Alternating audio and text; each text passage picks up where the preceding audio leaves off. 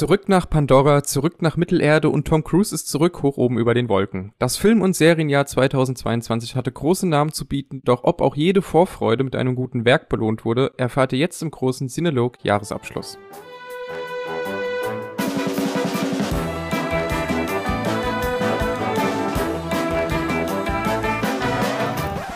Hallo zusammen. Leider muss ich hier ganz kurz unterbrechen. Wegen einem Tonproblem klingt Nils Spur in dieser Folge leider ein bisschen schlechter, als ihr es gewohnt seid. Bis zur nächsten Folge ist das Soundproblem aber wieder behoben. Wir wünschen euch trotzdem viel Spaß bei unserem Jahresrückblick 2022. Herzlich willkommen, liebe Zuhörer und Zuhörerinnen da draußen an den Empfangsgeräten und herzlich willkommen auch an meine treuen Mitstreiter Nils Rüter. Gute, hi. Und Tobias Jureczko. Hallo ihr beiden. Und ich muss ja sagen, nach all dem, was wir uns dieses Jahr so zusammen angeschaut haben, bin ich doch einigermaßen froh, dass wir immer noch zu dritt hier sitzen. also zum einen immer noch zu dritt und zum anderen, dass wir tatsächlich immer noch diesen Podcast machen. Ähm, denn wir haben dieses Jahr viel gesehen und viel davon war, glaube ich, nicht ganz so gut. So, deswegen hätte ich jetzt einfach mal gesagt, wer von euch beiden mag denn mit diesem kleinen Vorlauf hier schon mal einen kurzen Blick zurück auf sein oder auf unser Sinolog-Jahr werfen? Also, vielleicht sitzen wir gerade deswegen zusammen, weil provozieren niemanden, dessen einziger Treibstoff Hass ist. Ähm, wir und das schweißt natürlich auch zusammen. Also wir mussten schon viel äh, gemeinsam durchleben. Mhm. Ja. Ey, vor allem, vor allem in den letzten Monaten, ja. Ja, ey. Also es, es gab, es gibt so, so einen gewissen, so einen gewissen Punkt des Jahres. Davor war es auch nicht gut, aber ab dann waren wir wirklich im Bodensatz angekommen. Ja hatten trotzdem sowas ähnliches wie Spaß. Also ich nicht. also Tobi nicht. Ich habe nur Leid verspürt. Ja, aber Leid schweißt ja bekanntlich zusammen. Das stimmt, in der Theorie. Aber ich kann dir auch diesen Punkt des Bodensatzes genau nennen. Und zwar war das als, ich weiß auch nicht mehr, wer es war, ehrlicherweise, äh, einer von uns rein in die WhatsApp-Gruppe geschrieben hat, Interceptor ist jetzt auf Platz 1 der Netflix-Charts. Wollen wir mal darüber labern? so, danach kam Resident Evil, mhm. dann ging es nur noch Backup. Und weißt du, wisst ihr, was das wirklich Schlimme daran ist? Wir dachten nach jeder Folge, die nächste wird besser. Ja, das ja. ist halt echt so. Jedes Mal. Ja. ja. ja. Also, dass man wirklich Interceptor noch floppen kann, hätte ich nicht gedacht in diesem Jahr. Ja. Das ist erstaunlich, oder? Mhm. Das war nicht der schlechteste Film oder nicht die schlecht, das schlechteste Medium, das wir uns angeschaut haben. Interceptor ist schon fast Durchschnitt. Und das tut wirklich weh da ist wirklich was Wahres dran, ja. Das ist äh, ein, ein, ein sehr hartes Fazit für unser Cinelog-Jahr. Nils, magst du trotzdem noch mal einen Satz auch zu deinem Jahr ganz jetzt persönlich sagen? Wir reden ja heute auch über Dinge, die nicht unbedingt alle gesehen haben. Deswegen gab es überhaupt irgendwas, womit du zufrieden bist? Gehst du aus diesem Jahr raus und sagst, ja, war okay oder puh, schauen wir mal. Also ich glaube, das ist generell ein großes Thema, um das wir nochmal reden müssen. So, wir sind jetzt in dem Zeitalter der Spin-offs, auch was die Serien angeht, komplett angelangt und es geht auch, auch so weiter. Aber das ist ein Thema, das ich mir gerne nochmal auch mit einem gewissen Ausblick auf das nächste Jahr aufheben wollen würde und das ist hier nur mal kurz anteaser. Ansonsten ist das, was, was dieses Jahr, was ich hauptsächlich für mich entdeckt habe, sind Dokumentationsserien. Ähm, vor allem aus, aus, dem, aus dem sportlichen Bereich. Daran hatte ich viel Spaß, habe viel auch nachgeholt, was schon länger da ist. Also diese ganze ähm, All-or-Nothing-Geschichte äh, von Prime ist wirklich sehr, sehr gut. Ähm, ich habe angefangen, obwohl ich, also wenn man es Sport nennen will, uff, diese Formel 1 äh, Doku zu schauen. Ah, da habe ich auch ein paar Folgen geschaut. Wolltest du jetzt gerade sagen, dass Formel 1 kein Sport ist? Äh, ja, ja. Hast du das jetzt klar. interessiert? Okay. Natürlich. ähm, alle Deutschen hassen mich jetzt noch mehr als davor. Toll. äh, ich habe da noch relativ, relativ viel gesehen und ähm, um nochmal zu teasen, ich glaube, ich habe eine neue Lieblingsserie of all time, aber dazu kommen wir, Aha. wenn wir über Serien sprechen. Ähm, ganz kurz aber noch Formel 1 Serie, ich bin gerade ein bisschen raus. Da gab es bei Netflix was, oder? Ja, aber wie hieß die dann? Hieß die nicht einfach Formula One? Nee, du. Und Tobi hat sie auch gesehen. Ja, ich habe ein paar Folgen mal geschaut, äh, zusammen mit meinem Vater, weil mein Vater großer Formel 1-Fan ist. Ah, Drive to aber Survive. Ah, ja. Ist die wirklich mhm. so, ja. Ich, ich, es gibt, glaube ich, auch nur eine, oder? Weil es war nämlich auf Netflix, habe ich auch ein paar Folgen geschaut, die sind schon interessant gemacht, aber es wäre jetzt nichts auf Dauer für mich, weil mir kam es sehr schnell vor, als ob wirklich alle Folgen genauso sind, ähm, wie die, die man vorher schon gesehen hat. Und von daher, ja, ich fand es interessant, aber ich bin jetzt auch kein großer Formel 1-Fan, deswegen hat mich das nicht so gejuckt. Aber schaust du jetzt sonst Formel 1, Nils, oder? Nee, also gar nicht. Ich verstehe, also wirklich. Also, Okay, ich, ich, ich weiß nicht, wie viele Stunden Herr der Ringe, Resident Evil, Interceptor ich geguckt habe, aber würde ich ihm noch lieber machen, als mir stundenlang Autos anzugucken, die im Kreis fahren. Also kann ich nicht nachvollziehen, so rein gar nicht. Ich, ich wollte es ja mal versuchen, aber habe es dann irgendwie nie richtig versucht. Aber ich hatte hat mal überlegt, versuch mal diese Faszination irgendwie nachzuvollziehen. Ich habe auch ganz viele Arbeitskollegen, die es total gerne gucken, auch äh, aus dem Fußball noch viele Leute, die große Formel 1-Fans sind. Ähm, ja, so ganz hat es mir bisher aber auch noch nicht erschlossen. Man kann ja mal gucken. Wenn das nächste Film ja wieder so wird wie dieses, vielleicht werde ich Formel 1-Fan, wer weiß. Als du gesagt hast, du willst es auch mal probieren, habe ich jetzt gedacht, du packst jetzt deinen Rucksack und fährst zum Nürburgring oder Ja, ja. sowas. Und Ja, ja. Ja. Nee, aber können wir nächstes Jahr als Weihnachtsfeier machen, mal Kart fahren gehen. Das macht Spaß.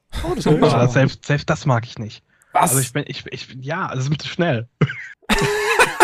Wir, können ja, wir können ja langsam anfangen.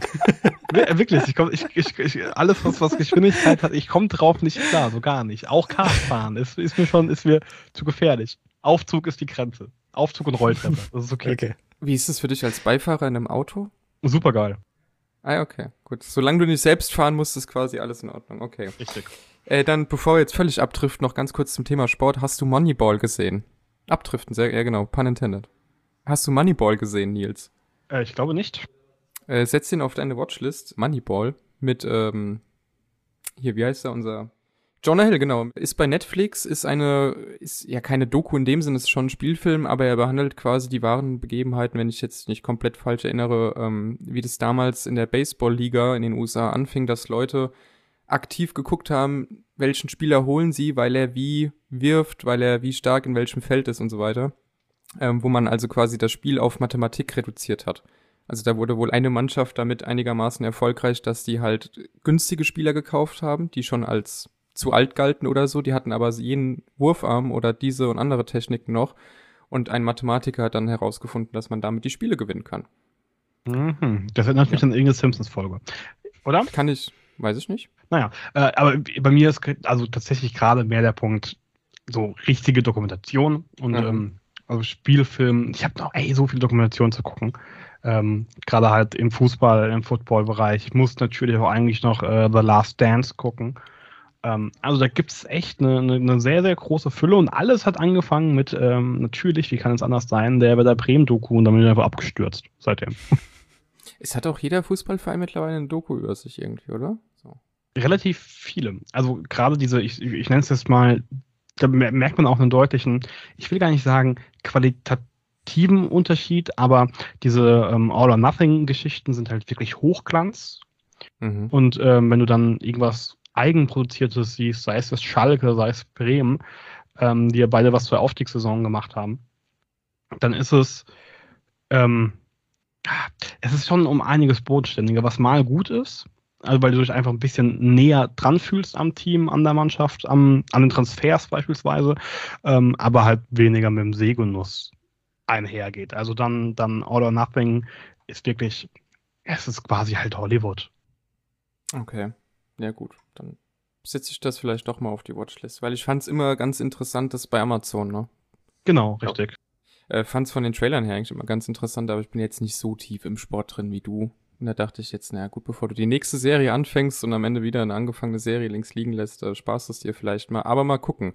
Äh, ich habe dieses Jahr auch viele Dokus zu Katar gesehen, tatsächlich, aber halt von Dreisat und so, also journalistisch aufbereitet. Das war mein Fußball. Ja, auch die ZDF-Doku. Ja. Doku, Doku von, von Bayer, oh, die war ja wirklich sehr, sehr beeindruckend. Boah, weiß ich jetzt gar nicht, ob ich die geguckt habe. Es kommt tatsächlich ähm, eine Doku, die die Mannschaft begleitet. Ach ja, okay. Das äh, wird bestimmt Spannend. spannend. Äh, Mhm. Breyer heißt er natürlich. Ich habe mich kurz ähm, nochmal im, im Fußball geirrt. Die äh, Breyer-Doku, die war wirklich sehr, sehr empfehlenswert. Und eine Doku zur Mannschaft. Na gut, wir dürfen gespannt sein. Äh, vielen Dank, Nils, für diesen einen Satz zu deinem Jahr nochmal. Gerne. Ey, du hast mich herausgefordert. Ja, ja, Entschuldigung. Nee, ist ja, äh, Nils, äh, dich hatten wir gerade eben. Tobi. Tobi, Ich bin auch du da. Noch, Hallo. Du bist auch da. Hey, willst du noch einen Satz zu deinem Jahr sagen? Ja, es war ein seltsames Jahr. Also in der Welt ist viel passiert, worauf ich gar nicht eingehen will. Ähm, aber ich glaube, das hat mich sehr auch irgendwie beeinflusst, weshalb kein kein Spiel, kein Film, keine Serie für mich irgendwie eine 10 von 10 war. Also ich habe zwar auch Highlights, auch sehr hohe Highlights, aber irgendwie war es sehr viel Mittelmaß. Vielleicht lag es auch an mir. Ähm, aber was ich wirklich schön fand dieses Jahr, dass einfach die Kinos aufgemacht haben, also mal wirklich aufgemacht haben, man auch gemerkt hat, dass einfach mal mehr Publikum drin ist als sonst ähm, die letzten Jahre. Und ja, ich glaube, das war so das, was bei mir irgendwie hängen geblieben ist oder was ich gerne so zusammenfassen kann für, für dieses Jahr. Da hast du natürlich einen guten Punkt. Mich freut es auch, dass jetzt endlich wieder mehr Leute ins Kino gehen oder wieder ins Kino gehen können, dass die Kinos auch das Jahr über, äh, fast das Jahr über, ich glaube ab April war es soweit, dass sie dann relativ normal wieder geöffnet hatten, auch ohne irgendwelche Auflagen. Ähm, es gibt noch einen Film, der ja ganz viele Zuschauer anziehen soll der seit Dezember läuft, über den wir nachher sicherlich auch noch reden werden. Zuhörer wissen schon, ob er in Tops oder Flops landet. Es geht natürlich um Avatar 2.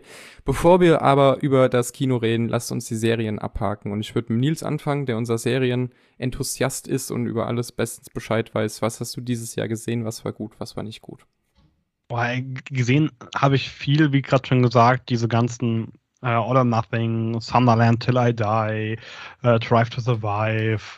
Ich habe halt Natur der Sache viel gesehen, was, wenn wir es mal belanglos ist. Ähm, also, was man halt gucken kann, aber will ich jetzt auch keinem empfehlen, will ich auch keinem abraten, so macht oder lasst ähm, Aber natürlich auch ein paar Sachen, die wirklich, äh, wirklich im Hinterkopf geblieben sind und über die man durchaus reden kann. Ähm, ich wie gesagt, neues Serien, neuen Serienfavoriten hebe ich mir noch bis zum Ende auf.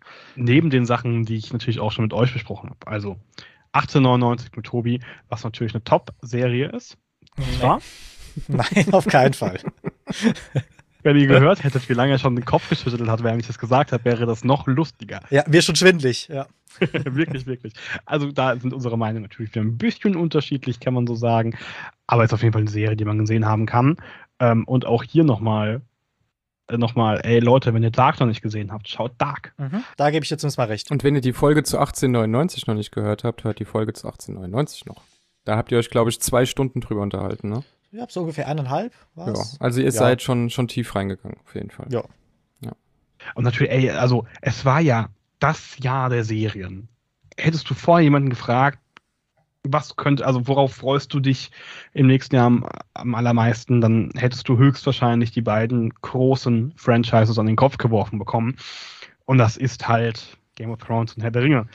Zwei Serien, die an ihrer Unterschiedlichkeit kaum zu überbieten sind. Man munkelt, eine könnte so in den Top gelandet sein und eine im Flop. Man munkelt auch, dass wir da relativ viel Zeit drauf verbracht haben, die Dinge mhm. ausführlicher zu besprechen und das auch relativ stark bereuen, aber das ist jetzt mal ähm, steht auf einem anderen Blatt. Ähm, ansonsten habe ich, hab ich noch einen Geheimtipp dabei, der so ein bisschen unter dem Radar läuft. Ich habe es noch nicht ganz zu Ende gesehen. Resident Evil. Oh, oh, oh ja. Mhm. das, das, der war ja leider nicht mal unter dem Radar. Also wirklich, ja, haben sich ja, ja, auch Leute drauf gefreut. Das macht ja. ja fast noch, das macht die Enttäuschung ja viel größer. Das macht es wirklich ein bisschen traurig, ja.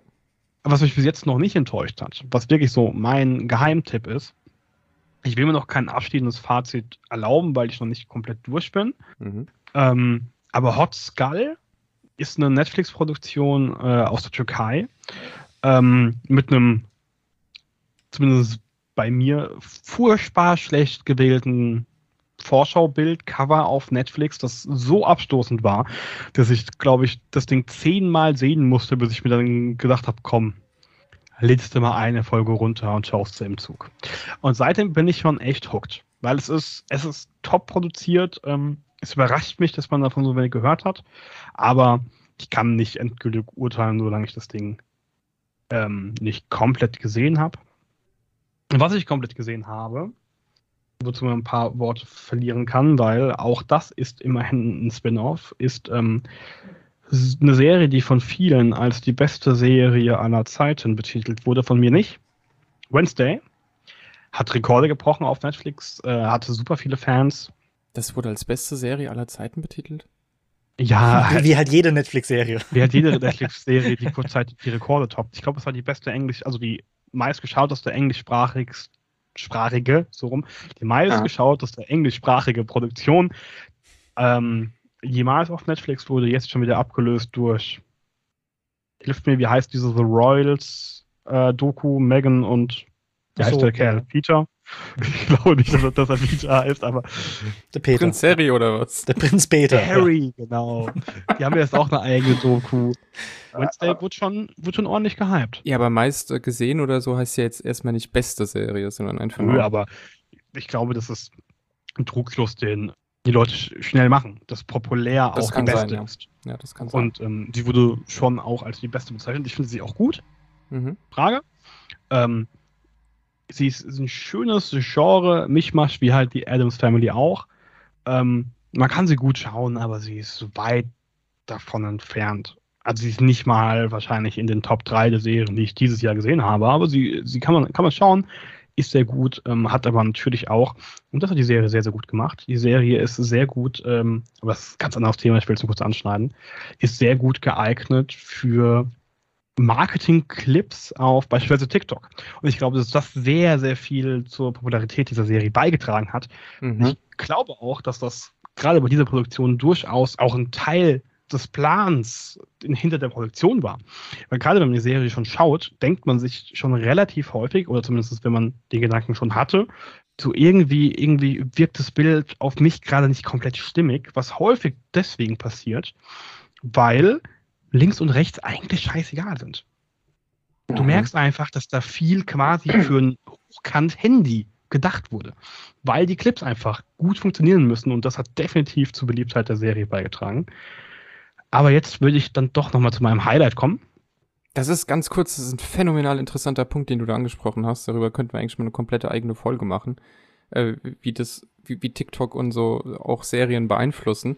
Und ich kann dir den Punkt komplett unterschreiben mit äh, empirisch nachgewiesen, aus, aus eigener Erfahrung quasi.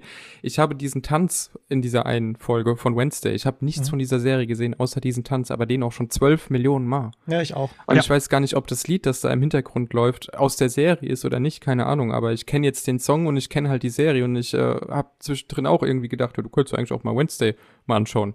Jetzt hast du diesen Tanz schon 200 Mal gesehen, jetzt könntest du dir auch mal eine Folge angucken. Zumal der ganze Freundeskreis sich drüber unterhält, ne? Aber es ist, äh, ist eine interessante Beobachtung, die du da gemacht hast. Und vor allem wirkt die Szene halt auf dem Fernseher. Sie ist immer noch sehr, sehr gut und sie ist möglicherweise auch unter den besten Tanzszenen, aber sie wirkt teilweise wirklich so, dass du dich fragst, ey, mindestens 90 Prozent meines Fernsehers sind Mhm. gerade egal. Einfach nur, weil, weil du halt wirklich dieser Szene und auch vielen anderen Szenen anmerkst, das ist gerade ein TikTok-Clip. Und das ist, da muss der Gedanke gewesen sein, weil sonst filmst du nicht so, dass nur eine, Tobi, 9 zu 16, ne? Ist Jo. hochkant? Ja. Dass nur 9 zu 16 relevant ist und der Rest scheißegal.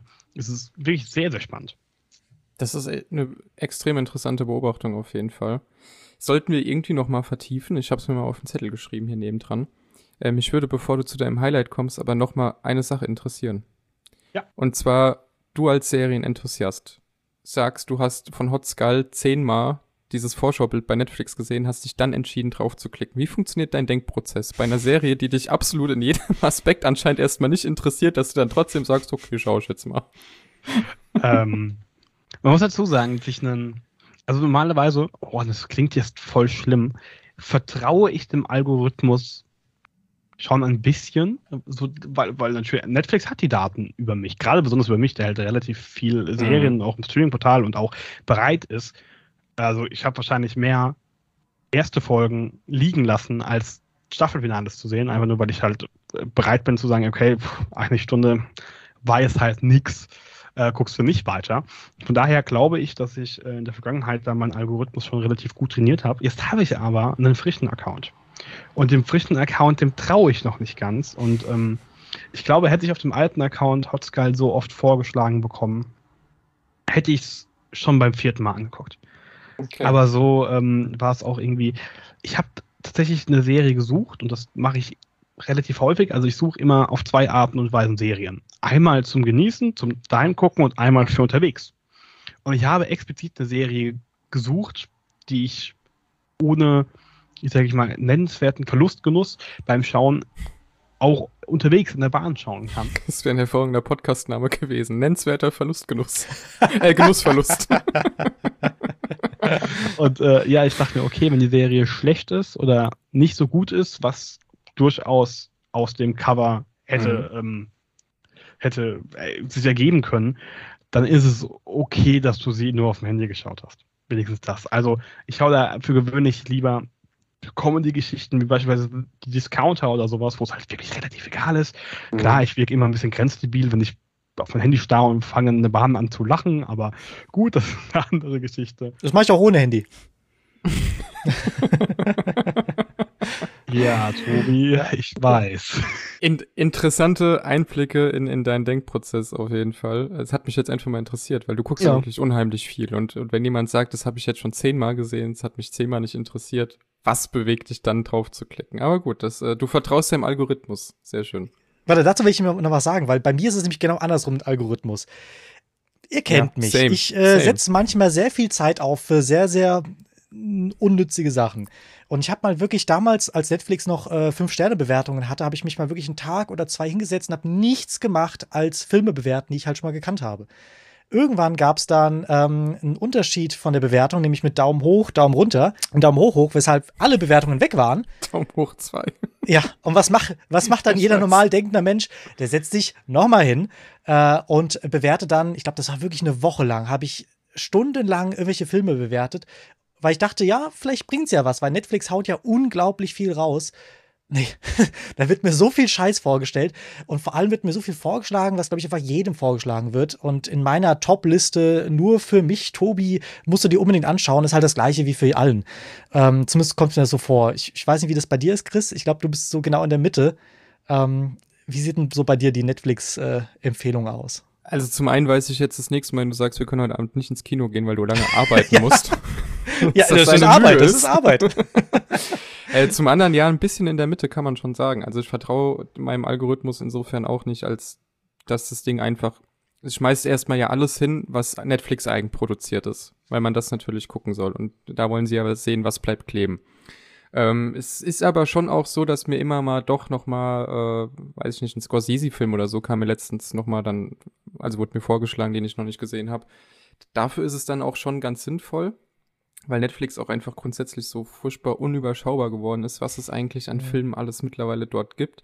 Also ich mache das manchmal so, wenn ich was Neues sehen will, dass ich aufs Suchfenster gebe, gebe einfach irgendein Buchstaben des Alphabet, Alphabets ein und guck halt mal, was alles vorgeschlagen wird. Und dann, ach, guck mal, ach, das ist auch bei Netflix, ist ja Wahnsinn. Okay, schauen wir mal. Ähm, aber ansonsten, nee, Algorithmus hat bei mir nicht viel zu heißen, vor allem nicht diese Top 10 oder Top 3, was auch immer. Also das, da, daraus sind ja Verbrechen wie Resident Evil und Interceptor entstanden, über die wir gleich noch reden. Von daher, ja. nee, nee. Äh, aber noch ganz, ganz kurz zwei Takte zu Wednesday, weil ich glaube, dass das viele Hörer interessiert. Ähm, also es wäre jetzt wieder deine Rolle, Nils, weil ich habe es nicht gesehen. Ich glaube, du auch nicht, ne, Tobi? Nee, ich habe auch nur die Tanzszene gesehen. Die fand ich auch sehr interessant, aber irgendwie ja, wieso ich keine Serien mehr schaue, äh, darauf Komm, kommen wir noch. Eingehen. Okay. Ja. Ähm, ist es komplett von Tim Burton, äh, also war der komplett Regisseur bei jeder Folge? Oder war der der Produzent oder so? Ich weiß nur, dass er irgendwie involviert war, aber ich weiß jetzt nicht wie. Moment, ähm, ich hab mich, weil die wusste, dass wir nicht darüber reden, jetzt auch nicht weiter damit beschäftigt, aber es stand immer da, Tim Burton, gucken wir doch mal. Ja, ich weiß auch nur, dass es da stand und ich weiß, dass er sich sehr ans Original gehalten hat. Also selbst die Filme, die es ja so gibt, und ich glaube, es gab ja auch schon eine Serie, die haben sich gar nicht, also die hatten sehr viele Freiheiten, sag ich mal, äh, sich genommen. Äh, und das, diese Serie jetzt, die auf Netflix zu sehen ist, ja, die ist ja dem Original getreu. Also Burton hat bei der ersten Hälfte, Hälfte Regie geführt und ist sonst äh, Executive Producer der ah, gesamten ja, ja. Staffel. Okay. Hat mich jetzt noch interessiert. Ich finde es nur, fand es nur zuerst noch interessant, weil ich halt gesehen habe, dass die Rechte von der Adams Family ja eigentlich bei MGM liegen, was ja wiederum, glaube ich, dieses oder letztes Jahr von Amazon gekauft wurde. Ähm, mhm. und da fand ich es recht interessant, dass es überhaupt diese Serie auf Netflix gibt. Hab dann aber im Zuge dessen in der Recherche halt rausbekommen, dass äh, MGM sehr viele Freiheiten hat. Also die haben sich, also es gehört zwar Amazon, aber ähm, ja, die hantieren jetzt nicht so stark miteinander, aber ich bin trotzdem mal gespannt, ob Amazon da nicht trotzdem mal irgendwie dafür sorgt, dass jetzt Staffel 2 nur auf Amazon rauskommt. Ähm, bin ich mal gespannt. Oder ob es überhaupt eine zweite Staffel geben wird. Das steht ja irgendwie alles noch nicht fest. Ja, bin ich mir relativ sicher. Ja, also wenn es sie geben darf. Also ich glaube, ähm, Nachfrage ist genug da, aber ob dann nicht Amazon noch ein bisschen, ne? Also ich habe ja Adams Family früher bei Fox Kids damals noch gesehen, als es noch, Prem als es noch Premiere hieß und nicht Sky. Ähm, ich irgendwie fünf, sechs Jahre alt war oder so, da lief das immer bei Fox Kids. Ich fand es hervorragend und kenne auch deswegen noch die ganzen Figuren und habe ja auch Lust, mir es mal anzuschauen, aber ich konnte mir jetzt noch nicht vorstellen, worum es da eine Staffel lang gehen soll. Deswegen war ich jetzt noch nicht ganz so angefixt. Schon wieder eigentlich ein relativ spannender Punkt, weil ähm, ich hab, hatte vor Wednesday 0,0 Berührungspunkte mit der Adams Family. So gar keine. Also ich habe auch immer wieder, wenn es um Serie ging, habe ich bekommen, ja, das ist aus Adams Family, aber es hat mir einfach viel zu wenig gesagt. Mhm.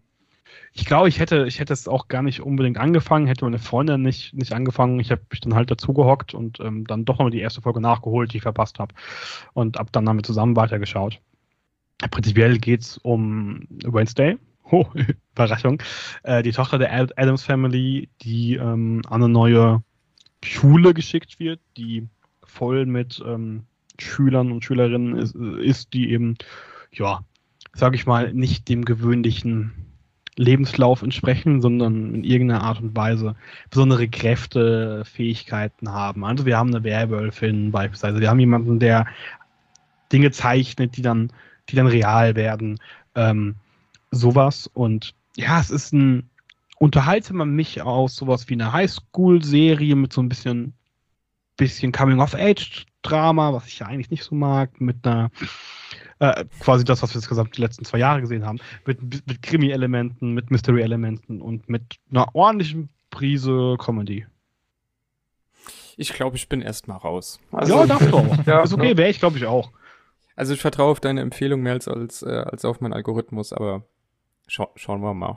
Es landet jetzt, glaube ich, erstmal nicht auf der Watch. Muss man auch nicht, also ich finde, wie gesagt, Popularität und ähm, Qualität nicht, sollte man nicht verwechseln. Es ist naja, eine gute Serie, die man gucken kann.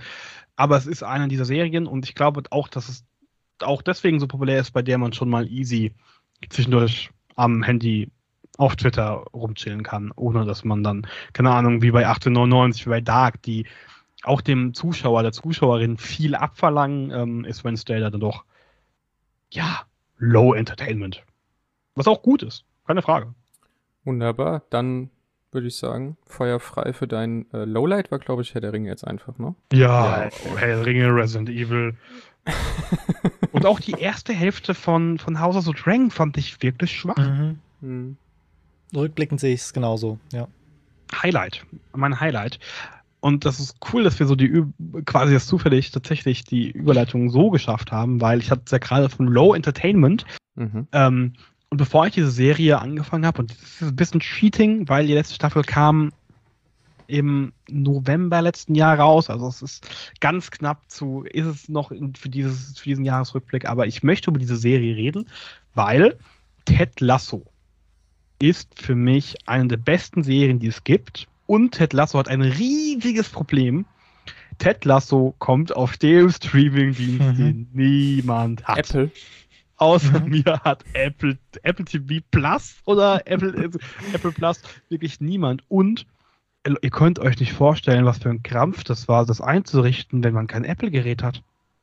Ey, ich musste mir, ich musste mir auf dem PC, auf dem Windows-PC iTunes runterladen damit, oh. Das war wirklich, das war komplett schrecklich, aber es hat sich gelohnt. Also ich dachte, Ted Lasso wäre so eine Serie, die ähm, unterhaltsam vor sich hin plätschert. Comedy-Serie, noch dazu im Fußball, was natürlich eigentlich komplett ähm, mein, mein Gebiet wäre. Aber die Serie hat, hat sich schon krass gewandelt. Also nicht nur, dass wir von der klassischen Sitcom-Länge von 20 Minuten auf 45 Minuten Folgen uns gesteigert haben im, im Laufe der Produktion, so ist es auch wirklich keine Serie, die, ähm, die dauerhaft sich dauerhaft zum Lachen einlädt. Im Gegenteil, es geht um ganz, ganz ernste Themen. Es geht um, um, ähm, um einen Mann, der mitten in seiner Scheidung steckt, ähm, mehrere tausend Kilometer von seiner Familie entfernt ist und Panikattacken bekommt. Also es ist wirklich, es ist eine natürlich, es hat ihre Jokes und es hat ihre absurden Momente, über die man lachen kann. Aber ähm, selbst der Vergleich mit Scrubs oder Community, die ja auch sehr ernste Themen behandeln, wird dem Ganzen nicht gerecht. Also es ist viel, viel mehr Drama, es ist viel mehr wirklich bitter ernst. Ähm, und was ich vielleicht auch, wenn ich Scrubs liebe, so ein bisschen teilweise ein Problem hatte, ist, dass man in den, ich nenne es mal, in diesen ruhigen, in den traurigen Momenten immer noch versucht hat, mit dem Joke irgendwie positiv rauszugehen. Und das macht diese Serie nicht. Überhaupt nicht. Die Serie ist wirklich viel, viel mehr als eine Comedy-Serie. Und sie ist sehr, sehr gut. Und es ist wirklich schade, dass sie eben mit Apple TV Plus so voll nischig ist. Ähm, weil ich wirklich sagen muss, dass ich deren Qualität wirklich zu schätzen gelernt habe, seitdem ich äh, das Abo habe.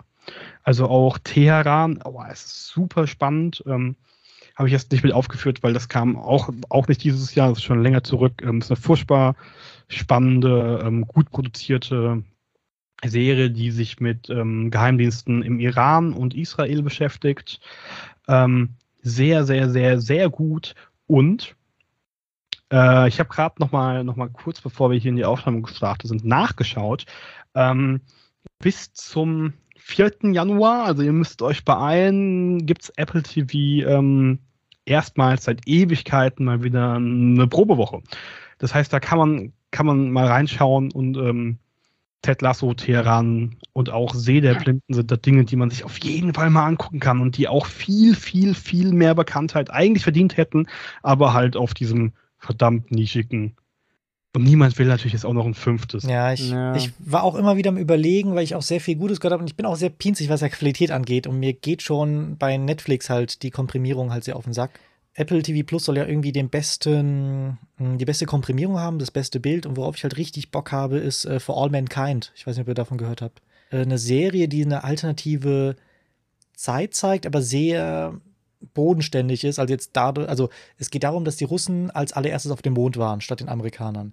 Und ähm, dann ist es natürlich so, dass die Amerikaner das nicht auf sich haben sitzen lassen wollen, sondern halt dann weiter versuchen, innovativ zu sein und dann halt einfach in irgendwas ähm, anderem halt eben der Erste zu sein. Und das zeigt halt eben dieses Space Race, ähm, wie das hätte ausgehen können, halt wie gesagt, wenn die Russen halt eben die Ersten wären. Ähm, soll aber trotzdem sehr bodenständig sein und jetzt nicht sofort dann irgendwie irgendwelche UFOs und sonst irgendwas abdriften. Ähm, ja, aber jetzt auch für eine Probewoche, mir reicht sowas nicht. Beim Probemonat würde ich vielleicht mal nachschauen, aber so, ich habe selten Zeit für irgendwas und eine Probewoche heißt für mich, ich gucke eine Folge, ähm, dann lohnt sich das Ganze auch für mich nicht. Ich habe übrigens gerade nochmal nachgeschaut, bevor es dann irgendwie, das ist leider nur bis zum 2. Januar. Ähm, aber wie gesagt, ich persönlich kann jedem nur empfehlen, dass er sich, also die haben wirklich sehr, sehr gute Produktionen. Ähm, Tobi hat jetzt gerade noch eine genannt. Äh, auch gute Filme, soweit ich weiß, aber es lohnt sich meiner Meinung nach auf jeden Fall mal reinzuschauen, um sich dann zu überlegen, ob sich vielleicht ein monatliches Abo tatsächlich lohnt. Es ist ja zum Glück auf der günstigeren Seite, was, ähm, was diese ganzen Streaming-Dienste angeht. Aber ich verstehe natürlich jeden, der neben Prime, Netflix, Disney Plus, Spotify, was auch immer, Spotify, Wow oder Sky, je nachdem du es nennst, nicht das nächste Abo abschließen will. Mir persönlich ist es aufgrund der Qualität und aufgrund der Einzigartigkeit der Produktion die 7 Euro im Monat wert. Man kann sich ja einfach mal angucken. Wir werden nicht bezahlt von denen. Da freut sich der Tim das Apple. Sollte ne? man hier nochmal, der Tim Apple, genau. sollte man hier nochmal erwähnen, keine Werbung, genau. Keine Werbung, eigene Meinung. Ähm, macht oder lasst. Ich habe nichts davon. Aber ihr vielleicht. Es gab doch aber auch, glaube ich, bei Apple TV, das, deswegen wollte ich mir das Abo schon mal machen. Ich glaube, mit Michael Keaton sogar in der Hauptrolle. Irgendeine Serie um Pharmaunternehmen.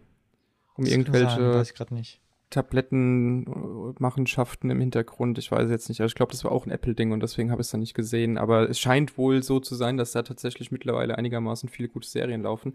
Ähm, und Ted Lasso, hast du gesagt, ist abgeschlossen. Nee, Ach so. Noch nicht abgeschlossen. Wir warten noch auf die finale Staffel. Also ist schon fest, dass es dann die Finale wird? Ja, so fest wie das halt wahrscheinlich ist, wenn der Erfolg nicht ausbleibt. Mhm. Scorsese-Film mit Leonardo DiCaprio kommt exklusiv zu Apple TV Plus. Also die haben tatsächlich auch viele gute Filme. Spätestens dann habe ich Chris. Äh, jetzt hast du mich gerade tatsächlich, ja. Ähm, Ted Lasso ist jetzt aber kein 150-Folgen-Projekt, sondern Nein. überschaubar. Okay. Es lang zwei Staffeln. Ah ja, gut, okay. Dann äh, landet das jetzt vielleicht tatsächlich mal auf der Watchlist, weil äh, entgegen dem, was Tobi wahrscheinlich gleich noch äh, vortragen wird, habe ich noch ein bisschen Bock auf eine gute Serie mal wieder. Ja, das fehlt mir so ein bisschen. Aber ähm, damit habe ich die Überleitung ja schon ein bisschen geschaffen. Nils, vielen Dank für diese Einblicke. Tobi, Ha hast du auch Serien geguckt dieses Jahr? ich habe ein paar Serien geschaut, ja. Nein, ich habe gerade mal gezählt, also inklusive ähm, zwei Doku-Serien müssten es mindestens 15 Serien sein, was halt in der Regel 10 Serien mehr sind, als ich sonst im Jahr schaue. Das war ein Anfänger. Ja, äh, und jetzt auch Aussteiger, ähm, weil ich echt, das habe ich schon im letzten Podcast äh, mit dir, Nils, besprochen, was was 1899 war jetzt, glaube ich, wirklich so der, der letzte Nagel. Heute Return. Ja, ähm, also jetzt allein für die Serien, die wir uns halt über für Cinelok halt eben angeschaut haben, halt Resident Evil, House of the Dragon war ja noch okay, aber Resident Evil, Ringe der Macht, 1899, angefangen hat das Ganze ja noch mit Haus äh, des Geldes, was zwar eigentlich letztes Jahr abgeschlossen äh, wurde, aber ja, wir halt erst im Januar dazu kamen, darüber zu sprechen und ich erst im Januar dazu kam, äh, mir die letzte Staffel anzuschauen. Ja, ansonsten äh, Light and Magic war eigentlich eine ganz coole Serie. Ähm, geht um ILM, aber hat mich jetzt auch nicht so ganz, ja, hm, mich auch nicht so ganz vom Hocker gerissen. Also um ILM, die. Äh, was wie? Um wen? ILM, das ist Industrial Light and Magic, das ist die ähm, Firma von George Lucas, die die ganzen ah, ähm, okay.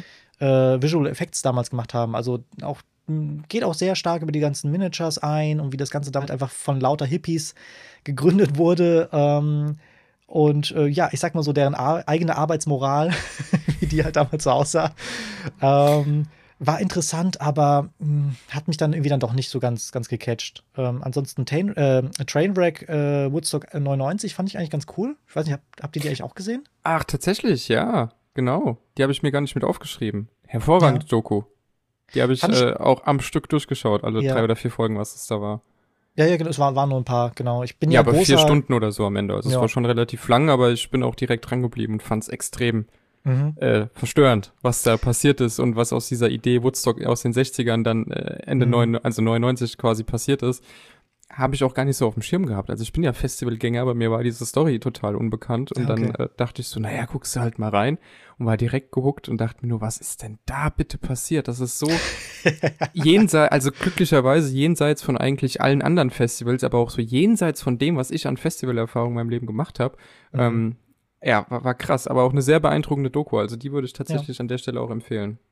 Ja, ich bin ja riesen Korn-Fan und man sieht auch Jonathan Davis, den Sänger von Korn, ähm, der auch drüber spricht. Und deswegen wusste ich schon im, vor, vor ein paar Jahren schon, dass es da dieses Woodstock 99 gab. Habe mich da schon gewundert, wieso es da nur zwei Woodstocks gab. Hab dann aber auch rausbekommen, wieso, aber das jetzt mal wirklich in vier Stunden zu sehen, was da alles passiert ist, das war wirklich der Hammer. Und äh, ja, zeigt einem, wieso es dann kein drittes Woodstock mehr gab. Ähm, ich fand ich auch gerade ganz kurz, dass, wenn ja. ich hier reingrätsch, bei der Korn-Sequenz habe ich dir dann auch geschrieben, ey Tobi, ich habe eine Serie gesehen, da ist gerade äh, Korn noch mit mhm. dabei. Guck dir das mal an. Du so, ja, hab ich alles schon längst geguckt, bist der großer Korn-Fan. Aber ich fand es da extrem äh, beeindruckend, wie aus diesen alten Aufnahmen von 99 eben, diese Energie, die auf der Bühne war, gepaart mit den Erzählungen, die dann in der Aufstimme quasi liefen und so, wie sich das zum Zuschauer transportiert hat. Also ja. ich, man hat es echt gespürt, was da in dieses, beim Publikum los gewesen sein muss. Und äh, gerade Jonathan Davis heißt der Sänger, ne? Mhm, ja. Also wie der in seiner Performance aufgegangen ist, mhm. äh, auch beeindruckend einfach, tatsächlich beeindruckend. Der war, glaube ich, in so einem absoluten künstlerischen Delirium da einfach auf der Bühne. Und er war ja nur die Pre-Show, er hat einen kompletten Abriss gemacht und er war quasi nur die Pre-Show zu dem, was am nächsten Tag dann mit Limp Bizkit passieren sollte. Mhm. Und das ist schon, äh, ja, also das ist krass. Das ist einfach, ich hab, saß wirklich da und dachte mir so, das kann doch nicht so passiert sein. Weil ja, und es wurde halt einfach immer schlimmer. Es, ja, es, bis irgendwann LKWs gebrannt haben und so. Also mhm. es wurde tatsächlich immer schlimmer und äh, ja, ich konnte es mir einfach nicht vorstellen, dass ein Festival so dermaßen schief gehen mhm. kann. äh, aber ich Abend in Neukölln. Das, das stimmt, ja. ja. also Trainwreck äh, Woodstock 99 hätte ich eigentlich sogar schon zu meinen Tops zählen können. Ähm, aber ich will noch mal kurz einfach mal aufzuzählen, was ich sonst alles gesehen habe. Star Trek äh, Strange New Worlds hätte ich eigentlich liebend gern mit einem Kumpel äh, als Gast mal hier im Podcast besprochen. Leider kam dann halt Herr der Ringe dazwischen und mhm. dann musste ich mich entscheiden und ähm, ja, dann habe ich Stranger Things noch gesehen. ähm, es wird, wird, jetzt auch einer der letzten, äh, einer der einzigen Serien sein, die ich nächstes Jahr mir anschaue, weil ich einfach mal sehen will, wie das Ding jetzt mal zu Ende geht. Bin immer noch davon überzeugt, dass die erste Staffel die beste war und man hätte es einfach, selbst wenn es einen Cliffhanger hatte am Ende, hätte man es einfach da beenden lassen sollen. Also 80er Filme mit dem Cliffhanger am Ende, es hätte ja auch einfach stilistisch gepasst. Ähm, Wenn ich hier kurz einhaken darf, dann ja. ist der Punkt auch von meiner Liste dann runter. Stranger Things habe ich tatsächlich auch gesehen und vergessen einfach gerade, dass ich es gesehen habe. ähm, ja, also wir haben es alle gesehen. Ich bin da aber ganz bei dir. Also ich fand die vierte Staffel wieder deutlich besser als die dritte und vor allem auch, nee, deutlich besser als die dritte, weil die war sehr, sehr schlecht. Ähm, und auch auf jeden Fall besser als die zweite, die schon nicht mehr ganz so gut war. Ich fand aber auch die erste war einfach äh, so ein bisschen wie bei Walking Dead, ne? Da war auch die erste Staffel halt die beste. Ähm, und mhm. sie kriegen das Gut, kann man drüber streiten. Ich habe nach der fünften aufgehört. Aber bei äh, Stranger Things, finde ich, kriegen sie einfach diesen Spannungsbogen auch nicht nochmal so hin. Und mir wird's gerade irgendwie alles äh, zu, zu viel. Es artet gerade so ein bisschen zu sehr aus, wo, wo die Reise hingeht. Dann auch mit diesem zweieinhalb Stunden langen Finale und alles. Man mhm. muss irgendwie nicht, wie man jetzt zum Ende kommen soll. Ja, also ich gucke mir die fünfte Staffel natürlich an. Ich will wissen, wie die Sache ausgeht, aber ich werde kein Rewatch machen. Ich glaube, so viel kann ich schon mal ja. vorher sagen. Was, was ich halt schade fand oder nicht gut gemacht finde im letzten, ähm, letzten Teil, beziehungsweise der letzten Folge, ist einfach so, dass das ganze Timing von allem. Ähm, ich finde es manchmal sehr seltsam geschnitten. Also es wirkt manchmal so, als irgendwer eine halbe Stunde lang gewirkt wird ähm, und dann wieder zurückgeschnitten wird, irgendwie nachdem man irgendwie einen anderen Storyteil gesehen hat das fand ich irgendwie alles sehr komisch, komisch gemacht. Ähm, also irgendwie so das zeitliche, die zeitliche Orientierung fand ich irgendwie sehr komisch. Das Pacing, mhm. sagt man ja, glaube ich. Wie fandst du es, Nils, bevor du weitermachst, Tobi? Weil du hast es auch gesehen, hast du gerade gesagt, ne? Äh, ja, ich, ich habe es ich auch gesehen. Ähm, ich habe es nicht komplett, ich glaube, ich habe bis, bis zur äh, Half-Season-Finale geschaut. Ähm, also was, was nur noch zwei Folgen übrig ließ, aber halt vier Stunden Laufzeit. Richtig. ähm, ja, also ich, ich kann mich eigentlich nur wiederholen. Also Staffel 3 war Staffel 3 war ein trauriger Tiefpunkt, was passiert, wenn eine Serie anfängt, sich auf ihrem Hype auf, auszuruhen. Äh, weil man hat immer gesagt, das ist diese coole 80er-Serie, das ist diese coole, ähm, nostalgische ähm, Gedönse für allen, die Filme aus den 80ern mögen. Und das war wirklich alles, was Staffel 3 zu bieten hatte. Weil das man versucht hat, einen eigenen Rambo aufzubauen, was nicht funktioniert hat, einen eigenen Terminator, was genauso wenig funktioniert hat, was gleichzeitig offensichtlich war, dass es, dass man das so versucht und, gleich, und dann noch so schlecht. Ähm, das war wirklich, war wirklich ähm, ganz und gar nicht mein Geschmack. Ich finde generell den Wandel relativ cool, die den dann nochmal genommen haben von diesem wirklich äh, voll Hype-Welle ähm, mit äh, Schwimmen ähm, zu einer schon ja, ordentlichen Horrorserie schon fast. Also wenn ich, wenn ich, ähm, wenn ich überlege, dass ich äh, gerade Staffel 3, also Ende Staffel 3 und Anfang Staffel 4 innerhalb von einem sehr, sehr kurzen ähm, Zeitraum äh, gesehen habe, ist es schon so in der Stilistik, in der Stimmung ein sehr, sehr starker Unterschied gewesen, äh, dass ich begrüßt habe. Also ich hatte generell so mein, ich habe es auch sehr spät angefangen, weil ich keinen Bock auf Kinder hatte.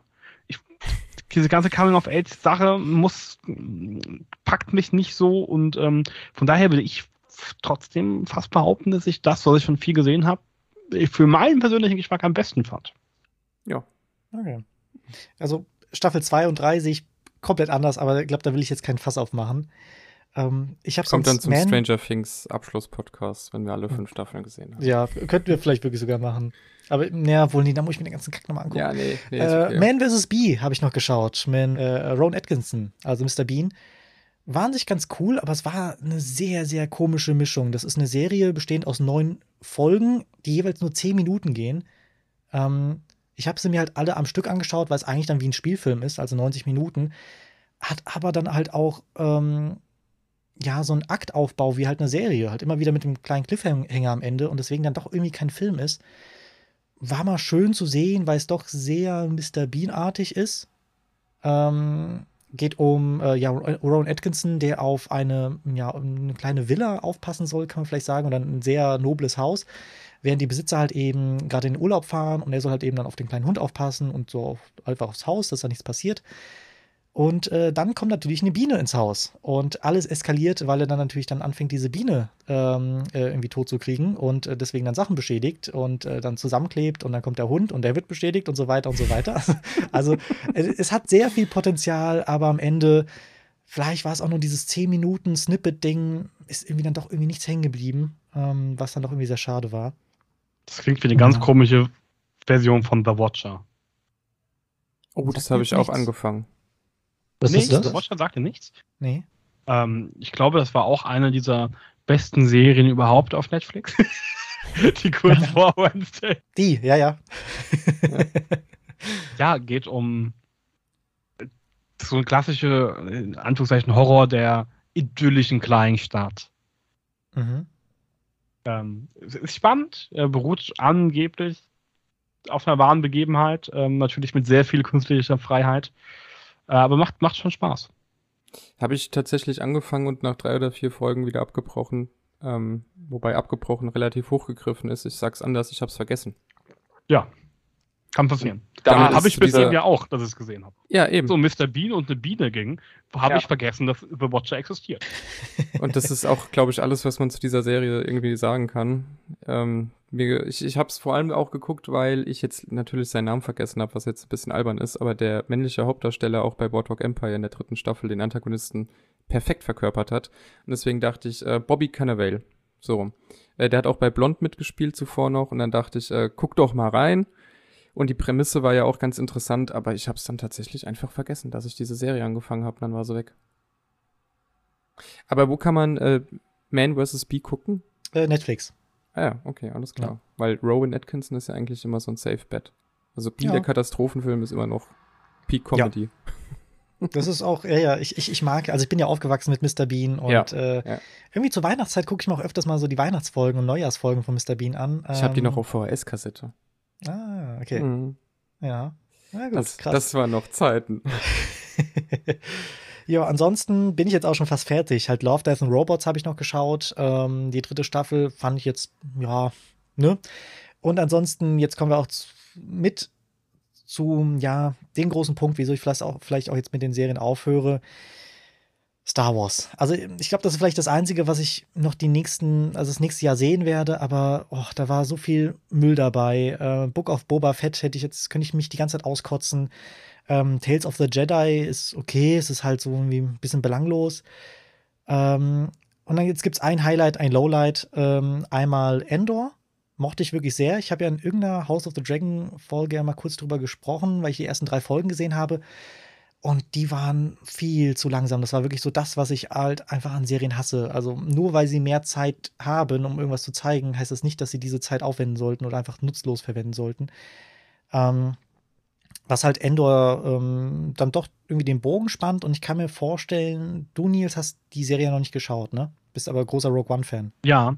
Ähm, und da ist genau das, was ich vorhin bei Ted Lasso gesagt habe, mein größtes Problem, ich habe nicht Bock auf noch ein Abo. Hm. Ja, okay. Ja, kann ich, kann ich verstehen. Aber um dir vielleicht mal das Ganze ein bisschen schmackhaft zu machen, äh, also zum einen bin ich ja kein, überhaupt nicht ein Rogue One-Fan. Ähm, das, ist, das ist sowieso frech. Mochte diese Serie aber dann frech. doch sehr.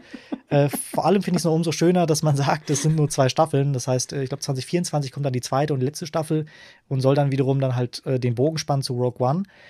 Und auf der anderen Seite findest du halt viele Themen, die du eigentlich schon selber bei, bei Rogue One halt sehr gemocht hast. Also das Imperium ist halt nicht einfach nur böse, Punkt. Ähm, sondern man versteht vor allem endlich mal die Motivation. Ich finde es auch schön, dass äh, Sturmtruppen nicht einfach nur Kanonenfeuer ist, was jetzt vor allem halt bei den ganzen Star Wars Sequels halt so war. Da waren halt einfach, dann so gesehen, die, die, die, ähm, die Red Shirts, die halt eben aus Star Trek waren halt einfach da plötzlich die, die Sturmtruppen. Ja, ja, das fand ich, fand ich auch ganz schön, auch von der Inszenierung und da jetzt mal das komplette Gegenteil ist Kenobi. Da hatte ich auch hohe Erwartungen, einfach nur, weil es hieß eine Staffel. Und dann denke ich mir, okay, die setzen sich hin und wollen das Ding nicht ausmelken bis zum geht nicht mehr, sondern die wollen eine Staffel machen. Ähm, die holen Hugh McGregor, das heißt, das wird schon irgendwie gut klappen. War dann aber nicht so. Es ist wirklich lächerlich, was sie draus gemacht haben, auch von der Erzählung her man hat Szenen, über die sich halt auch ständig lustig gemacht werden, aber es ist nicht eine einzige Szene. Ganz, die ganze Serie ist so, dass Kenobi nicht an einer Laserschranke links oder rechts vorbeilaufen muss oder kann, sondern er muss erstmal diese Laserschranke ausschalten, um dann durchzulaufen. Und dann sieht man halt die Totale und sieht, eigentlich hätte er auch drum, drumherum laufen können. Und so ist die komplette Serie aufgebaut.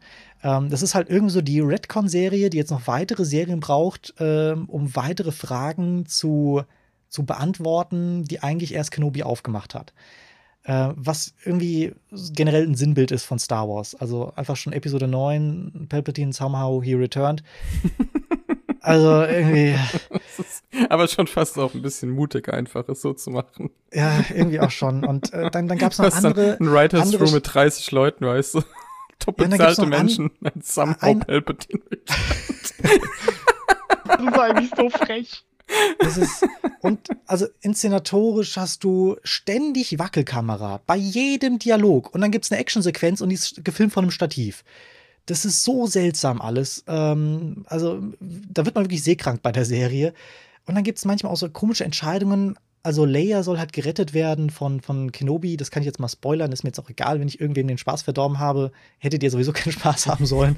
Aber ähm, ich erlaube euch nicht. Ich erlaube euch nicht Spaß zu haben. Nein. Äh, aber dann gibt es halt eine Serie, äh, eine, eine Folge, ähm, die spielt dann auf dem Hauptquartier des Imperiums. Und um da irgendwie rauszukommen, äh, ist dann Kenobi, der sich dann Leia um den Bauch geschnallt hat, einen großen Trenchcoat angezogen hat und dann laufen die da so rum. Und das hat mich halt so ein bisschen erinnert hier an ähm, Austin Powers 3. Die haben es ja auch so schön, ähm, schön parodiert. Da war dann irgendwie äh, Austin Powers auf den Schultern von Minimi. Die hatten einen großen Trenchcoat. Unten hast du die kleinen Beinchen gesehen. Oben halt den großen Kopf von, von Mike Myers. Und es, es, war nicht sehr weit entfernt von sowas. Und ähm, bis es dann halt weitergeht, dann kommt ein Snowspeeder und rettet die, bis man sich überlegt, okay, warte, ein Snowspeeder kennen wir aus Episode 5, hat zwei Sitze, vorne ist der Pilot, hinten haben dann aber drei Leute reingepasst.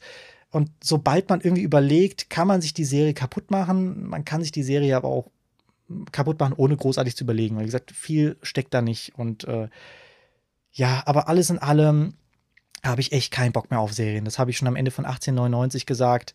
Das kostet so viel fucking Zeit. Und nur weil man sich da jetzt Zeit lassen kann, Punkt. Die machen ja nichts daraus. Also es ist ja nicht so, dass ähm, so das Groß, was man ja immer sagt, ja, man kann jetzt so viel mit den Charakteren connecten. Ja, schau dir mal 1899 an. Das ist jetzt vielleicht ein Monat her. Was ist mir hängen geblieben von den Charakteren? Nichts. Ich weiß, dass da eine Bohle war. Ich, äh, selbst den Namen habe ich jetzt schon wieder vergessen. Oleg. Oleg, Dankeschön. Ähm, und nee, ich habe echt keinen Bock mehr auf Serien. Also Star Wars ist halt so eine Hassliebe, das werde ich mir auch weiterhin anschauen. Äh, da gibt es auch sehr, sehr viel nächstes Jahr. Stranger Things schaue ich mir an und ansonsten vielleicht, wenn ich mal Bock habe auf was anderes, gucke ich es mir an. Aber jetzt ganz ehrlich, wenn ihr auf irgendwas Bock habt, müsst ihr es mir schon sehr, sehr schmackhaft machen und ich mache auch keine Folgenbesprechung mehr. Ähm, aber ansonsten wird es wohl ein Zweier-Podcast mit euch beiden. Ähm, ich äh, brauche echt erstmal eine Pause von Serien. Also das äh, lasse ich äh, maximal noch bis zum 5. Januar so stehen. Denn am 5. Januar kommt die beste Serie des kommenden Jahres, Kopenhagen Cowboy. wie, warte, die, wie, wie, wurde die verschoben oder was? Ja, die ist jetzt im Januar. Ich dachte auch, sie sollte im Dezember kommen, aber 5. Ja. Januar ist der Starttermin. Dann kommt Kopenhagen Cowboy. Sind, glaube ich, eh nur fünf oder sechs Folgen, ja. Also es wird ein Easygoing. Ah, okay, ja, Easygoing, ja, acht Stunden Reffen. Sehr gut. Ich freue mich drauf. Aber ja. darüber reden wir ja nachher noch.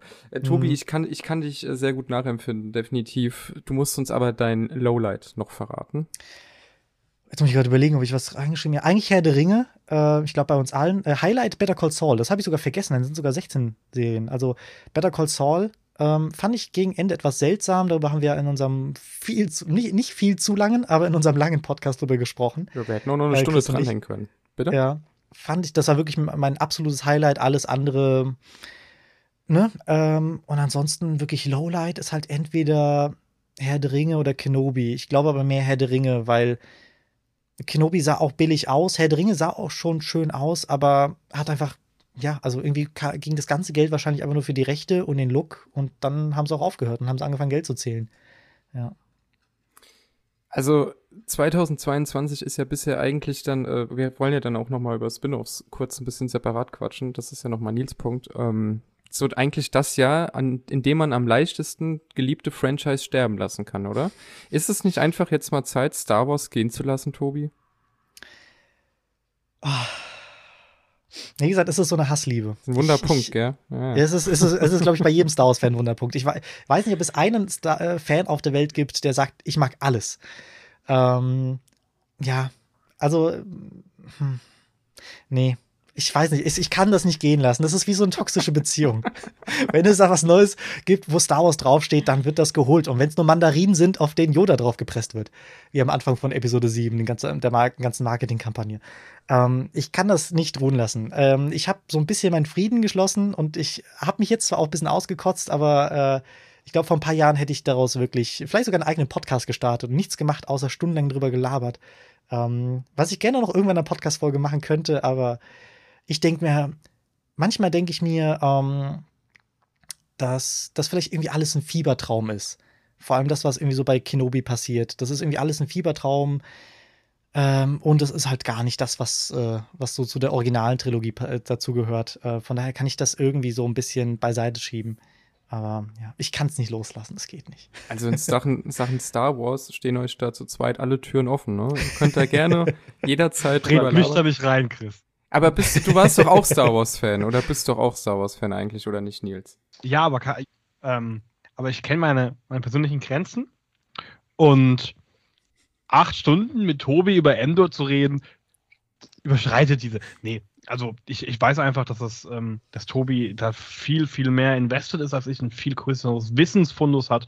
Und ich glaube nicht, dass das unterhaltsam wäre. Also ich würde es mir eher nicht. anhören, als mir Endor anzugucken. Wobei ich jetzt auch oft gehört habe, dass Endor ja tatsächlich jetzt die eine Star Wars-Serie ist, die gut ist. Aber ich bin, nee, bin also wirklich, also das Ding ist halt, es ist halt so ein Kritikerliebling und kein Fanliebling. Weshalb es vielleicht nur zwei Staffeln gibt und deswegen schon äh, ja unter Fans halt Kenobi dann wiederum sehr geliebt wird, äh, weil das halt einfach nur, ja, es ist halt so die große Wunschtüte mit äh, Cameos und mit Fanpleasement und Co. Ähm, und ja, Hayden Christensen hat einen super Job gemacht. Es gibt auch einen tollen, ähm, ja, eine Szene so gesehen, die irgendwie so zwischen Episode 2 und 3 spielen soll. Äh, Flashback, das wollte ich sagen. Die selbst mir gefällt, obwohl ich halt mit den Prequels nichts anfangen kann.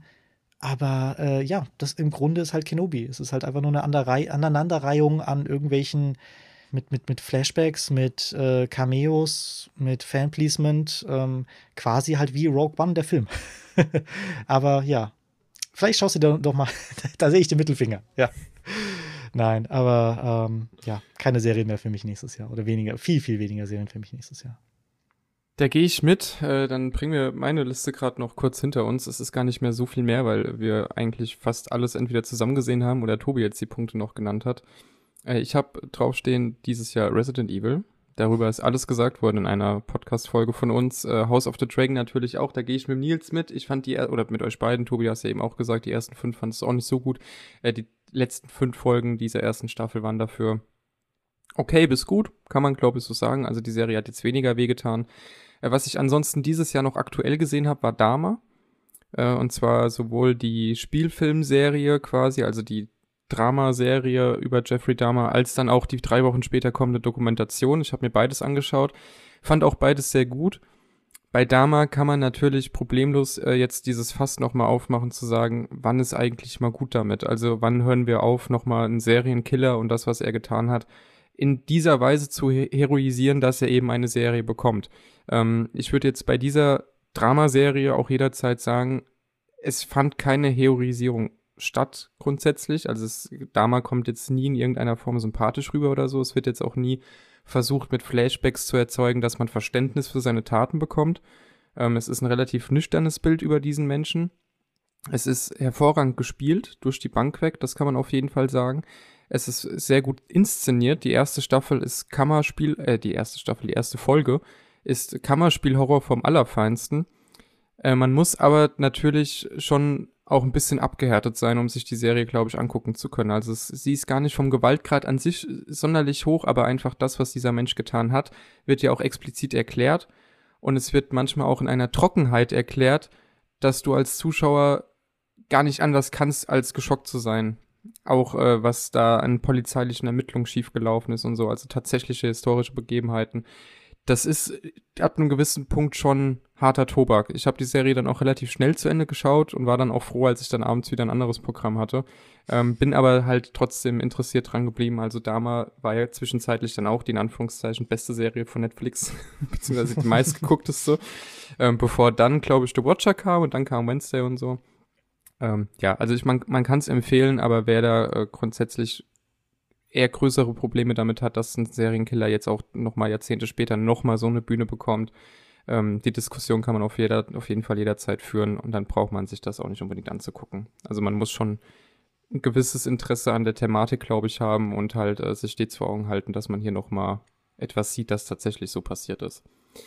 Ansonsten äh, habe ich auch gesehen Supernatural. Das ist zwar jetzt nicht aus diesem Jahr, aber ich habe es endlich zu Ende geguckt. und muss sagen. Ach, das Ding ist mal zu Ende.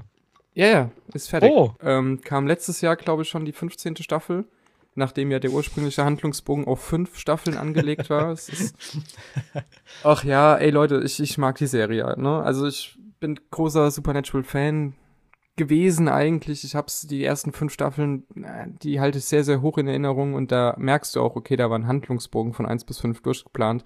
Danach ging's schon bergab, immer mal wieder mit kleinen Höhenflügen, Höhenflügen und jetzt dachte ich mir, komm, dir fehlen nur noch vier Staffeln. jetzt guck die halt mal noch. Ähm, und dann beschwert er sich, wenn er eine Staffel 1899 für einen Podcast. Die fehlen nur noch 14 Staffeln. Von, vier, vier, vier, vier Staffeln von etwas, wovon ich ja elf schon gesehen hatte. Also die, die Hürde ist da eine andere. Ich kenne ja die Figuren schon, ich bin ja schon connected und ich habe halt den, An äh, den Anreiz zu gucken, okay, ich will wissen, wie es ausgeht. War okay, aber man muss schon sagen, also das hat schon stark abgebaut. Das hat schon wirklich stark abgebaut. Ich habe mir Folgen teilweise runtergeladen und habe sie vom Flug von New York zurück nach Deutschland, wo man so schön Zeit hat, äh, habe mir da Folgen angeschaut und die Serie sieht teilweise wirklich so furchtbar schlecht aus, ne? Dass ich, ich hatte Handy vor mir stehen, auf dieser Ablage vom Sitz vor einem quasi im Flieger, ne? Und habe mich dann so hingesetzt quasi, dass mein Nachbar nicht sehen konnte, was ich da auf dem Handy schaue. weil es mir teilweise echt ein bisschen unangenehm war, weil diese Serie teilweise so schlecht aussieht. Und sie hatten dann mit Staffel 15, ich kann jetzt nicht genau sagen, wann Corona da kam und inwiefern das die Dreharbeiten beeinflusst hat, aber da ist es schon wirklich, wirklich billig teilweise. Ähm, hat dann auch keinen Spaß mehr gemacht. Ich habe mich sehr durchgequält, ich habe zwischendrin auch mal gekocht und war irgendwie am Handy und so. Es war nicht mehr das, was es einmal war. Aber es ist fertig, ich wollte es an dieser Stelle nochmal erwähnt haben. Äh, und wer Lust auf Sci-Fi, also Sci-Fi, äh, hier Fantasy-Horror-Gedöns hat, der kann sich die ersten fünf Staffeln auf jeden Fall gut angucken. Und ansonsten, mein Lowlight. Ja, wer hätte es gedacht? Herr der Ringe. es war halt auch wirklich scheiße. Es war, ja, danke. Danke. Kann man gar nicht schönreden, ne? Nee, ich weiß jetzt nicht, ob der Tobi jetzt noch äh, es als Lowlight auch noch fest benannt hatte oder dann doch irgendwie Kenobi wollte, aber. Eigentlich, also wirklich das, das größte Lowlight war bei mir auch eigentlich Herr der Ringe. Ja. Also, dass es von uns allen dreien das Lowlight mhm. wird, diese Serie, war ja so überhaupt nicht abzusehen. Und ich habe überhaupt gar keinen Bock auf die zweite Staffel. Ich kann es jetzt auch nicht schöner formulieren. Es war grausam, irgendwann ab einem gewissen Punkt sich das noch zu Ende anzuschauen. Es war viel zu viel Lebenszeit, die da verloren gegangen ist. Und ich weiß nicht, wie viel im Hintergrund schieflaufen muss, dass eine solche Serie mit einer solchen Lizenz, mit einem solchen Budget dermaßen an die Wand gefahren werden kann. Äh, wer das länger nachhören möchte, hat dazu bei unseren sehr Folgenbesprechungen sehr viel Zeit. Mhm. Und ansonsten gab es aber äh, eine sehr gute Serie dieses Jahr. Ähm, damit teile ich mir mein Highlight auch mit dir, Tobi. Das war natürlich Better Call Saul. Ähm, in dem Jahr, in dem Better Call Saul zu Ende geht und wir Abschied nehmen vom Breaking Bad mhm. Universum, kann gar keine andere Serie da oben stehen eigentlich. Es war eine hervorragende sechste Staffel. Es war Drama-Fernsehen auf aller, aller, allerhöchstem Niveau ich bin immer noch auch sehr am Schwanken, wo ich in meinem persönlichen Top 3 äh, of all time Boardwalk Empire, Breaking Bad und Better Call Saul, wie ich das jetzt ordnen würde. Aber es ist schon eine wirklich, wirklich gute Serie, die hervorragend zu Ende gegangen ist und die diesen großen Kosmos, über den wir uns ja dann knapp vier Stunden unterhalten haben, mhm. ähm, perfekt zusammenfasst mit einem rührenden Finale, mit einem authentischen Finale, mit einem Finale, das auch einfach dich aus einer Serie mal entlässt und du weißt, du hast hier eine abgeschlossene, fertige Narrative erlebt, die dich von Anfang bis Ende äh, entertained hat, gut unterhalten hat und einen auch noch lange begleiten wird. Und ich würde sofort das nächste Projekt von Vince Gilligan, äh, ohne mhm. irgendwie auch nur eine Sekunde zu überlegen, ähm, auf jeden Fall einschalten. Bin ich auch gespannt. Ich weiß gar nicht, ob die schon nächstes Jahr oder übernächstes Jahr rauskommt, aber Vince Gilligan arbeitet ja an etwas, was ja. jetzt aber nichts mit Breaking Bad zu tun hat. Äh, was hatte ich gesagt? Soll, glaube ich, eine Mischung werden aus Fringe, äh, X-Faktor und noch, äh, nicht X-Faktor, äh, wie heißt ähm, doch, X-Files. Wie heißt es denn auf Deutsch? X-Faktor, nee. Akte X. Akte X war es, genau, Akte X. Das, das andere X. Aber X-Faktor fände ich jetzt direkt besser, wenn es die Mischung ja. damit wäre und also einfach zwischendurch Jonathan Frakes auftaucht. Es, es gab, glaube ich, dieses Jahr auch wieder neue Folgen X-Faktor. Ähm, aber die hatte ich letztes Jahr schon, ähm, ja, schon gewählt und geschaut und ja. ich habe schon gemerkt, nee, irgendwie haben die Macher nicht begriffen, wieso uns damals X-Faktor, äh, wieso wir es so toll fanden. Ähm, von daher habe ich es jetzt wirklich mal ausgelassen, äh, weil ich glaube, es wäre nicht in den Tops gelandet. Nee, aber jetzt äh, zurück zu Vince Gilligan. Ähm, ja, habe ich Bock drauf. Auch wenn es mal was Neues wird. Das klingt ja wirklich sehr, sehr gut. Ich, ich bin ja gerade ähm, in meinem Fringe Rewatch der, mhm. äh, der fünf Staffeln. Ähm, boah, das klingt, das klingt wirklich sexy. Schau doch einfach echt noch mal Breaking Bad. Oder, oder ja, fang mal mit Better Digga, Call Saul an, Nils, ey. Come on. Come on. Ich, ich, ich, ich fahre gerade durch einen Tunnel. Ja, ja, du verstehst es gerade ganz schlecht, ja. Mhm. Äh, aber wie gesagt, ich kann es nur empfehlen. Better Call Saul, absolut mein Serienhighlight dieses Jahr. Und ähm, lädt eigentlich dazu ein, den äh, Breaking Bad Rewatch weiter fortzusetzen, mhm. den ich damals für diese Serie noch, also für diese finale Staffel nochmal angefangen habe. Äh, wie gesagt, wer mehr dazu hören möchte, ist, glaube ich, mit, den, mit unserer Sonderfolge dazu gut bedient. Dann lasst uns doch nach dem großen Punkt Serien vielleicht äh, einen kleineren Punkt abhaken und ganz kurz übers Zocken reden. Ich glaube, es geht einigermaßen schnell. Ich äh, ja. würde würd hier ganz kurz den Anfang machen, weil ich jetzt gerade eher am Mikrofon bin. Ich habe nämlich nicht viel gespielt dieses Jahr. also mein, insofern mein Spiel des Jahres in Anführungszeichen, was so natürlich Quatsch ist zu sagen, aber ist äh, tatsächlich das einzige aktuelle, was ich aus 2022 gespielt habe und das ist der Shadow of Rose DLC für Resident Evil 8. Und der war gut, weil ich äh, ihn in drei oder vier Stunden durchspielen konnte. Das war tatsächlich schon mal ein Vorteil. Der hat aber auch Spaß gemacht. Also mit Resident Evil äh, fährt man gerade überhaupt nicht schlecht, egal ob es das Zweier-Remake ist oder das Dreier-Remake, ob sieben oder acht war. Ähm, bald im März kommt ja schon Resi 4 Remake. Da habe ich auch furchtbar Bock drauf. Aber grundsätzlich fährt man mit dieser Reihe gerade eigentlich. Entschuldigung. Äh, nie schlecht. Und auch der Vor allem bei Serien. Vor allem bei Serien, ja, ja. Ähm, ja, und der Shadow of Rose DLC war eine nette Erweiterung mit einer Szene, die schon mal, also für, fürs Resident Evil Franchise, glaube ich, in den Top 3 Scariest Moments of All Time definitiv mit dabei ist. Also da habe ich das Licht angemacht. So transparent bin ich. Da habe ich ganz kurz mal das Licht angemacht und Pause gedrückt zwischendrin. das ist an einer Stelle, das ist echt, echt creepy. Äh, allein dafür lohnt sich das Ganze schon. Es ist ein bisschen teuer mit 20 Euro. Ähm, lohnt sich jetzt für die drei, vier Stunden nicht unbedingt. Da waren jetzt noch ein paar andere Extras dabei für diesen Mercenaries äh, Spielmodus und so, aber das hat mich nicht so interessiert. Ja, aber das war das Spiel, was ich dieses Jahr gespielt habe. Ansonsten habe ich nur alte Spiele aus dem letzten Jahr nachgeholt oder ich spiele sie immer noch, wie Persona 5. Das ist eine never-ending Story. ähm, Wann kam das eigentlich raus? Das ist auch schon ein paar Jahre her. Ne? 2017 oder so. Ja. Ach, krass. Okay. Also ich aber ich kenne wirklich ein paar Leute, die das immer noch zocken. Ähm, ja, es kam jetzt auch für Xbox äh, und für PC ah. und für die Switch und ist sogar im Xbox Game Pass dabei. Also wer 100 Stunden Zeit hat, sollte dieses Spiel definitiv spielen. Ähm, ja, aber ich könnte jetzt über alte Spiele reden. Äh, das Einzige, was ich sonst noch dieses Jahr gespielt habe, ich glaube, es ist auch schon von letztem Jahr, äh, wäre Aliens Fireteam Elite. Mhm. Beziehungsweise das haben wir ja zusammengespielt, Tobi. Ja. Und da kann man schon sagen, also so, so ein Vierer-Koop-Shooter ist eigentlich nicht so mein Ding, vor allem nicht, wenn es darum geht, dass du es halt sehr oft immer dieselben Level spielst, um Sachen freizuschalten und zu grinden. Aber ich glaube, es hat so acht Sekunden gedauert, nachdem wir das Spiel gestartet hatten, bis wir das erste Mal die Musik und dann vor allem auch die mhm. Originalgeräusche aus Aliens, äh, Aliens 2, also Aliens, gehört haben.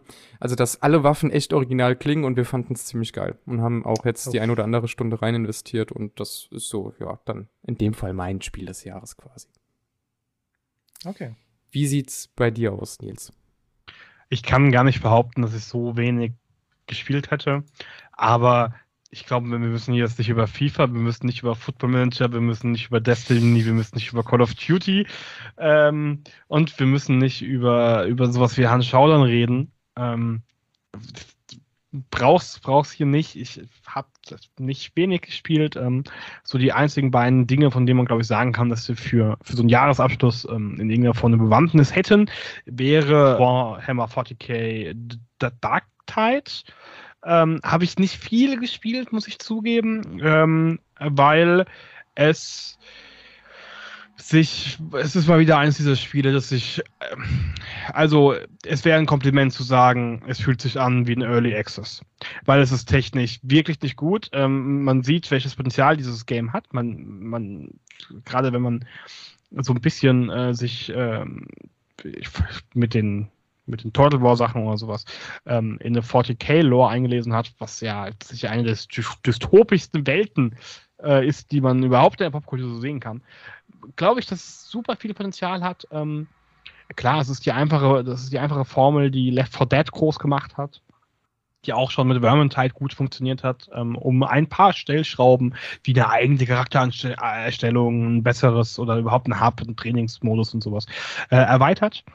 Ähm, aber momentan ist halt die Technik echt noch super im Weg. Und eine Kleinigkeit habe ich mir gestern extra noch angeschaut, wenn ich jetzt darüber reden kann, ist ähm, Last Hero of Nostalgia.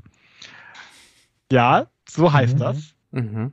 Und es ist echt interessant. Es ist, ähm, es ist, boah, es ist echt schwer zu beschreiben, weil das, ich, ich werde jetzt zwei Titel nennen, die man versucht hat, in eins zu quetschen. Und zwar eines der besten Spiele, das jemals kam, Stanley Parable. Parable. Mhm. Ja, und Dark Souls. okay. Nämlich ein äh, sehr, sehr humor, humorvolle äh, Souls-like. Ähm, der der auch viel dieser Boshaftigkeit der, der Source-Titel ein bisschen auf die Schippe nimmt, ähm, wenn beispielsweise die, mit dem furchtbar geilen Erzähler ausgestattet ist, äh, wenn der Erzähler plötzlich sagt, du hast so einen Freeze, oh, eine Kuh. Und du wirst einfach von der Kuh erschlagen. Random. einfach random fällt eine Kuh auf dich drauf.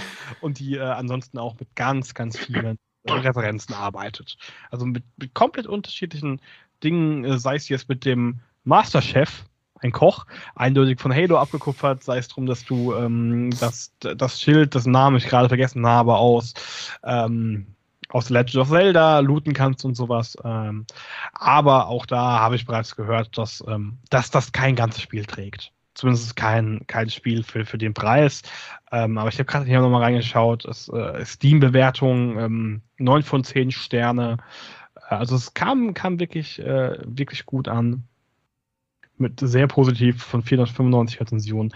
Es ist, es ist schön, ähm, dass mal diesen, diesen ganz eigenen Weg geht, ähm, der, der schon sehr viel Spaß macht. Ja. Gibt es nur für den PC? Äh, soweit ich weiß, ja. Hm. Würde mich überraschen, weil es halt auch ey, wirklich eine, so eine kleine, nischige Produktion ist. Ähm, ja. Ja, aber klingt interessant. Ist so Game Pass-Spiel ja. eigentlich. Game Pass würde es mal ausprobieren. Ah. Ja, auf jeden Fall. Da muss, kann man machen. Also ich finde jetzt die, es ist kein Vollpreistitel, es kostet 22,50. Naja. Ist also wirklich diese, diese lustige Idee äh, trägt höchstwahrscheinlich kein ganzes Spiel, aber man kann definitiv ein paar Stunden wirklich, wirklich Spaß haben. Gesundheit. Tobi. Also ich, gezockt habe ich ein bisschen was, aber nicht viel. Ähm, ich glaube fast am meisten, ähm, ja, Alien Fireteams Elite, halt mit dir, Chris. Ansonsten habe ich Anfang des Jahres noch ein DLC für Terminator Resistance nachgeholt, der letztes Jahr im Dezember rauskam, äh, den ich auch echt mag. Und jedes Mal denke ich daran, wir müssen endlich mal unseren Terminator-Podcast zu Ende machen. Es fehlt ja. immer noch eine Folge. Jetzt, jetzt, ist es offiziell auf Band, dass es einen vierten Teil geben wird. Das war vorher. Es war auch schon, äh, ich glaube, Anfang des Jahres haben wir gesagt, es ja, kommt okay, noch ein vierter. äh, nein, aber das müssen ja, wir auf jeden Fall. Das heißt, hieße ja aber, dass ich jetzt Terminator Sarah Connor Chronicles zwei Staffeln gucken muss. Da sind wir wieder beim Thema. Ne? Da sind wir wieder beim Thema Serie. Ja, vielleicht für dich mache ich eine Ausnahme. Ja, nein, wir, wir, wir, wir für den Nils habe ich schon so viel Bullshit mir anschauen müssen. Entschuldigung, wir bringen diese Retrospektive zu Ende. Ach, nein, aber um das einfach mal. Ist egal. Jedenfalls. Ähm, nächstes Jahr, Tobi. Nächstes Jahr ja, ist es soweit. Ich, ich glaube, das waren so meine Highlights. Ansonsten, wirklich mein Lowlight war ein Spiel, worauf ich mich wirklich schon seit Jahren gefreut habe. Ähm, nämlich Lego Star Wars, das Skywalker Saga. Weil ich seit Kindheit ein großer Lego Star Wars Fan bin. Und ich es auch schön fand, jetzt auch mal die Sequel-Trilogie zu sehen, weil ich dachte, gut, wenn sie auf der Leinwand schon nicht punkten, vielleicht halt dann eben als Lego-Spiel aber das Spiel wurde mir sehr schnell, sehr, sehr schnell kaputt gemacht. Äh, und ich glaube, ich habe so ein leichtes, äh, also ich dürfte niemals nach Las Vegas in ein Casino reingehen, weil ich glaube, ich habe da ein großes Problem. Ähm, weil was ich schon damals geil fand, war ähm, natürlich halt der Humor und das Spiel an sich. Aber es war auch schon geil anzusehen, mal sehr schnell sehr, sehr viele Steine zu sammeln. Und man konnte sich halt äh, für Steine halt irgendwie ja, so, so, so kleine Spielereien halt irgendwie kaufen, wie vielleicht irgendwie andersfarbige Lichtschwerter oder Charaktere oder sonst irgendwas, also damals in den Spielen. Oder man konnte sich Multiplikatoren kaufen, mit denen man die Steine multiplizieren konnte, die man aufsammelt, die sich auch addieren. Das heißt, man konnte dann irgendwie zweifach, vierfach, sechsfach, achtfach noch irgendwas. Äh, und es war schon ganz geil, wenn man halt am Anfang ein Spiel durchspielt, äh, also ein Level durchspielt. Man hat irgendwie nur, weiß ich nicht, 200.000 äh, Steine gesammelt Und ähm, wenn man dann alle Multiplikatoren hat, kommt man halt am Ende von, ähm, weiß ich nicht, vielleicht drei Millionen Steine für ein Level. Einfach nur diesen Unterschied zu sehen, das hat mich nochmal irgendwie sehr motiviert und nochmal zusätzlich motiviert, nochmal alles äh, durchzuspielen. Wurde aber hier kaputt gemacht, ähm, weil es zwar auch diese Multiplikator Multiplikatoren gab, die auch weiterhin Steine kosten, aber es gab auch noch irgendwie, ich glaube, Karten oder sonst irgendwas hieß es, die man auch nochmal einsammeln musste, ähm, mit dem man dann überhaupt irgendwas kaufen konnte. Mal davon abgesehen, dass man sich das halt mit den Steinen überhaupt leisten musste. Äh, diese Karten waren aber manchmal so versteckt, dass man die nur mit gewissen Charakteren sich holen konnte, äh, die man halt erst im Laufe des Spieles bekommt. Und das Ganze führt halt, dass du einfach Stunden damit halt investieren musst. Äh, und wenn man halt einfach nur Spaß an der Story hat, dann ist es, reicht es ja. Aber der Humor war halt dann auch weg, weil alle Charaktere sprechen. Es gab halt so ein Mumble, ähm, so ein Mumble-Feature, das man sich auch aktivieren konnte. Das war zumindest kostenlos.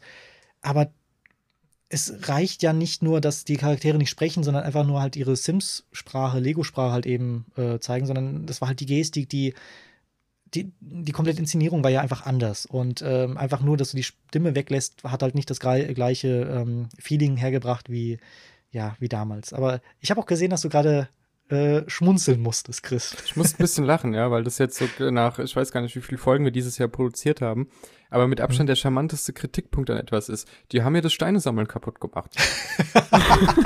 ja, aber es war so, es war halt echt so. Das hat mir leider irgendwie alles kaputt gemacht, weil wenn halt zumindest also das Spiel war in Ordnung, aber es war halt nervig, jedes Mal an irgendwelchen Sequenzen vorbeizukommen, wo du halt siehst, da kommst du mit diesem Charakter jetzt erstmal nicht weiter.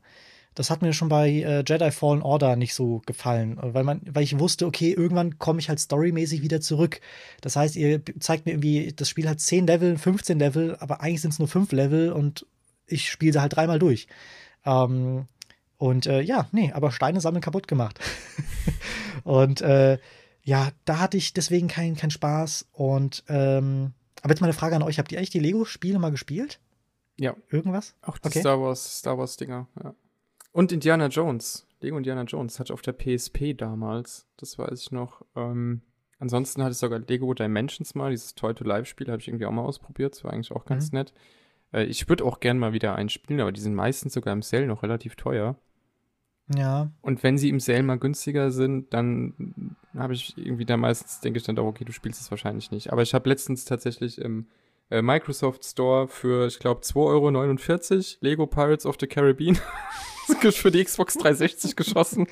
Gucken wir mal, gucken wir mal. Das Spielprinzip ist ja eigentlich unkaputtbar. Es sei denn, man ja. zerstört das Steine sammeln. Das ist man, natürlich ein großer ja, genau. Fehler. Also, Aber, ja. ein Arbeitskollege hat Riesenspaß an dem Spiel. Ich habe es halt irgendwann pausieren müssen. Ich glaube auch, weil ich ähm, Oh, nee. Also das zeigt, ich glaube, das Spiel zeigt so sehr, äh, wie ich ticke. Ich habe halt irgendwann halt einen Better Call Saul Rewatch gemacht, äh, um halt da mal reinzukommen, auch für den Podcast. Äh, und deswegen alte Folgen geschaut und habe den Ton ausgemacht und habe halt gedacht, okay, ich sammle jetzt halt einfach Steine oder ich gucke mir halt eben an, wo finde ich denn diese Karten, die ich einsammeln kann. Aber das hat mir, also es war nicht fair für Better Call Saul und es hat mir auch nicht den Spielspaß gegeben bei Lego. Und äh, deswegen habe ich es irgendwann pausiert, weil dann auch der Podcast kam. Und ähm, mittlerweile habe ich keinen Bock. Ich glaube, ich habe sogar auch deinstalliert. Ich gucke gerade unten in die Leiste rein, ich finde es auch nicht mehr. Ich glaube, ich habe es wirklich deinstalliert, weil ich gesagt habe, nee, komm, vergiss das. Ich habe, glaube ich, irgendwie zwei, äh, äh, zwei Drittel habe ich, glaube ich, fast durchgespielt, aber nee, komm, brauche ich nicht mehr.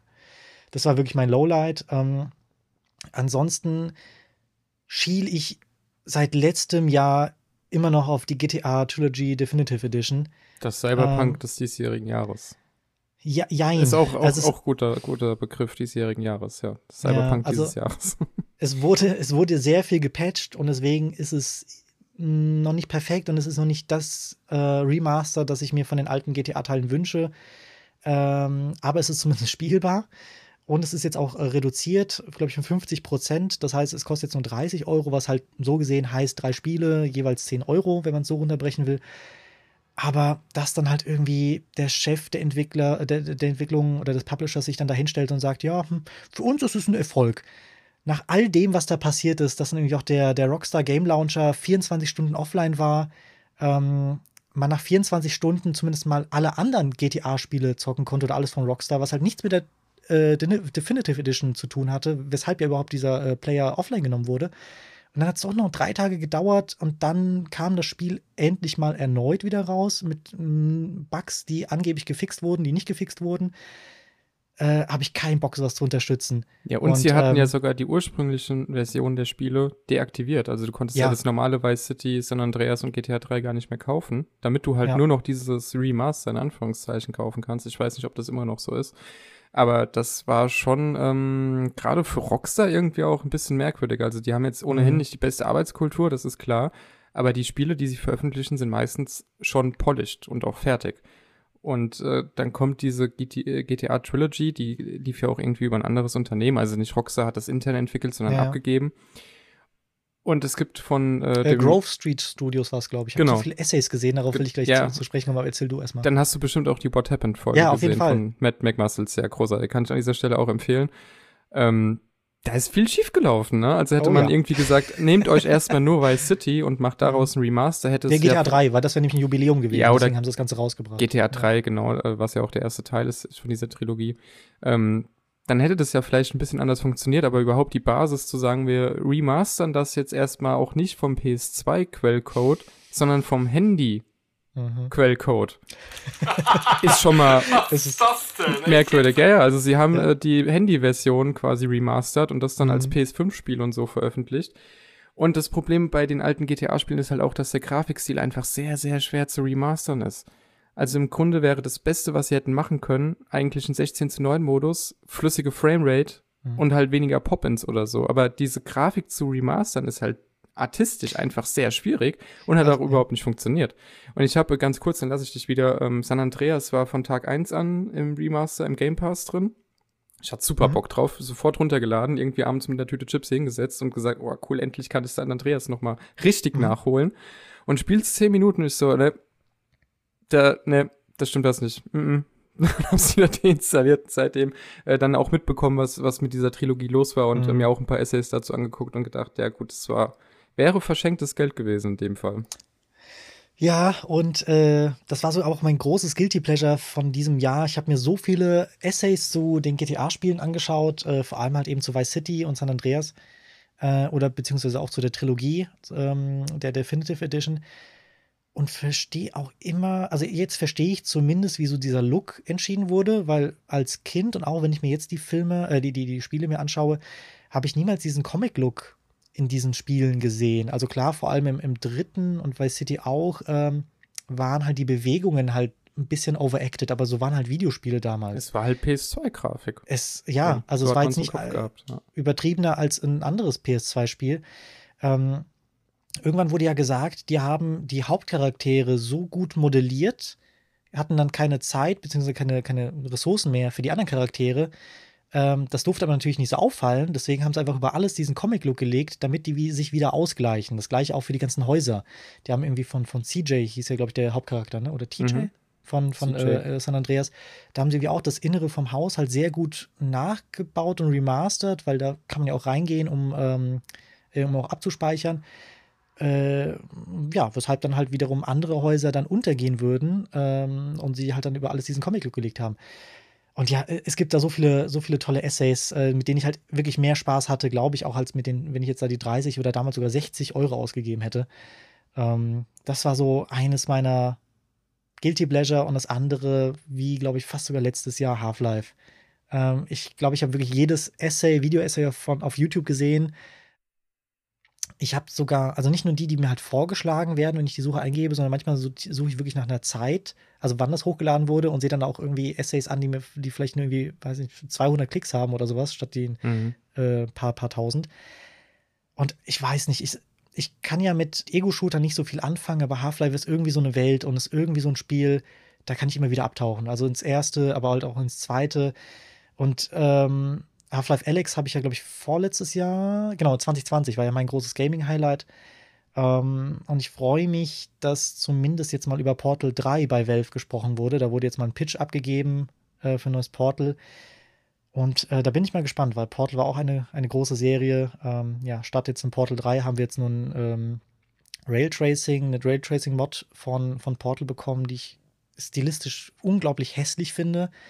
Äh, plus ähm, Portal ist jetzt halt ein Spiel, wo man sehr schnell die Orientierung verliert, weshalb halt gewisse, gewisse Punkte, gewisse Objekte, ich sag mal, unauffällig leuchten, beziehungsweise auf denen halt einfach ein Fokus gelegt wird, das, was, was man nicht merkt. Wenn aber alles durch Raytracing irgendwie leuchtet und von unten beleuchtet und irgendwie alles sieht schön aus und reflektiert, ähm, habe ich ein paar Videos schon gesehen, auch ein paar Essays und das fand ich überhaupt nicht, ich fand es pottenhässlich und äh, eigentlich kontraproduktiv für, für den Gameflow.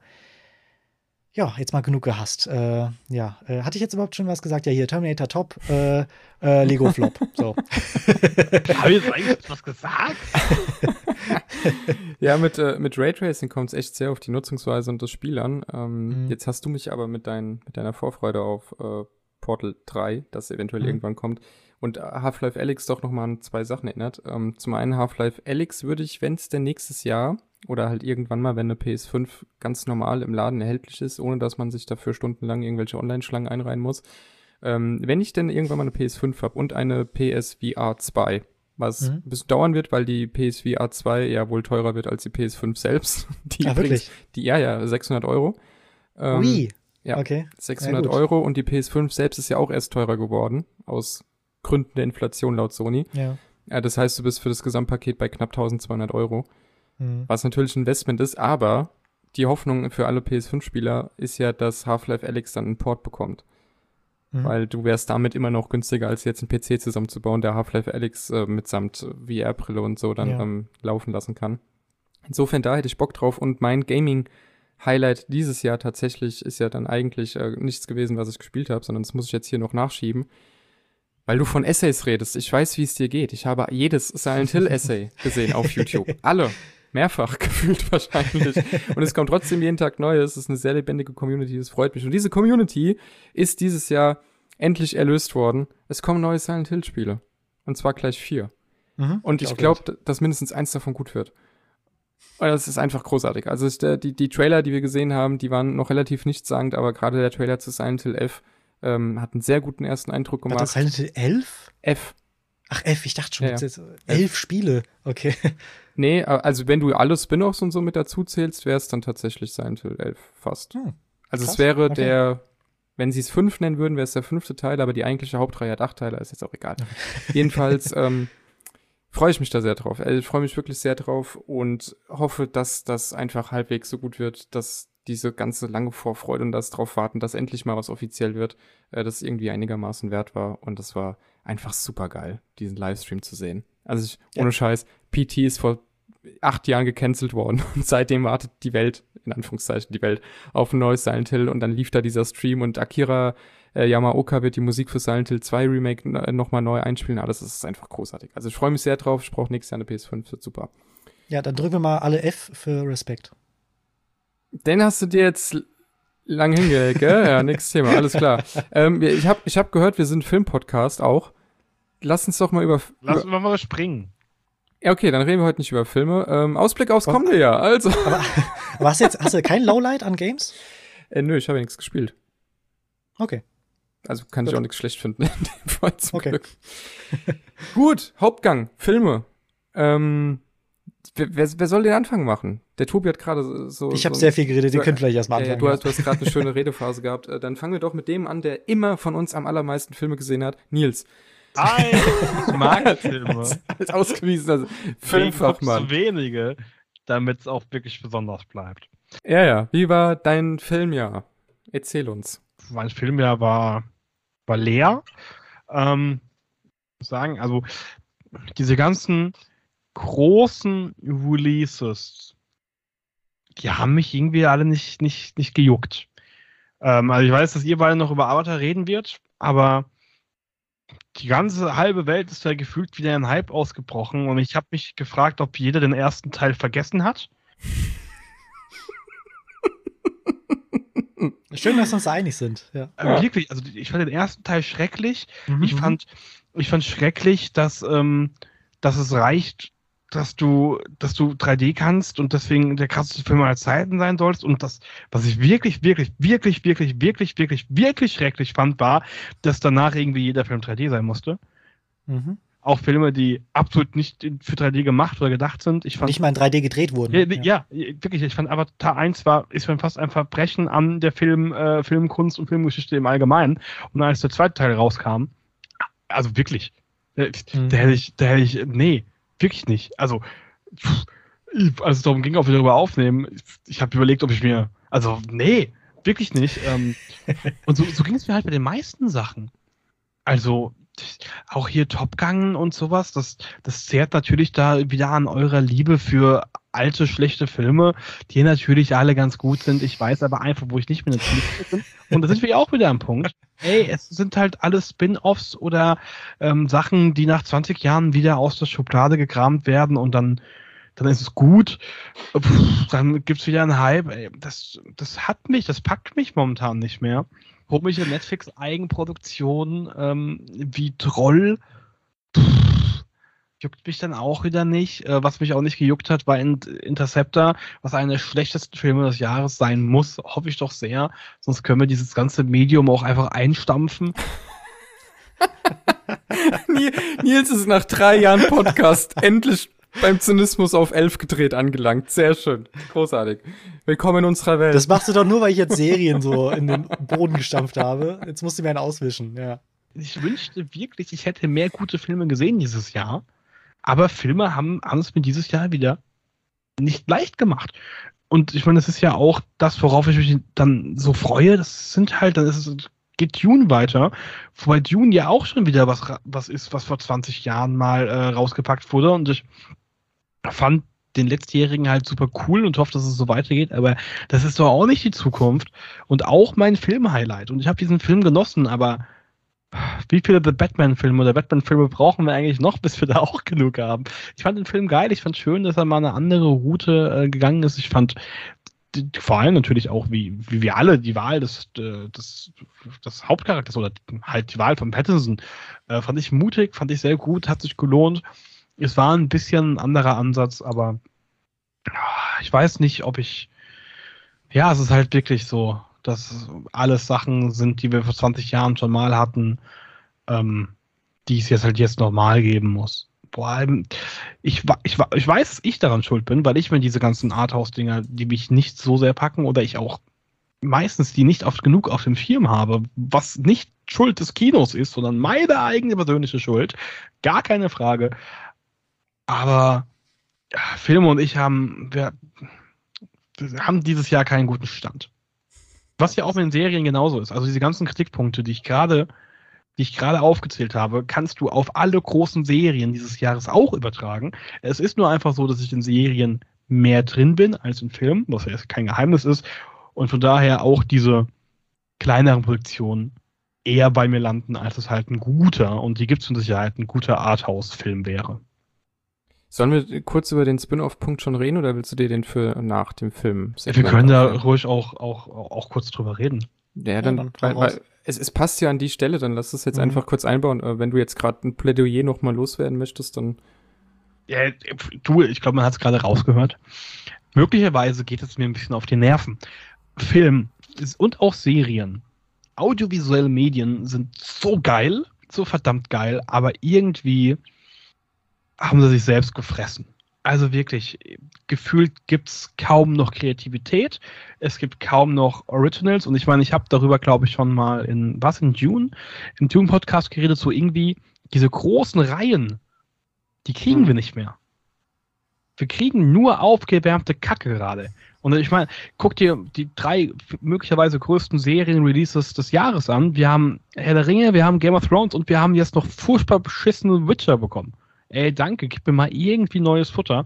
Klar, wie gesagt, gibt es mit Sicherheit, aber da fehlt es halt wahrscheinlich auch wieder an der, der Popularität. Ich weiß nicht, ob die Leute gerade einfach einfach Bock drauf haben, das zu sehen, was sie kennen, weil momentan sowieso so viel passiert und alles mhm. ist ähm, alles ist schlimm und dann geht man halt, sage ich mal, eher auf das Safe Bet, aber mir fehlt so ein bisschen wahrscheinlich, wie gesagt, das ist meine Schuld, aber mir fehlt so ein bisschen die Aufmerksamkeit für für kreativere Dinge, die sich auch was trauen und nicht mehr einfach nur gehen, oh, das hat vor 20 Jahren geklappt, das machen wir nochmal.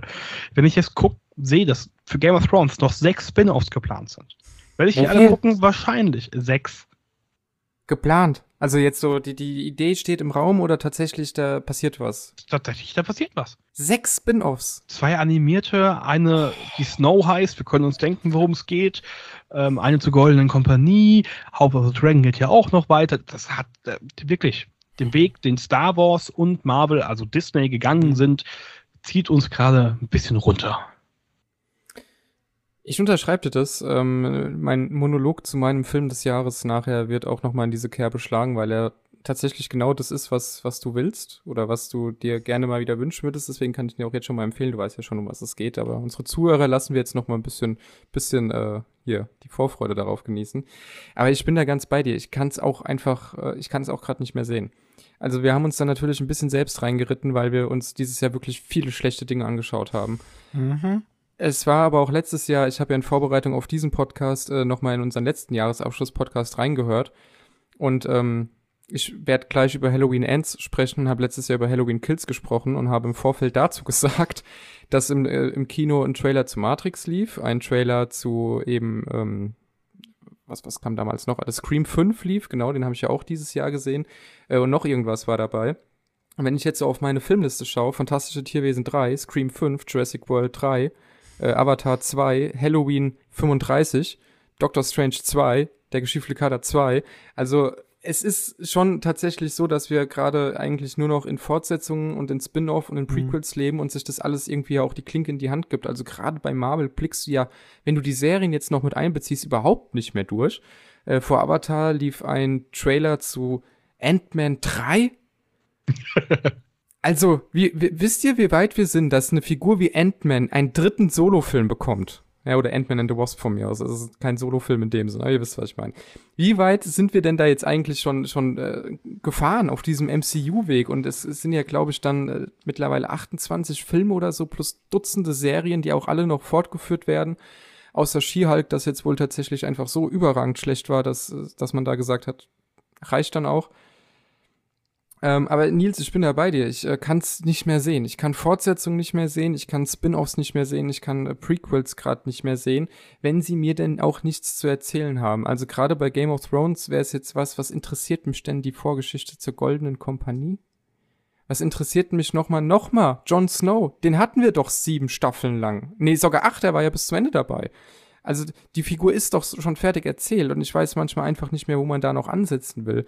Und wenn es dann aus aus einem Recycling oder aus einem Fortsetzen von Altem wird, ja, wie quasi Jurassic World 3 ist ja der, der Fall ist, dann ist das die eine Geschichte. Aber wenn du, du diese Vermischung noch innerhalb desselben Universums hast, wie Star Wars und MCU, dann bist du doch da als Konsument am Ende tatsächlich nur noch das. Konsument, der im Grunde einen Hauptgang nach dem nächsten äh, irgendwie genießen soll, aber es schmeckt am Ende überhaupt nicht mehr und man ist nicht so richtig satt. Es ist so ein bisschen wie McDonalds. Man kann, wenn man Hunger hat, befriedigt es vielleicht, aber so richtig gut fühlt man sich danach eigentlich nicht. Und ich verstehe auch nicht, wie, also, ne, was heißt, ich verstehe es nicht. Ja doch, Disney und MCU. Also man kann ja die Antagonisten in dem Fall schon auch ein bisschen ja, benennen. Safe. Ja, es ist sicherlich nicht das Einzige, aber es ist ganz ausschlaggebend dafür, dass das MCU so erfolgreich ist, dass genau das passiert, wo wir uns jetzt gerade befinden. Und ich habe ähm, ich freue mich sehr drauf, wenn ich nachher meinen Film des Jahres äh, dann noch vorstellen darf, weil der hat's mir wirklich, der hat mir wirklich das Kino jetzt dieses Jahr auch noch mal gerettet. Aber es ist gerade schon bedrückend. Also auch für uns als Podcaster. Wir haben über sehr wenig gute Sachen dieses Jahr gesprochen und äh, flüchten uns ja im Grunde in alles Neuartige, was wir finden und sagen, äh, wie jetzt Hot Skull zum Beispiel vom Nils, guck mal, da ist was anderes. Da ist mal was, was mich noch mehr herausfordert irgendwie. Ja, gebe ich euch recht. Ähm, auf der anderen Seite, wenn man sich halt dann später meinen Ausblick mal anschaut in Sachen Filme, mhm. ja, dann geht dieser Trend halt eben einfach noch weiter. Und ähm, ja. Ähm, ich muss halt also dazu sagen, dass es leichter ist, sich darauf zu freuen, wenn man. Also klar, so, so eine neue Reihe äh, wirkt jetzt nicht die, die Erwartungshaltung. Ja, ja. ja, genau, genau. Und äh, ja, auf, es kommt mir so ein bisschen vor, als ob halt wirklich die Studios halt so den kreativen Part aufgegeben haben äh, weil es einfach zu unsicher ist. Und wenn er halt so viele Fans gibt, die halt einen Darth Vader-Film haben wollen, dann kommt der. Auch wenn die Fans halt nicht raffen. Es gab schon sechs Filme über Darth Vader. In Rogue One kam er auch vor. Ich glaube, in jedem ich glaub, Film. Ich glaube, wir sollten die Vorgeschichte von ihm erklären. Ja, ich glaube auch. Ja. Die Vorgeschichte, Darth Vader, ich zu Darth Vader wurde. Ja, und äh, ich, naja, wenn halt warte da. mal, kommt, kommt ein Darth Vader-Film oder ist das jetzt gerade nur Quatsch? Äh, Es war, öfters mal im Gespräch. Ich weiß nicht, ob es Ah. kommt. Ich finde es halt sinnlos, weil es gibt ja schon sechs Filme. Plus halt in jedem Film, in jeder Serie kam Darth Vader vor. Ob es Clone Wars ist, ob es Rebels war, ob sonst irgendwas. Ich habe gerade komplett ignoriert, dass die Prequels ja nur dafür da waren. Ja, es war ja nur Darth Vader. Und ich dachte so, warte mal, das war doch, das war doch hier der Anakin, oder nicht? Und in Episode Ja, aber- 7 sieht man wieder Darth Vader. Und ach nee, Leute. Ey, das wäre Ähm. doch eigentlich eine geile, geile Pointe, muss man schon irgendwie sagen, oder? Wenn jetzt wirklich noch mal ein Darth Vader-Film kommt, der jetzt noch mal die Geschichte zwischen, zwischen den ersten 10 Minuten von Star Wars Episode 4 und den letzten 20 Minuten von Star Wars Episode 5 erzählt, was ist da eigentlich passiert, als er nicht on-screen war. Also es gibt ja sogar das VR-Spiel Star Wars äh, äh, Vader Immortals heißt glaube ich. Was, naja, also wenn man Half-Life Alex gezockt hat, dann juckt einen auch kein weiteres VR-Spiel mehr, weil das einfach perfektioniert wurde äh, seitdem. Also bestimmt kann man da noch ein paar Schippen drauflegen, aber alles, äh, was davor oder Mhm. danach rauskam, ist halt nicht mehr so, so schön ausgebaut. Von daher, wie viel Vader willst du denn noch sehen? Und mir geht das sowieso auf den Sack. Alles, was mit Star Wars zu tun hat, da musst du dann irgendwie Vader sehen mit seinem ausgefahrenen Lichtschwert. Als ob das halt das Einzige ist, was Star Wars halt irgendwie ausmacht. Ähm, vor allem Lichtschwerter generell finde ich halt so geil, aber es ist halt geil, wenn du es halt sehr wenig einbaust und nicht, wenn du wegen jeder Kleinigkeit das Lichtschwert rausholst. Dann wird es auch irgendwie lächerlich. Jetzt fange ich schon wieder an, über Star Wars zu reden. Wo war Ich eigentlich wollte, ich wollte dich gerade so. bremsen. Es geht um Spin-offs und so. Ja, Ja. Spin-offs. genau. Also, Star Wars Episode 10. Habt ihr Bock nächstes Jahr? Super, super. Ja. Auf jeden Fall, da gehe ich sofort rein am ersten Tag. Unbedingt. Ein 3D HFR. OV, HFR 3D. Ja. Nein, aber ich, fa- ich, ich- finde Nils Beobachtung einfach sehr richtig und wir Mhm. kommen äh, zumindest, was das Blockbuster-Kino angeht, äh, nicht mehr so richtig raus. Und äh, auch die Beobachtung von Nils war ja richtig. Es gibt noch andere Filme. Man muss aber aktiv drauf zugehen. Man bekommt Ja. sie eben nicht im großen Cineplex serviert, man bekommt sie nicht auf Netflix zu sehen oder außer man sucht halt wirklich danach. Aber man muss einfach mal, wenn man es, und das ist auch an dieser Stelle vielleicht so ein leichter Appell, wenn man noch ein Programmkino in der Ecke hat, und äh, zumindest Tobi und ich, wir haben das ja, der Nils wohnt ja Mhm. jetzt ein bisschen weiter ab vom Schuss in dem Sinn, aber wir, oder habt ihr ein Pro Programmkino in der Ecke? Nee, ne? So richtig? Nicht Nee. wirklich, ne. Ja. Ähm, wer, wer es hat, nutzt das. Ja, also da läuft auch nicht immer, da ist nicht jeder Film Gold, aber da kann man zumindest mal ein paar Sachen entdecken. Ähm, Tobi kannst vielleicht gleich drüber reden. Bones and All haben wir uns da zum Beispiel angeguckt. Mhm. Er war jetzt sicherlich nicht der beste Film, den wir dieses Jahr gesehen haben, aber mal was anderes. Ja, also Mhm. er hat Ja. Äh, Genre kombiniert, er hat sich ein bisschen was getraut, er hat eine ganz eigene äh, Bildsprache auch gehabt. Und sowas gibt's halt noch. Aber das große Hollywood-Kino und äh, mein Lowlight-Film dieses Jahres, äh, wenn ich dann dran bin, hat es mir auch bestätigt, das große Hollywood-Kino ist aktuell nicht mehr für mich gemacht. Und ich glaube, das kann ich auf uns drei beziehen. Es ist eigentlich nicht mehr für uns gemacht. Mhm. Schöner, trauriger Punkt. Sehr gut. Nils, warst du dann, warst du dann eigentlich schon fertig? Du bist Ich, dort. ich, ich habe ganze zwei und Filme genannt und auch. ansonsten einfach nur auf das Medium an sich drauf gehauen. Also äh, Lowlight Interceptor quasi und sowieso Kino. Und sowieso Kino. Und natürlich, ja, es, ich- weil es ist wirklich so weit, dass ich, ich bin, ich bin ja ein paar Mal geflogen dieses Jahr, ähm, dass ich angefangen habe, was mir Gladiator und sowas anzu, anzugucken während des Flugs. Ähm, Sehr gut. weil ich den nie so wirklich ganz am Stück und ähm, über eine, keine Ahnung, Vox-Ausstrahlung oder Kabel 1 eher Mhm. hinaus, Zwölf Werbeunterbrechung. genau, wirklich so komplett verfolgt habe. Ich bin, ich, es ist so weit, dass ich mir Filme von früher runterlade. Langsam haben wir dich, Nils. Bald haben wir dich. Die 80er, die warten auf dich.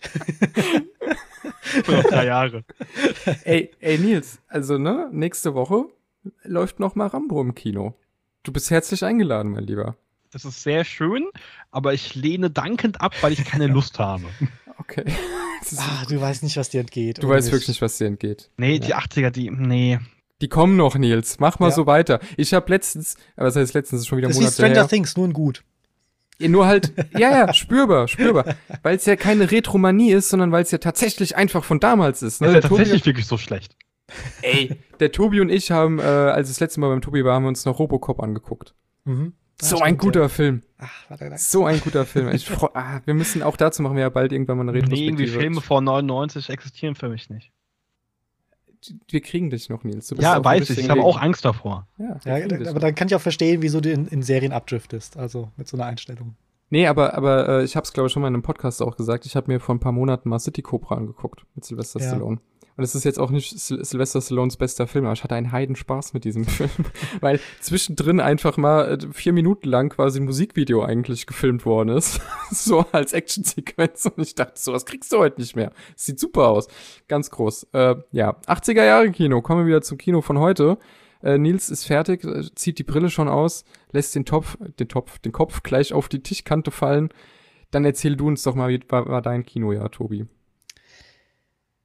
Ja, irgendwie war nichts eine 10 von 10. Ich habe zwar auch jetzt ein Highlight ähm, gesehen, habe ich halt mit euch auch, ähm, ja, The Batman X habe ich mit dir gesehen, also oder X äh, mit dir, Chris. Den fand ich auch in Ordnung, aber mir ist nichts mehr eingefallen, also nichts hängen geblieben vom Film.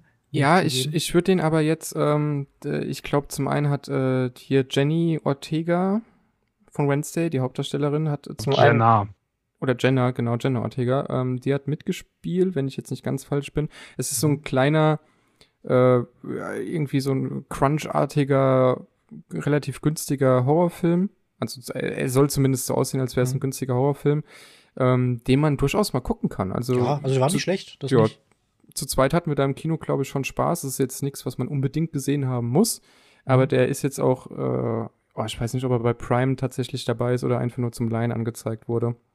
Aber ähm, mhm. X, also X, äh, kann man auf jeden Fall mal machen. Das ist so ein kleiner, feiner, kleiner Genre-Horrorfilm. Ja, ansonsten, wie du schon gesagt hast, äh, Bones and All haben wir gesehen. Äh, äh, Top Gun Maverick war ich, glaube ich, der Einzige, der den gesehen hat, oder? Ja, den habe ich doberweise verpasst. Da ärgere ich mich den auch sehr. Für so einen, der mich überhaupt nicht angesprochen Ja, also ich muss zugeben, ich habe jetzt Top Gun, glaube ich, zwei oder dreimal gesehen und ich, mich packt der bis heute nicht. Ich finde den unglaublich langweilig. Ich finde es interessant, wenn man ähm, den mal als Film sieht für die homosexuelle Szene. Mhm. Weil da doch sehr viele Anspielungen sind. Also, wenn dann irgendwie maskuline, eingeölte Männer dann doch Volleyball spielen am Strand äh, und das Ganze irgendwie als, als Montage geschnitten ist, ähm, da, da verstehe ich schon, dass da mehr mitschwingt, aber das alleine hat jetzt für mich irgendwie nicht äh, den, den, ja, den ersten Top Gun irgendwie. Ich fand den, fand den irgendwie nie so wirklich toll. Der zweite fand ich jetzt besser, hat sehr viele actiongeladene Szenen, vor allem gleich am Anfang ist halt eins, wo man wirklich halt in den Kinositz gepresst wird vor Spannung. Das war schon echt ganz cool anzusehen, aber selbst da, ich glaube, es ist sogar noch ein dritter, geteil, äh, dritter geplant, ähm, ist jetzt keine Serie, also keine Filmserie, die ich, die ich irgendwie weiterhin brauche. Ähm, ich habe noch eine Honorable Mention. Ähm, ich glaube, ich bin auch der Einzige, der auch Glass Onion gesehen hat, oder? Also in Der ist jetzt noch zu neu, ja. Ah, den will ja. ich auch sehen. Aber der kam ja jetzt erst vor, vor fünf Tagen oder so. Den habe ich jetzt noch nicht geschafft. Ich wäre eigentlich am liebsten ins Kino gegangen. Ähm, ich finde es auch schön, dass Netflix seine oder ein paar Filme halt eben auch in die Kinos rausbringt. Ich finde es aber fraglich, ob das so immer so kurz sein muss. Es kommt mir so ein bisschen vor, als ob die das halt eben nur raushauen, damit die halt irgendwie bei den Oscars oder anderen ist ja, auch exakt dass sie dafür halt eine Chance ja. haben, weil ein Film halt eben im Kino laufen muss. Finde ich ein bisschen schade, weil Glass Onion hätte ich mir ganz gerne angeschaut. Ich muss zugeben, ich habe den in zwei Teilen geschaut. Ähm, ich war so müde, dass ich nicht viel mitbekommen habe. Dann habe ich den zweiten Part dann noch geschaut, ähm, beides eben mit meiner Freundin. Und die musste mir dann immer wieder, weil man hat einfach gemerkt, wenn jetzt irgendwie ein großer Clou aufgedeckt wurde, und in mir hat sich aber nichts geregt. Ich habe nicht verstanden, was ist da jetzt so ein großes, wie, okay, die findet jetzt ein äh, Ja, ein Fax und weiter. Und äh, sie hat mir dann jedes Mal erklärt, ich muss jedes Mal auf Pause drücken, hat mir jedes Mal erklärt, ja, nee, du musst verstehen, das ist das und das. Und du weißt noch, der ähm, hat mir dann irgendwelche Namen erzählt, die ich auch schon wieder vergessen habe. Und wenn ich mir so rekonstruiere, ist das wirklich ein sehr toller Film, ähm, den ich mir auch noch mal ein zweites Mal anschaue, vor allem, weil ich halt auch äh, den, den ersten Knives Out sehr mag. Ähm, ich kann ihn jetzt halt nur nicht bewerten, weil es ist eigentlich fast mehr eine Nacherzählung, als äh, wirklich die Erfahrung, diesen Film gesehen zu haben. Ähm, aber der ist wirklich mal kreativ gemacht. Von Ryan Johnson kann man halten, was man will. Äh, aber es ist ein, ist ein, ja, ein toller Regisseur. Von daher, ich bin mal, bin mal gespannt. Es soll ja noch einen dritten geben. Mhm. Ähm, Netflix hat ja einen Deal mit ihm für drei Filme. Von daher, ja, bin ich mal gespannt. Ähm, ja, und jetzt kommen wir aber mal zu, zu meinen wirklichen Highlights. Da haben wir einmal, äh, ja, äh, The Batman, also The Batman, den ich aber nicht so weit oben zählen kann, weil die Love Story einfach zu aufgedrückt ist. Wäre die Love Story nicht drin mit Catwoman, dann wäre das, glaube ich, vielleicht sogar wirklich mein, mein Highlight, weil er inszenatorisch super ist, von den Schauspielern super ist. Selbst Robert Pattinson, äh, kann man jetzt von, von Twilight halten, was man will, hat sich schon spätestens bei äh, äh, The Lighthouse und ähm, hat dann noch mitgespielt Tenet, äh, mir gezeigt, dass er halt mehr kann, als einfach nur einen glitzernden, äh, traurig ausschauenden Vampir zu spielen. Ja, aber das hat mir das Ganze irgendwie kaputt gemacht. Ansonsten, Anfang des Jahres habe ich auch einen Film gesehen, der, mm, da kam nichts bisher dran. Uh, Everything, Everywhere, All at Once. Habt ihr nicht War geschaut? der oder? Anfang des Jahres schon? Ja, beziehungsweise letztes Jahr, aber der kam dieses Jahr, glaube ich, äh, offiziell in die Kinos, glaube ich jedenfalls. Weil der ist mir noch gar nicht der ist noch nicht so lange her, dass er im Kino lief, auf jeden Fall. Oder es gab nochmal eine weitere Aufführung, weil er halt für die Oscars nominiert ist. Das weiß ich gerade nicht. Aber ich habe ihn jedenfalls irgendwie Anfang des Jahres Mhm. gesehen. Nee, ich wollte ihn sehen, aber hab ihn auch verpasst. Ja. Ja, ist ein toller gemachter Film, äh, auch unglaublich kreativ, artet dann gegen Ende so ein bisschen in viel zu große Sphären aus, weshalb ich halt mit damit dann, also dann irgendwann dann doch abgeschaltet habe. Weil ich, auch wenn es mal übernatürlich wird oder fantastisch, sollte es halt irgendwie bodenständig sein. Und wenn dann halt dann wieder irgendwie das komplette Universum dann irgendwie in Gefahr droht und dann, nee, dann schalte ich ab. Dann, dann, dann ist das kein Film für mich. Und leider war halt Everything Everywhere All at Once, hat sich halt einfach so gesteigert. War aber gegen Ende auch echt wieder ein schöner Film. Und ähm, kleiner Trivia-Fact, äh, leider habe ich den Namen vergessen, aber der Shorty aus Indiana Jones 2, also das, äh, der, der Kinderschauspieler, hat dort mitgespielt, spielt auch eine relativ große Rolle, nicht die Hauptrolle, aber relativ große Rolle. Und ich fand es lustig, dann mal Interviews hinterher zu hören, bei denen gefragt wurde, ja, wieso bist du jetzt seit den 80ern nicht mehr auf der großen Leinwand zu sehen? Was, ist denn los? Hast du keine Lust mehr gehabt auf Filme? Und er meinte nur, ich wurde nicht gefragt. und das fand ich so, irgendwie so sympathisch. Dass er gesagt hat, nee, der hat Bock, aber der wurde nicht gefragt. Und hat er auch in dem Film halt gezeigt, nee, also auch wenn er halt damals Kinderschauspieler war, ähm, hat er das Schauspielen nicht verlernt. Ähm, ganz im Gegenteil. Es war, war schön, ihn mal wieder zu sehen und auch hinterher zu erfahren, dass das halt eben Shorty war. Ähm, ja, und deswegen teilen sich, glaube ich, mein, mein Highlight äh, Everything Everywhere All at Once und eine fünfstündige 80er Sci-Fi-Doku namens The Search of äh, Tomorrow, ähm, die ich, glaube ich, vor zwei Jahren auf Kickstarter unterstützt habe, die jetzt endlich draußen ist. Ähm, endlich kann ich jetzt die Blu-ray in meiner Hand halten. Fünf Stunden ähm, und geht wirklich chronologisch von äh, 1980 bis 1989 durch und zeigt dann irgendwie jedes Jahr eine Handvoll Filme, auch mit ähm, mal mehr, mal weniger bekannten Köpfen. Also zum Beispiel, äh, ja, Paul Verhoeven ist dabei, äh, Evan Reitman, noch, äh, noch bevor er verstorben ist, dieses Jahr ist dabei. Ähm, Billy D. Williams, also hier äh, Lando Calrissian aus Star ist dabei, sogar noch sein Sohn, weil der auch ein paar 80er-Filme mitgespielt hat. Das war, war alles irgendwie ganz schön. Ähm, vor allem, weil es halt einfach gezeigt hat, was einfach so toll ist an den 80ern. Also die ganzen Miniatures, äh, dass man Themen, das haben wir bei Robocop ja auch gesehen, ähm, dass man einen sehr plumpen Actionfilm, aber auch noch mit ähm, einer wirklich deepen Story, wenn man denn so will, nochmal aufpimpen kann. Also wenn man will, kann man sich halt einfach nur drüber lustig machen, wie, wie, äh, ja, wie die Effekte von Robocop dann aussehen und kann einfach mit der übertriebenen Action von Paul Verhoeven einfach Spaß haben, mit den Gallonen an Blut, die da irgendwie vergossen wurden. Ähm, aber man kann ihn halt eben dann auch als, äh, ja, einfach als, als Gesellschaftskritik zeigen, wie halt eben das aussieht, wenn halt einfach ein, selbst die, also ein Staat von einer, von einer Firma geleitet wird, aber selbst halt dann eben auch die, die Polizei halt eben einer Firma unterliegt und wohin das dann eben führen könnte. Und deswegen habe ich jetzt zu, äh, ja, wenn das halt eben mein Highlight. Lowlight wiederum, ja, einmal Interceptor und ich hätte nicht gedacht, dass das nochmal ge, äh, gefloppt wird, ähm, nämlich Avatar 2, über den ich ja auch schon mit dir, Chris, äh, in der letzten Podcast-Ausgabe ewig gesprochen habe. Was, wie lange ging? Okay, ne, ewig nicht, eineinhalb Stunden Nee, glaube ich. so eine ne? Stunde Also 15 oder so. Vielleicht länger, als der Film es verdient Äh, hätte. ungefähr so lang wie Avatar 2 hätte maximal sein dürfen. Ja, genau. Und äh, als, als kurze Zusammenfassung und ohne zu spoilern, ähm, ich war jetzt kein Fan vom ersten Avatar, also überhaupt nicht.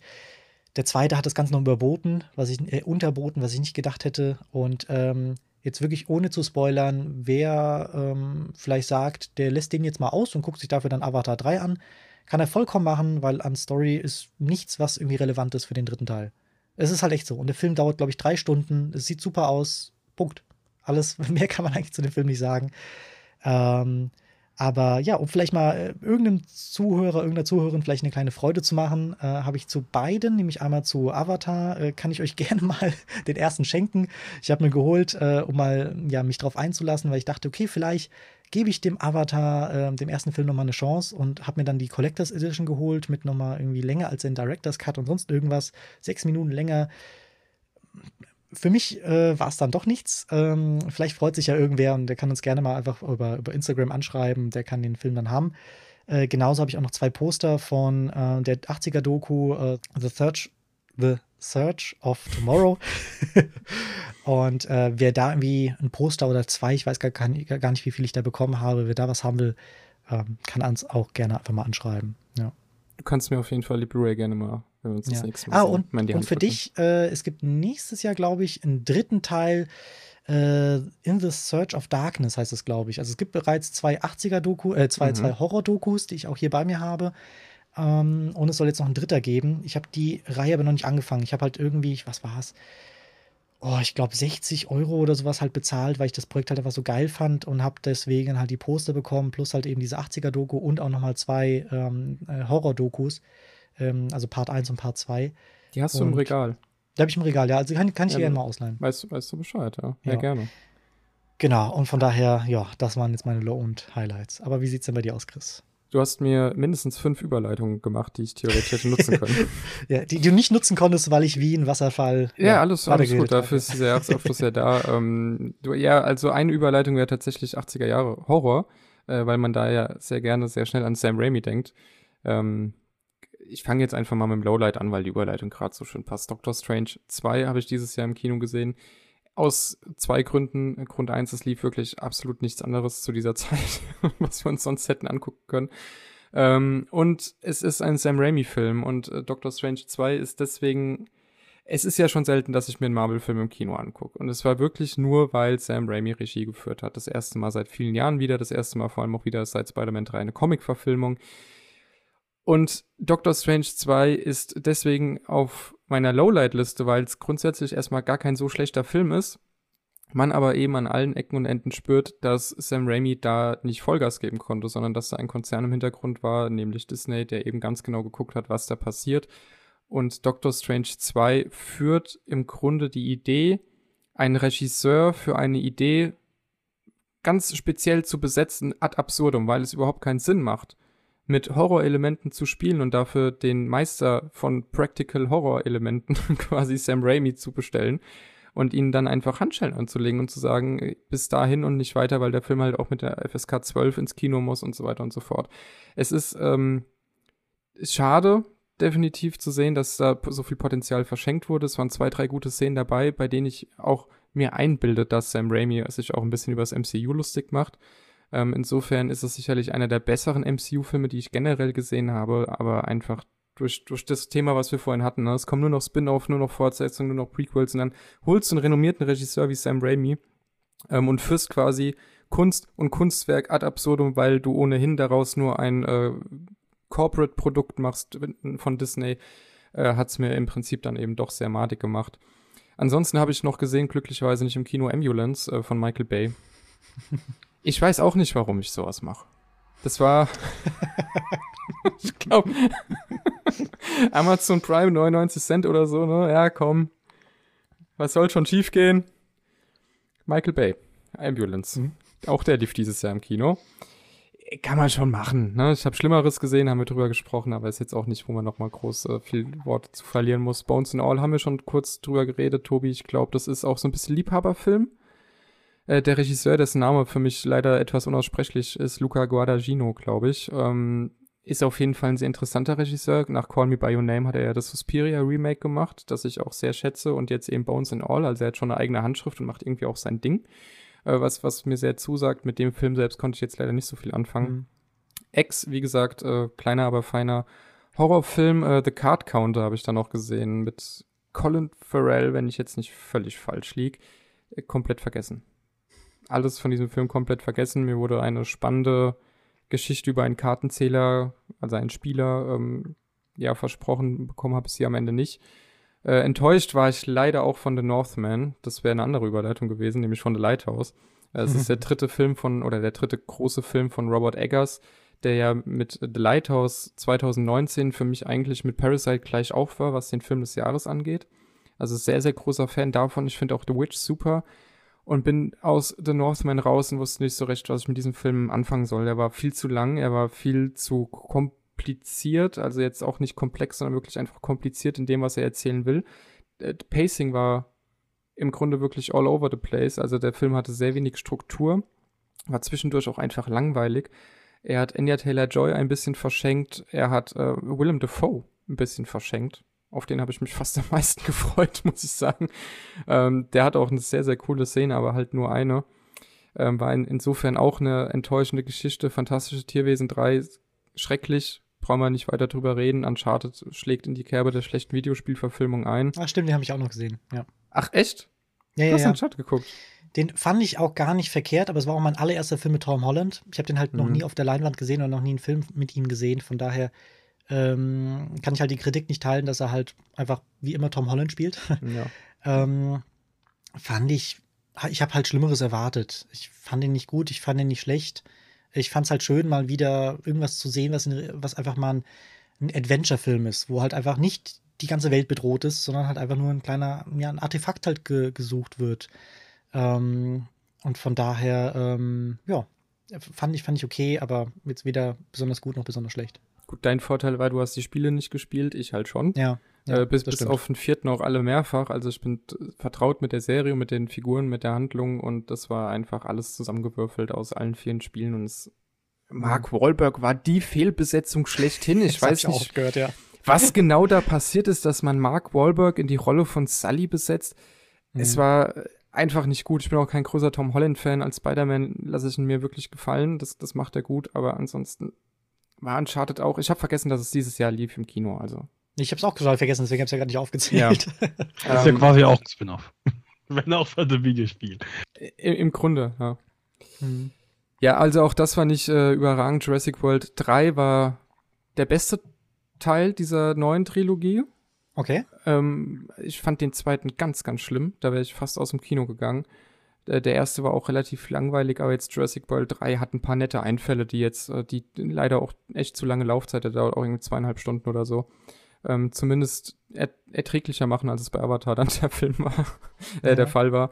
Aber ich kann Jurassic World 3 jetzt auch nicht uneingeschränkt empfehlen. Wenn man die Serie mag, okay, aber es war jetzt auch äh, kein Highlight in dem Sinn. Ja, also da wäre ich auch fast reingegangen, weil ähm, da wurde die Serie, also die Jurassic World Serie für mich endlich mal spannend, weil nach Mhm. Jurassic World 1, der halt einfach nur Jurassic Park 1 ist und Jurassic World 2, den ich halt, ähm, den habe ich nicht gesehen, habe aber sehr viele äh, Ausschnitte gesehen und es kam mir schon sehr stark rüber, als ob es einfach nur Jurassic Park 2 ist. Mhm. ähm, fand ich es jetzt mal interessant mit Jurassic World 3, das zu sehen, was eigentlich mit Jurassic Park 4 gedacht wurde. Fand ich jetzt mal interessant, dass die endlich mal nicht ein Remake machen und dann einfach World mit Park ersetzen, äh, andersrum, Park mit World ersetzen, sondern wirklich mal was Kreatives machen. Habe aber dann auch mh, nicht besonders viel Positives gehört, um es mal schön auszudrücken, und habe den dann doch ausgelassen, den Film. Aber hätte ich nicht gedacht, dass das ja aus deiner Sicht der beste der Serie ist.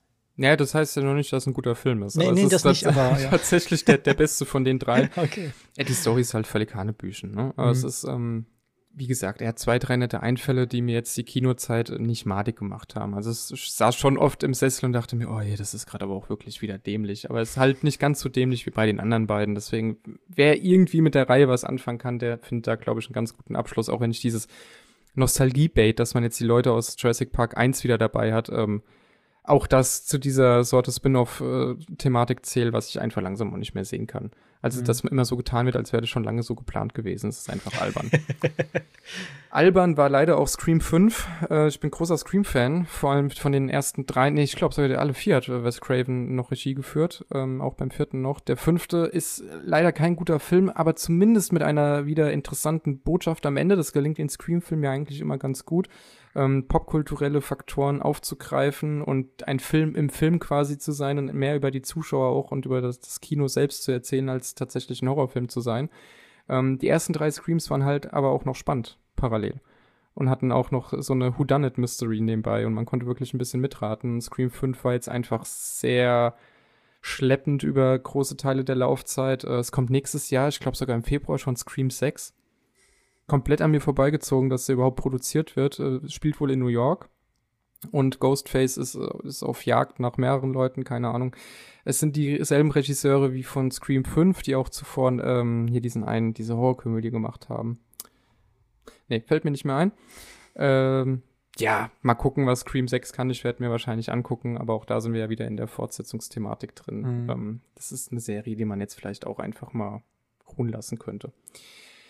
Weiteres Lowlight Halloween Ends. Äh, der Film hat mich nicht ganz so schrecklich entlassen wie Halloween Kills, aber es könnte jetzt durchaus der letzte Halloween-Film für eine gewisse Zeit bleiben. Und ich glaube, man wird es nicht vermissen.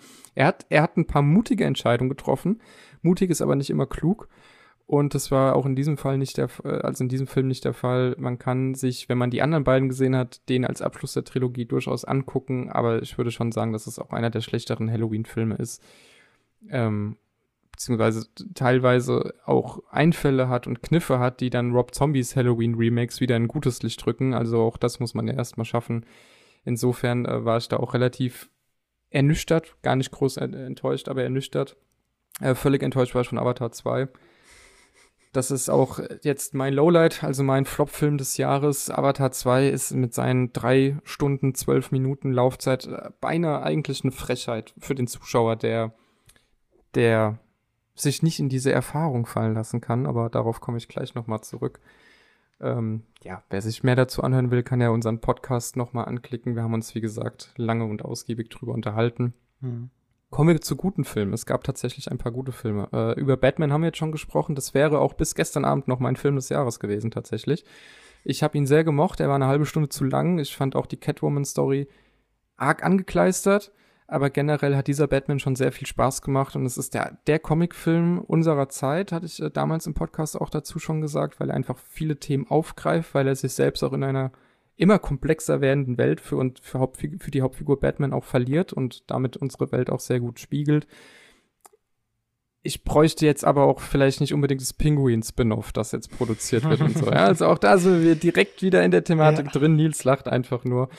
Ähm, das wäre jetzt so ein schöner Standalone-Film, der auch nicht zum DCEU gehören muss, das jetzt auch noch mal gerebootet wird so ein bisschen. Also ja, da können wir wie gesagt vielleicht echt mal eine eigene Folge zu machen. Aber The Batman war schon ein großes Highlight, einfach auch wegen der Verfolgungsjagd in der Mitte. Also die war schon phänomenal gut. Also die, die, die beste Verfolgungsjagd, die ich seit Jahren gesehen habe, hat großen mhm. Spaß gemacht.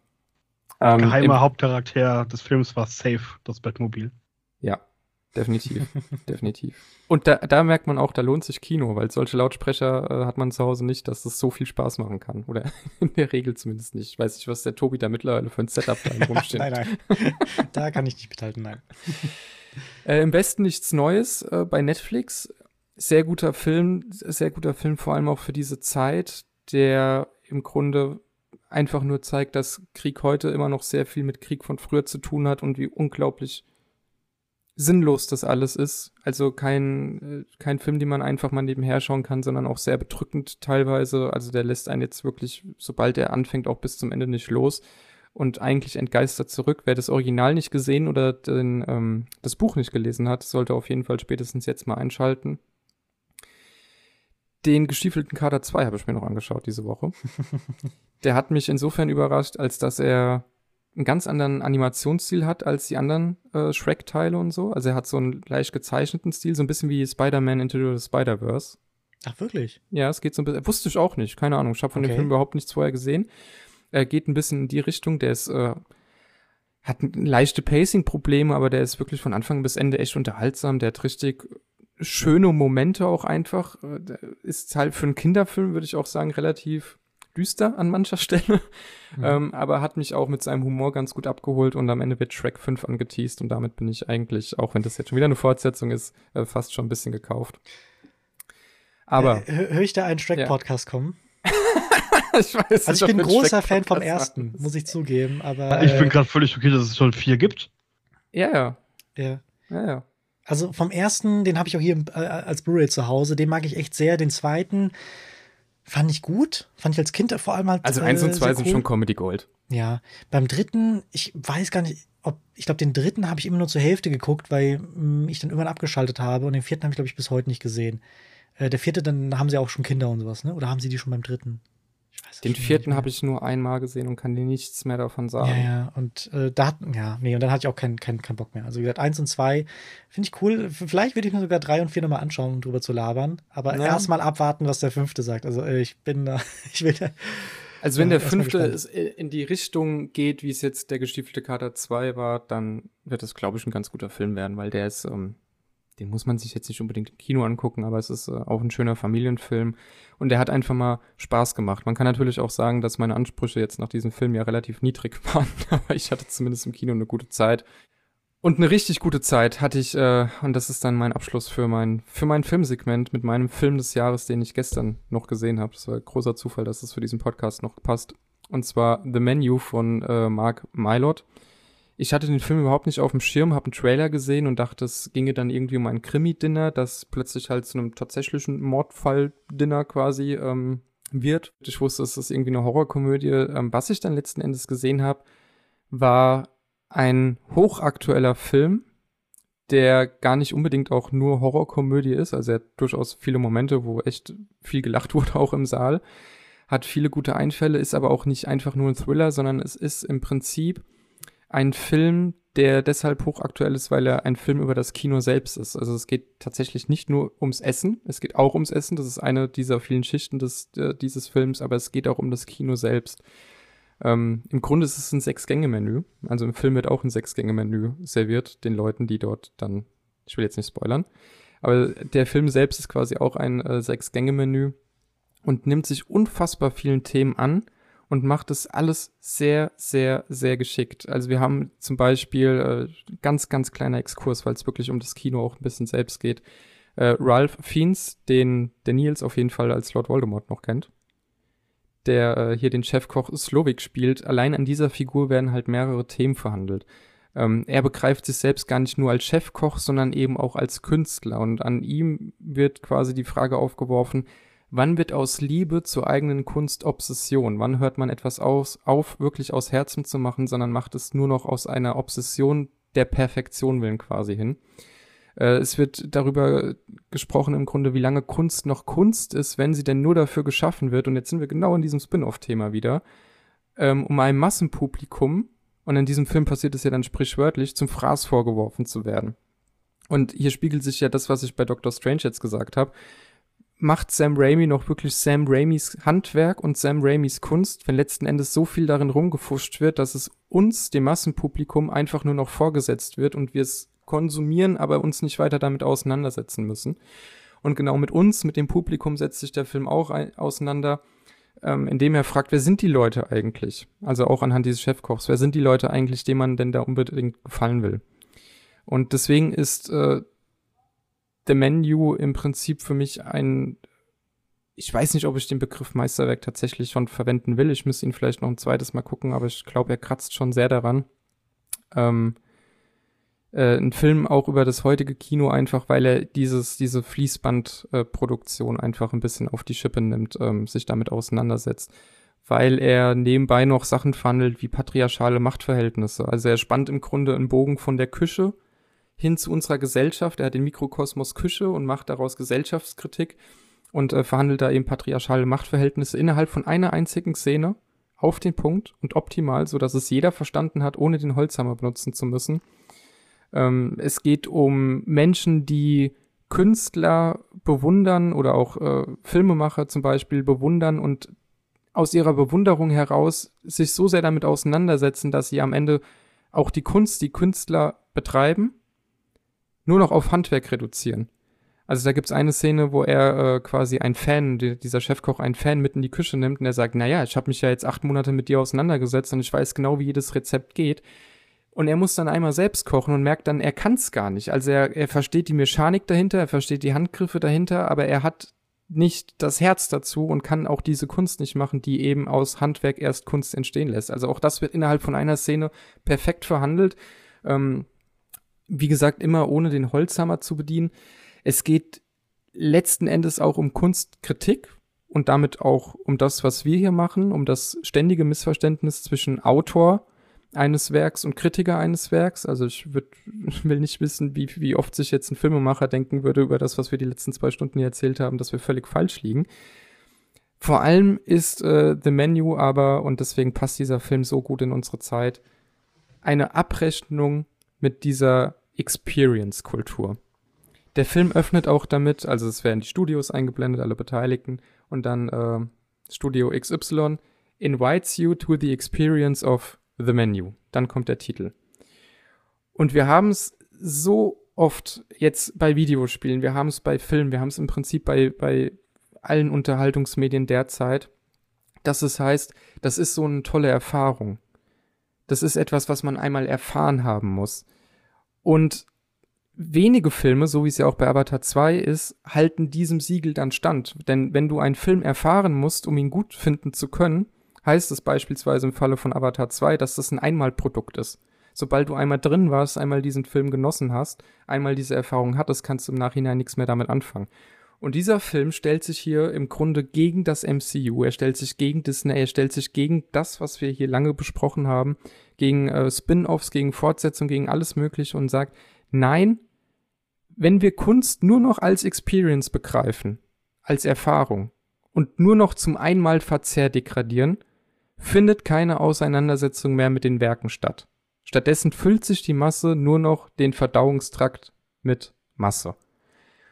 Und äh, das bringt dieser Film, ohne es auszubuchstabieren, einfach nur durch seine Inszenierung, durch seine intelligenten Einfälle so unfassbar gut auf den Punkt, dass ich da gestern wirklich freudestrahlend aus dem Kino raus bin, weil ich dachte, das ist der, im Grunde, wenn man es äh, so, so sagen will, der Parasite äh, 2022, der ähm, leider halt eben nicht die Aufmerksamkeit jetzt bekommt wie Parasite, aber der so für mich auch aus dem Nichts kam und plötzlich mit dem, was äh, große Filme waren oder was zu dem Zeit aktuell waren, einmal komplett aufgeräumt hat.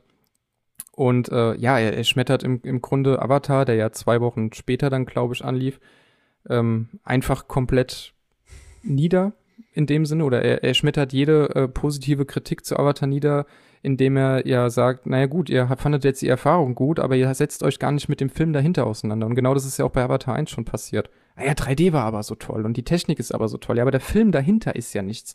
Und The Menu sagt hier ganz deutlich in einer Szene, äh, es geht ja immer noch ums Essen, ähm, ist, ist der Chefkoch nämlich da und sagt, beinahe weinend, ich gebe mir hier die größte Mühe, ich opfere mein ganzes Leben für die Küche und in euer Magen wird daraus Scheiße. und es ist eine wunderbare Parabel eigentlich auf viele große Hollywood-Produktionen, weil viele große Hollywood-Produktionen immer noch von vielen, vielen Menschen gemacht werden, die da mit Liebe dabei sind, die da mit Leidenschaft dabei sind. Und am Ende wird aber von großen Unternehmen beispielsweise äh, reingefuscht und es entsteht ein Massenprodukt, das wir als Masse dann eben verdauen, das wir konsumieren, mit dem wir uns aber nicht mehr auseinandersetzen. Und The Menu bricht mit all dem, ist nebenbei noch unfassbar unterhaltsam, brillant gespielt, vor allem von Ralph Fiennes und äh, für mich absolut die Überraschung dieses Jahres und ähm, nach der zweiten Sichtung vielleicht dann auch mit dem Siegel Meisterwerk, aktuell aber definitiv der Film des Jahres. Vielen Dank. Thanks for listening to my TED Talk. okay. Haben wir das auch hinter uns? Mhm. Ja, ich, ich, es tut mir leid, es musste sein. Das, das, das, ist einfach so geil, weil dieser Film alles aufgreift, worüber wir gesprochen haben. Dieses elendig alles nochmal machen, dieses, äh, egal wer den Film macht, am Ende ist es doch nur ein Corporate-Produkt, irgendwie wie bei Doctor Strange 2. Es passt einfach alles in the Menu und, und ich finde es gut, dass dieser Film kommt, dass da ein Film ist, der jetzt hoffentlich auch sein Publikum findet und zeigt, guck mal, ich kann auch noch anders. Und es ist jetzt gar kein Azi-Fazi-Arthouse-Produkt. Also du musst dieses, diese, diese Transferleistung nicht machen. Du kannst den Film auch einfach als Thriller genießen oder als Horrorkomödie. Funktioniert wunderbar. Aber er hat eben noch diese Botschaft und das äh, hat mich dieses Jahr jetzt echt noch mal gerettet. Ich bin echt noch mal mit einem Lächeln aus dem Kinosaal gegangen. Also Tobi, geh da ja. auf jeden Fall noch rein. Ich weiß, du willst ihn noch sehen. Äh, Nils, guck ihn dir auch an. Wenn ihr rausgeht... Ja, warte, bis, es, bis er nicht mehr im Kino kommt. Ja, von mir aus. Du musst ihn auch jetzt nicht unbedingt im Kino sehen. Es ist ja eben keine Erfahrung unbedingt, sondern es ist tatsächlich einfach mal ein Werk, mit dem man sich auseinandersetzen muss. Und wir hatten gestern auch im Anschluss noch große Diskussionen, weil ein Storypunkt am Ende tatsächlich ein bisschen konstruiert ist ähm, das hat mir den Film jetzt aber nicht kaputt gemacht, sondern da, da, kann ich dann beide Augen zudrücken, wenn der ganze Rest eben so gut ist. Aber ich kann auch verstehen, wenn man sagt, da ist mir ein bisschen zu lang oder ein bisschen zu langweilig oder so. An, äh, an dem Film kann man sicherlich viel aussetzen, aber dass er zu diesem Zeitpunkt jetzt kommt, wo wir gerade auch alle so gesättigt sind von dem, was wir uns da angucken, äh, hat für mich einfach ganz wunderbar gepasst. Das ist ja schon wieder Disney Plus. Shish. Was? The Menu? Ja. Läuft er bei Disney Plus? Noch nicht, aber bald. Ja, gut, aber also. Ja, ja stimmt, ne? war glaube ich Sony, ne? Äh, nicht Sony, äh, Fox meine ich. Fox, ah ja, Searchlight, ja, ja, stimmt. Ja. Mhm. Aber ja, ich bereue es ein bisschen, den nicht gesehen zu haben, äh, weil ich wollte bei dir, Chris, ins Kino gehen und du hattest gesagt, okay, entweder Bones and All oder The Menu. Hab mir halt die Trailer angeschaut und mhm. Ja, hätte ich lieber The Menu gesehen. Ja. Zumindest jetzt nach dem, was du so sagst. Ähm, ja, wir das mal vielleicht, vielleicht schaffe ich es noch, den zu schauen. Mal gucken. Also wie gesagt, ich äh, habe da jetzt auch viel noch mal in diesen Film reingelesen, einfach durch die durch das ganz subjektive Leiden, dass wir da einfach die letzten zwölf Monate mit Filmen und Serien hatten. Äh, vielleicht gefällt er dir auch nicht so gut, aber ich für mich ist es einfach der Film des Jahres. Warum das so ist, habe ich eben lang und breit erklärt. Ähm, lasst uns doch dann nach diesen vielen TED Talks und Monologen und sehr spannenden Punkten zum letzten, zum Abschluss kommen. Mhm. Ähm, also zum Vorabschluss quasi, das Dessert habe ich aufgeschrieben. Es war schon so ein leichter Spoiler auf meinen Film des Jahres. äh, das Dessert, Musik und Podcast sollten wir noch kurz ansprechen. Äh, Nils, bist du mental noch anwesend? Klar, natürlich. ja, okay, alles klar. Dann, äh, dann, dann fang doch gerade an, was bei dir so lief. Ich weiß nicht, wie es bei euch ist. Freut ihr euch auch immer auf eure, äh, wie heißt das eigentlich, Spotify Wrapped? Ja, ja, ja. Da kann, da kann ich kurz was sagen. Ich habe noch nie eine bekommen. Ich höre auf Spotify so wenig Musik. wenn, wenn, ich dann sage, wollen Sie Ihre Rap sich anschauen und wie, was auch immer da steht, dann werden nur irgendwelche Playlisten gezeigt. Aber es ist, hat nichts mit dem zu tun, was ich dann mal zufällig doch mal auf Spotify gehört habe. Nee, ich freue mich aber da jedes Jahr sehr drauf. Ja, aber sorry, ich wollte dich nicht unterbrechen. also nein, kenne ich nicht. Ähm, und ich war, ich war irritiert, als ich meinen Song des Jahres gesehen habe, weil Ihr wart dabei, als ich das erste Mal gehört habe. Mhm. Ich fand ihn nicht gut. Er kam im November. Ich habe mir seitdem, ich glaube, 59 Mal gehört. ähm, ja, Zukunft Pink. Äh, Peter Fox ist back. Peter Fox äh, droppt eine Single, äh, die ich auf den ersten Hören nicht gut fand, weil, hehe, es schließt sich ein Kreis. Ich habe damit, ich habe von Peter Fox erwartet, dass ich Peter Fox bekomme. Und zwar Peter Fox so, wie ich äh, ihn in Stadtaffe bekommen habe. Das habe ich überhaupt nicht. Ähm, das ist sehr gut. Peter Fox ist nicht die Fort, also Peter Fox mit Zukunft Pink ist nicht einfach nur die Fortsetzung von Stadtaffe, sondern Peter Fox hat die Jahre offenbar genutzt. Ähm, ich will nicht sagen, dass er sich selbst neu erfunden hat, weil diese ganzen westafrikanischen Einflüsse haben wir natürlich relativ viel in Seed. Ähm, aber Peter Fox ähm, Zukunft Pink ist auf jeden Fall mein Musikhighlight des Jahres und ich freue mich, auch wenn kein Album angekündigt ist, sehr auf das neue Album. Ähm, ich kann mir, also er, er, tritt auf relativ vielen Festivals auf und ich kann mir einfach nicht vorstellen, dass der mit einer neuen Single auf der Festivaltour geht. Das wäre sehr, sehr ungewöhnlich. Ähm, aber auch ein bisschen lustig. Ähm, weiß ich nicht. Ähm, und was war der Zeitpunkt Podcasts? Ähm, mhm. Ist im Metal aber übrigens gar nicht so ungewöhnlich. Ne? Also ich war schon auf einigen Touren von Bands, die seit 20 Jahren nichts mehr gemacht haben, gefühlt. Und halt einfach sagen, hey, wir spielen nochmal unser Best-of. Alles klar. Ja, ja, aber äh, weiß, wenn ich nochmal Stadtaffe live hören könnte, fände ich ja sogar auch okay. Ja, Geht auch so. davon aus, dass ein neues Album kommt. Ja, ja, ja. Ähm, Gehe fest davon aus. Ja. Podcast, ey, es gibt viel zu viele gute Podcasts. Ähm, keine Ahnung, es gibt viel zu viele, ähm, die, die natürlich auch in einem ähnlichen Bereich unterwegs sind wie wir. Ähm, und da müsste man jetzt so, so viele Shoutouts verteilen. Äh, da wären wir heute nicht mehr fertig, deswegen sage ich einfach äh, 50 plus 2, der beste Fußball-Podcast Deutschlands. Tobi. Ja, ich habe ausnahmsweise auch, was Musik angeht, recht viel Musik konsumiert, obwohl ich eigentlich, also wie ich ja schon gesagt habe, ich habe halt kein Spotify, beziehungsweise kein Spotify Premium. Ähm, wenn ich unterwegs bin, dann höre ich halt Podcasts oder ich höre, ähm, die halt ausnahmsweise auf Spotify sind. Oder ich höre halt vor allem ähm, ja, irgendwelche Filmpodcasts oder Essays, die auf YouTube sind, äh, weil ich halt eben stattdessen YouTube Premium habe. Und ich glaube, ich bin der einzige Mensch, den ich kenne, der YouTube Premium hat. Ich kenne noch ähm, einen, aber auch wirklich nur euch beide. Ah, okay. Ja, was Musik angeht, wurde ich leider recht viel enttäuscht. Also vor allem Red Hot Chili Peppers haben mal wieder ein neues Album gebracht. ich habe mich schon gefreut, weil ähm, John Frusciante, der ähm, Ex-Gitarrist, jetzt mittlerweile wieder Gitarrist in der Band äh, dabei ist. Und äh, seitdem er weg ist, hat irgendwie der Funk gefehlt. Das war dann irgendwie alles noch so Poprock-Gedudel. Jetzt ist er zurück und es ist Poprock-Gedudel. Ähm, es ist irgendwie wie bei den letzten drei Alben. Die geil oder die, der beste Song ist die allererste Single. Alles andere ist qualitativ weit, weit weg davon, aber selbst diese erste Single ist nicht so gut wie äh, andere Singles, die wir schon mal hatten. Red Hot Chili Peppers war wirklich so die erste Band, mit der ich überhaupt irgendwie was mit Musik anfangen konnte, weil in meinem Musikhaushalt, äh, bei, bei, mir zu Hause, äh, da, da gab es Personen, die haben Slipknot gehört. Es gab Personen, die haben Peter Gabriel gehört. Irgendwie dazwischen gab es halt nichts. Es war entweder sehr, sehr sanft oder halt einfach nur in die Fresse. Und ähm, Red Hot Chili Peppers kam dann irgendwann, kam ich dann dazu, äh, zu Stadium Arcadium, habe mich dann total in das Album verliebt. Ist auch nicht, nicht mehr mein Lieblingsalbum. Äh, da ist auch viel dabei, was ich nicht so toll finde. Ähm, aber es sind auch sehr, sehr viele Songs dran, äh, drin, die ich mag. Und sowas finde ich halt eben nicht mehr in den neuen, neuen Alben. Da ist halt wirklich, da ist vielleicht ein Song, der ist okay und der Rest geht so. Und genauso ist es auch bei Rammstein. Ähm, da gab es jetzt ein paar beziehungsweise ist ein bisschen falsch. Ich glaube, da gab es vielleicht zwei, drei Songs, die fand ich auch schon ganz gut. Aber den Rest kann man sich eigentlich echt schenken. Und ich finde es ein bisschen schade, weil ich war extra für Rammstein im, im Kino, weil es als Premiere noch einen Tag bevor das Album gedroppt wurde, ähm, ja, eine äh, Cinema Experience gab, oder wie auch immer es genannt wurde. Es wäre auch eine schöne Überleitung gewesen, fällt mir gerade mhm. ein ähm, in der irgendwie in Dolby Atmos dann alle, das komplette Album gezeigt wird, entweder dann mit ähm, Musikvideos, teilweise Musikvideos, die man auch bisher noch nicht gesehen hat, die noch nicht veröffentlicht wurden, ähm, oder halt einfach nur irgendwelche ähm, ja, Audiovisuals, dass halt einfach irgendwas auf der, auf der Leinwand, Leinwand passiert. Das Dolby Atmos kann man sich schenken. Ich habe nirgendwo irgendwas mit Dolby Atmos rausgehört.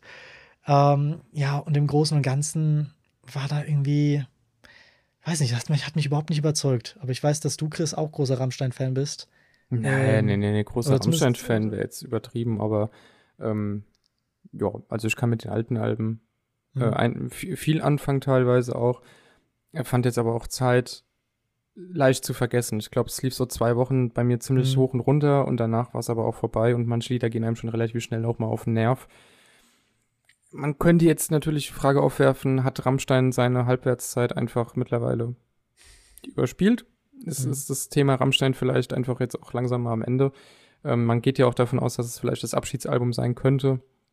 Aber äh, ich war davon auch einigermaßen genauso wie beim Vorgänger eigentlich mit dem Streichholz, ja. das ja einfach nur Rammstein hieß. Das lief bei mir auch zwei Wochen drauf und runter und danach war es wieder vorbei. Also ich bin beim Thema Rammstein mittlerweile relativ unemotional. Also die haben ja beim letzten Album, also beim Rammstein-Album, haben sie zumindest mal äh, Deutschland rausgebracht, was wirklich für mich eines der ja, Radio auch von Rammstein super. ist vielleicht sogar ja. auch das beste Musikvideo, das ich jemals gesehen habe. Ja. Ähm, aber selbst da hat es dann irgendwie aufgehört. Also alles andere, was dann, also das Album wurde kontinuierlich wirklich immer schlechter. Und ähm, das Neue fand ich jetzt irgendwie auch nicht mehr so spannend. Ja, ansonsten, jetzt muss ich gerade mal schauen. Also das waren so, glaube ich, so meine Lowlights. Ähm, in der Mitte habe ich dann ähm, ja das neue Album von Korn. Das war nicht schlecht. Das war jetzt auch nicht so der Überflieger war interessant, weil sie halt mal was Neues gemacht haben. Also Korn klingt immer nach Korn, aber ähm, sie sind so ein bisschen, will ich jetzt jemanden fehlleiten, aber es hatte so einen leicht psychedelischen Touch. Jetzt mhm. ohne zu viel erwarten zu wollen. Ähm, es war, war mal ganz schön, mal etwas anderes von denen zu hören. Ähm, wirklich mein Highlight wäre wahrscheinlich äh, die Singles von Gorillas, die bisher so rauskamen. Und ich freue mich total aufs neue Album. Da finde ich ein bisschen seltsam. Es sind, glaube ich, schon drei oder vier Singles rausgekommen. Äh, schon seit Sommer. Das Album kommt im Februar nächsten Jahres. Das Ganze liegt an Spotify, weil halt dann eben, glaube ich, du bist dann besser in den Charts weiter oben, wenn du halt kontinuierlich mhm. irgendwas droppst. Und das zeigt halt einfach, wie, ja, wie sich auch die Musikbranche einfach total verändert hat. Ja. Statt jetzt halt einfach kurz vor Release dann einfach mal zwei Alben, äh, zwei Singles rauszuholen und nach Release nochmal irgendwie die dritte Single. Ähm, ja, ist es, ja, bin ich, bin ich mal gespannt. Aber alles, was ich da gehört habe, fand ich geil. Ähm, ich glaube aber wirklich, ich weiß nicht, ob es Mittel ist, ich weiß nicht, ob es top war, aber das Album, worin ich mich wirklich verliebt habe, war das letzte Album von The Weeknd, den ich gar nicht so sehr verfolge, aber Dawn FM fand ich halt sehr cool. Und zum einen hat The Weeknd generell schon eine sehr hohe Stimme, erinnert halt so ein bisschen an Michael Jackson oder Bruno Mars, was mich halt dann gleichzeitig auch wegen Michael Jackson sehr an die 80er erinnert. Hier war das aber auch sehr synthlastig, weshalb das eigentlich schon quasi sein 80er-Album war. Also sowas wie ähm, Blinding Lights war ja, glaube ich, das Album, äh, war ja ein Song davor, der war ja schon sehr 80er-lastig und so ist das komplette Album. Ist auch ein Konzeptalbum, was so ein bisschen den, die Reise bis, also von, von Tod bis zum Jenseits irgendwie zeigt und wie diese Reise wäre, wenn das halt eben eine, eine Radioshow wäre. Immer wieder halt unterbrochen von ähm, Interludes bzw. Durchsagen von Jim Carrey, ähm, den man aber auch so gar nicht raushört und der irgendwie eine sehr, sehr geile Radiostimme hat. Und ich muss aber auch gleichzeitig sagen, ich bin keiner, der auf den Songtext achtet. Ähm, ich bin eher so der Melodietyp und wenn man darauf achtet, ui, dann ist das wirklich sehr billige Pop-Lyrik, die man da hört. Also ähm, da wird dann einfach quasi das im ganzen Refrain alles die ganze wiederholt. Es ist eigentlich nur ein Satz und das wird dann irgendwie acht Takte lang wiederholt und dann kommt wieder der Verse. Aber das fand ich, fand ich irgendwie ganz schön und ich weiß nicht, ob es bei euch auch so ist. Wenn ich mich in irgendeinem Song oder einem Album verliebe, dann höre ich den wirklich rauf und runter und irgendwann gibt es dieses eine Mal. Es ist wirklich einmal zu viel gehört und ich kann das Album dann ein halbes Jahr nicht mehr hören. Und so war es bei mir bei Dawn FM und so ähnlich ist es auch bei, bei Korn mit Did My Time, was ich bis heute gerade mal wieder so hören kann. Aber ich habe es als in meinen Teenagerjahren rauf und runter gehört. Ähm, tick nur ich so oder seid ihr, seid ihr auch so? naja, die guten Alben sind ja die, die du dann ein halbes Jahr später wieder hoch und runter hörst und ein halbes ja. Jahr später wieder und ein halbes Jahr später wieder. Aber klar, irgendwann bist du erstmal satt gehört. Aber okay. äh, das, ist halt wieder, das ist dieses eine Mal. Ich find's geil und nochmal. Ich find's geil und nochmal. Ich find's geil und nochmal. Und dann ist dieses eine Mal. Ja. Und ich mir, das war jetzt zu viel. Das ist, das ist wie, wenn man hinterher Bauchschmerzen kriegt, wenn man zu viel gegessen hat. Ja. Man denkt immer, ein Stück geht noch, ein Stück geht noch und das letzte Stück. aber der Nachtisch ist passt immer. Ja, und dann, ja. ja. ja. Nein, aber das war so meine, meine Musikwelt dieses Jahr. Ja, aber definitiv, das ist, das ist ähm, das Kreislauf aller meiner Lieblingssongs. 50 Mal am Stück hören in Dauerschleife, es hassen. Halbes Jahr später 50 Mal am Stück hören, Dauerschleife, es hassen. Also, so, so rotieren habe ich, ich habe einfach 365 äh, Lieder, die, die rotieren. Ich höre jedes Lied dann einen Tag lang 50 Mal und dann war es das auch. Also brauchst okay, du gar keine super. neue Musik, sehr gut, alles klar. Nee, nee, nee. er rotiert, also was rausrotiert, äh, da muss schon eine Band recht radikal werden, ja. Achso, äh, Podcast hatten wir ja noch. Äh, das kann ich aber recht schnell erledigen, weil da gab es jetzt nicht viel. Also, ja, TWAS höre ich ab und zu mal. Also, that's what, uh, that, that's what he That's what he said. Äh, Podcast UFO höre ich wie immer. Ähm, und was ich auch schön fand, war äh, Kurt Krömers neues Podcast, ähm, mhm. nämlich äh, Krömers äh, Feelings. Fand ich ganz schön. Habt ihr da mal reingehört? Nee, gar nicht. Ähm, ist immer so aufgebaut, dass er einen Gast bei sich hat und er weiß erst bei der Aufnahme, beziehungsweise erst nach der Anmoderation, ähm, die halt sehr, also die sich nicht auf den Gast bezieht, ähm, sieht er dann erst, wer überhaupt Gast ist. Und das können Personen sein, die er halt sehr mag, wie zum Beispiel Sido, die sind ja äh, sehr gut befreundet. Ähm, oder halt Personen sein, äh, ich glaube, Cool Savage war auch letztens zu Gast, ähm, den er zwar kennt, aber ich glaube auch erst, nachdem Cool Savage seinen Namen genannt hat. Ähm, und ja, es ist irgendwie ein sehr sympathischer, kurzweiliger Podcast. Es gibt da irgendwie eine, immer wieder Anmoderationen aus dem Off von, ich weiß nicht, wie, wie die Dame heißt. Ja, hört sich so ein bisschen an wie Tokio aus Haus des Geldes, äh, die nochmal irgendwie 20, 30 Jahre gealtert ist. Ähm, also es ist irgendwie sehr gewollt cool monologisch, ähm, was ich nicht so toll fand, was glaube ich so das Einzige ist, was ich nicht so toll fand an der, äh, an, am Podcast. Ähm, ja, aber jetzt, wo äh, Shaq Römer vorbei ist, fand ich es eigentlich ganz schön, mal ihn hier weiter, weiter zu hören, weiter zu sehen höre ich vielleicht mal rein. Ich mag so, ihn als Kunstfigur ja eigentlich ganz gern, aber hatte ich jetzt erstmal nicht auf dem Schirm. Ja. Ah, und bevor ich es vergesse, äh, ich habe es gerade gesehen, das war nicht auf der nächsten Seite, äh, Gästeliste Geisterbahn und natürlich Spätfilm höre ich auch ab und zu mal rein. Nicht nur, wenn du zu Gast bist, Chris, sondern auch generell. ja, das kann man an der Stelle ja schon mal. Äh, du warst fertig, glaube ich, ne? Ich bin Weil fertig, sonst ich habe fertig. Ja. Du habest fertig. Dann äh, leite ich auf, auf meine Podcasts kurz über. Und zwar ähm, wäre da jetzt natürlich der Spätfilm Shoutout rausgegangen. Ähm, bevor wir dann auch gleich nach Musik äh, hier langsam mal einen Schlussstrich ziehen und uns auf das kommende Jahr vorbereiten, können wir nämlich auch unseren treuen Zuhörern und Zuhörerinnen äh, schon mal ein kleines Schmankerl hinlegen und sagen, wir haben äh, Daniel vom Spätfilm nochmal zu Gast gehabt, allerdings diesmal auch zusätzlich noch mit Christiane Attich. die ja ähm, sehr viele Podcasts macht, darunter ein äh, zu Neon Genesis Evangelion, der mich äh, parallel zu meiner Reise ins Neon Genesis Evangelion Rabbit Hole ein bisschen begleitet hat. der Track, Track 26 heißt der. Ähm, und Daniel und Christiane waren bei uns für eine besondere Quiz-Sendung zu Gast, die ihr dann nächstes Jahr sehen und hören könnt. Und wir sind sehr gespannt und an dieser Stelle deswegen nochmal äh, herzliches Dankeschön an die beiden fürs Mitmachen. Das haben wir diese Woche erst aufgezeichnet. es hat sehr viel Spaß gemacht. Ähm, und die beiden Podcasts äh, sind dementsprechend auch äh, natürlich sehr zu empfehlen. Spätfilm ohnehin, den hatten wir, Daniel hatten wir in äh, Um Leben und Quote auch schon mal zu Gast. Und bei dem Portfolio von Christiane ist, glaube ich, für jeden was dabei. Sie macht wirklich viele Podcasts. Ähm, einen auch äh, speziell zu Keanu Reeves. Also ähm, da sollte für jeden was dabei sein. Ansonsten äh, Podcasts höre ich immer noch dieselben wie letztes Jahr und äh, habe letztes Jahr schon dieselben gehört wie im Jahr davor. Äh, das sind vor allem eigentlich nachrichtlich getriebene Podcasts. Ich weiß nicht, ob die jetzt so spannend sind, dass ich die hier aufzählen sollte. Äh, ansonsten ist es immer noch der Plauschangriff, schon seit jeher. also äh, Gregor hat diese Podcast-Sucht ja von den Rocket Beans äh, ohnehin losgetreten und wenn das Thema interessant mhm. ist, höre ich auch immer noch gerne beim Spätfilm rein. Äh, beim Spätfilm, beim Spätfilm sowieso, äh, beim Plauschangriff wollte ich gerade sagen. Äh, ich habe sogar vor ein paar Tagen noch wieder die äh, Folge zu Duke Nukem gehört. Ja, ich auch. Äh, ja. Das ist wirklich. Ich habe aber, ich, ich hab aber gedacht, weil ähm, die in den letzten Jahren gar nicht so viel rausgebracht haben. Ich bin nur ein bisschen runtergescrollt, sehe der Duke Nukem, denke mir, okay, finde ich interessant, dass die jetzt so spät nochmal drüber reden. Re das war ein ähm, hat dann in der Folge ja. erst festgestellt, dass, dass sie die rausgebracht haben, noch bevor Duke Nukem Forever überhaupt rauskam. Genau. Ja. Ähm, ich glaube, wenn das auch noch draußen wäre, das Spiel, dann würde die Folge wahrscheinlich noch zwei Stunden länger gehen. Ja, ja, ja. Und die ja. Äh, haben immer gute Themen und ich mag vor allem auch die Konsolenbesprechung. Also über die PS3 haben sie fünf Teile gemacht irgendwie. Die sind Ach, da ja auch okay. relativ ausufernd. Ähm, ja, höre ich immer noch gerne. Ansonsten natürlich die 29er ähm, sehr zu empfehlen an dieser Stelle.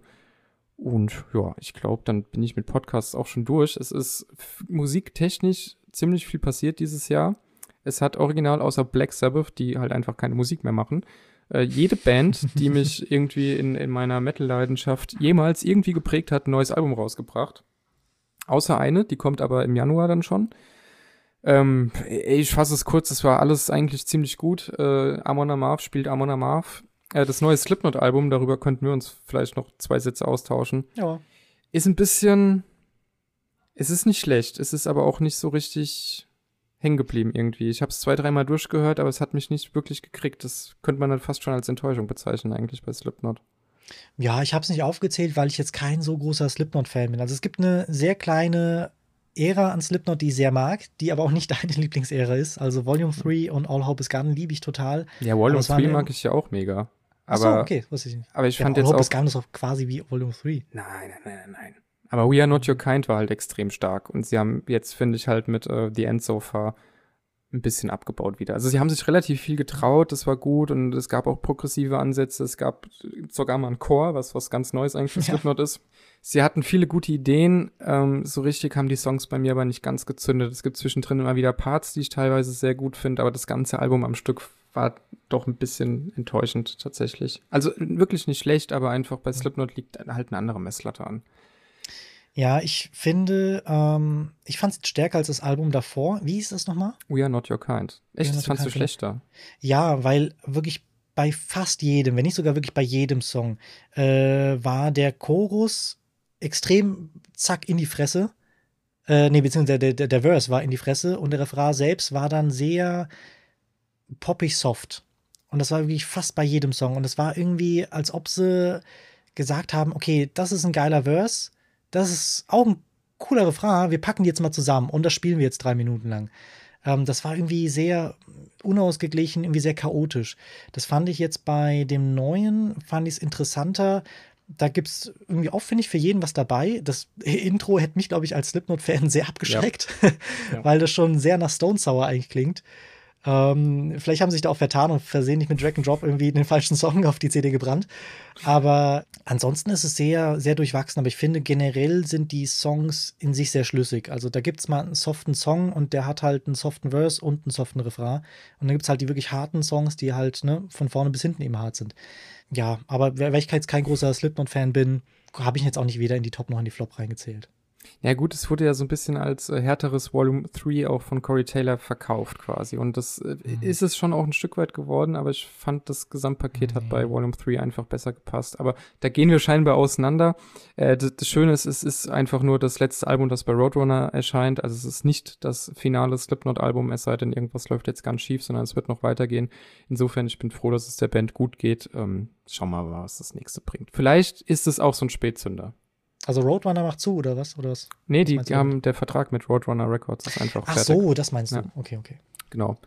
Äh, wie gesagt, es ist mega viel rausgekommen, eigentlich von fast jeder Band, die ich, äh, die mich irgendwie mal geprägt hat. Äh, neues Plant Guardian Album, das konnte ich bisher noch nicht in Gänze hören. Was ich gehört habe, war großartig. Ich habe aber auch dieses Jahr mal wieder angefangen, Musik mal wieder richtig zu hören und zwar mit Kopfhörern und dann tatsächlich nichts anderes nebenbei. Sondern hinsetzen, Augen zu, Album an und einfach Musik mal wieder richtig hören und nicht nur nebenbei berieseln lassen. Ähm, deswegen habe ich das neue Blind Guardian Album noch nicht ganz durchgehört, weil ich das da eben genauso machen will, was ich bisher kenne, aber sehr gut. Äh, Max Rabe ist Max Rabe, läuft auch gerne mal, wenn die äh, gute Laune da ist. Äh, Rammstein hatten wir schon drüber gesprochen. Ansonsten würde ich noch UFO Mammut ganz gerne erwähnen. Das ist eine italienische Psychedelic Stoner Doom Band, die äh, Wer hätte es, wer hätte es gedacht? gedacht? Die ähm, nach einigen Jahren Pause jetzt ein neues äh, Album rausgebracht hat, die sich wieder zurückmelden und sehr fit klingen, sehr aktiv klingen. Das äh, hat mir auch sehr gut gefallen. Also wer auf dieses Genre steht, dem sei das an dieser Stelle empfohlen. Ähm, ebenfalls sehr fit klingen Candlemass. Die kennt ihr beide jetzt nicht, aber Candlemass haben mit Epicus Domicus Metallicus damals das äh, Epic Doom, heißt tatsächlich so, äh, das. Epic Doom Genre quasi begründet. Ähm, oder mitbegründetes, baut alles so ein bisschen auf Black Sabbath natürlich erstmal auf, aber Candlemass ist schon eine Institution im Doom Metal. Und Live Edling sowieso, der eben sehr viele Songs schreibt und bei dem man einfach weiß, der produziert wirklich schöne, rotzige Doom Riffs. Und Candlemass haben vor zehn Jahren ihr letztes Album rausgebracht und haben dann jetzt äh, dieses Jahr ihr zweites Album nach ihrem letzten Album rausgebracht, Sweet Evil Sun. Und die klingen äh, so fit wie schon lange nicht mehr. Also es ist nicht das beste Candlemass-Album, aber es hört sich nach einer jungen Doom-Band an, obwohl da eben schon viele, viele Jahre äh, Musikgeschichte dahinter stehen. Es hat ein paar richtig gute Songs, es hat auch ein paar, die so ein bisschen durchlaufen. Aber Candlemass hat schon großen Spaß gemacht dieses Jahr und auch, äh, das ist auf Platz zwei meiner Alben des Jahres, ähm, ah, das neue Avatarium-Album Death Is Your Sting. Und Avatarium nenne ich jetzt direkt nach Candlemass, weil das auch, diese Band auch von Live Ettling mitbegründet wurde. Und äh, Avatarium und Candlemass sogar einen Song zusammen gemacht haben. Also für die äh, Freunde des Doom Metal war das ein großes äh, Jahr und ein, ein, äh, ja, ein sehr musikalisch erfolgreiches Jahr. Äh, Death Where Is Your Sting ist ein fantastisches Album auch Leuten äh, oder Fans von Musik außerhalb des Metal auf jeden Fall empfohlen, weil sie eigentlich bis auf äh, bei God is Silent jeden Song über Genregrenzen hinweggehen.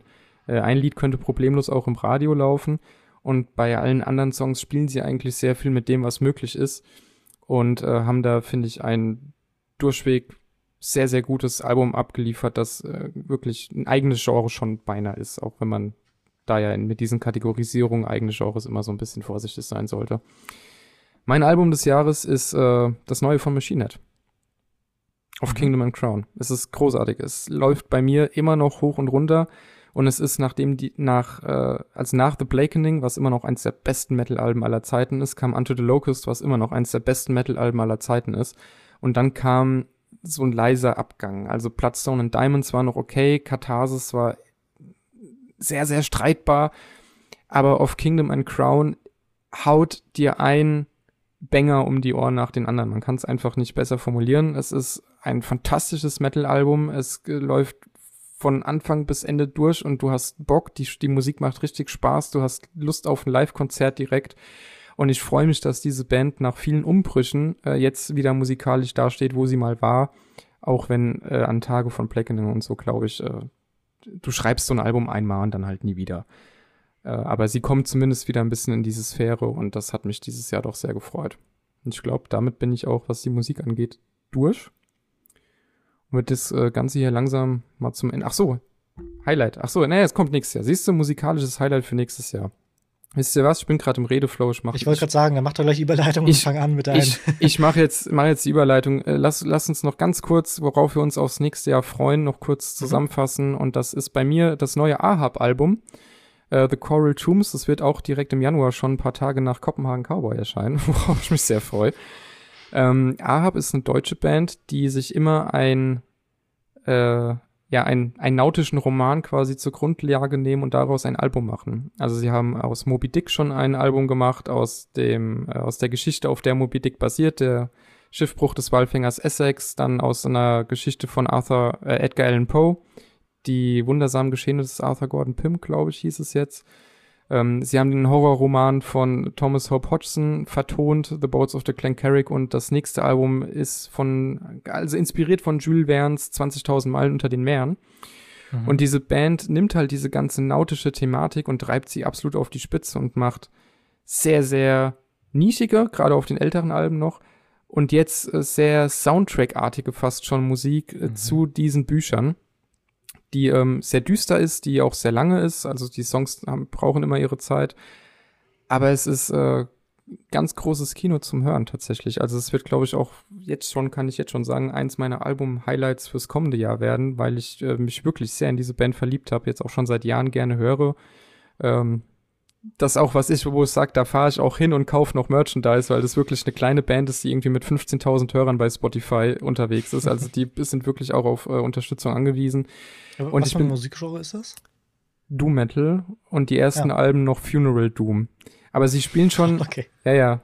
Also wäre Doom Metal noch nicht düster genug nee, nee, ist, dann das, Doom. Ja, ja, das ist. Okay, sie, sie haben es sie haben's für, für die ersten beiden Alben haben sie sogar Nautic Funeral Doom genannt oder sie nennen es auch generell noch so, aber ja. Okay. Also auf den ersten Alben ist, auf dem zweiten ist auch Klagesang dabei. Ähm, auf dem ersten ist noch sehr viel Crowling einfach nur und jetzt die ersten beiden Singles aus dem neuen, da ist eins fast nur mit Klagesang.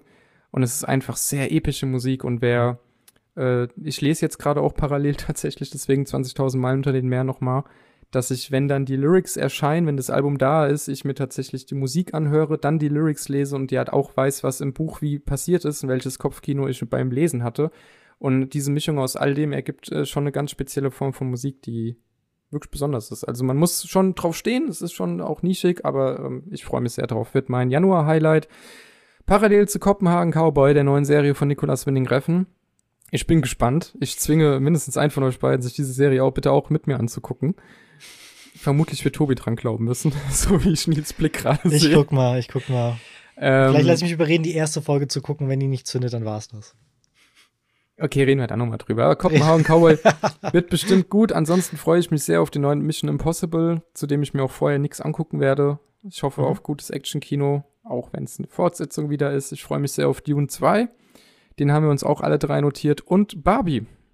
Der Barbie-Film mit Margot Robbie und ähm, Ryan Gosling wird, glaube ich, äh, ja, zumindest mal weit oben in meiner Vorfreude-Top-Liste fürs kommende Jahr dabei sein.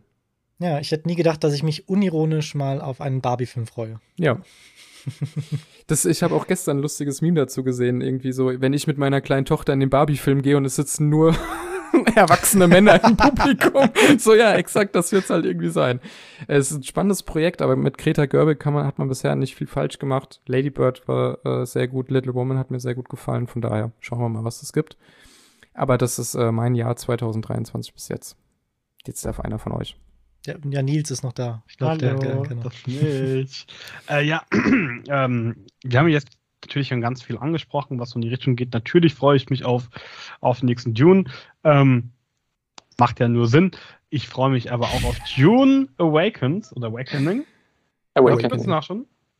Awakening. Ähm, das erste der, oder nee, das zweite der vielen Games, die wir äh, bekommen werden aus dem Universum, äh, ist ein MMO-Survival-Ding und ich wüsste nicht, welche Welt mir auf die Stelle einfällt, die besser für Survival äh, geeignet ist als die Welt aus Dune. Da habe ich wirklich, wirklich Lust drauf. Ähm, ist ein Game, ich freue mich insgesamt auf relativ viele Games.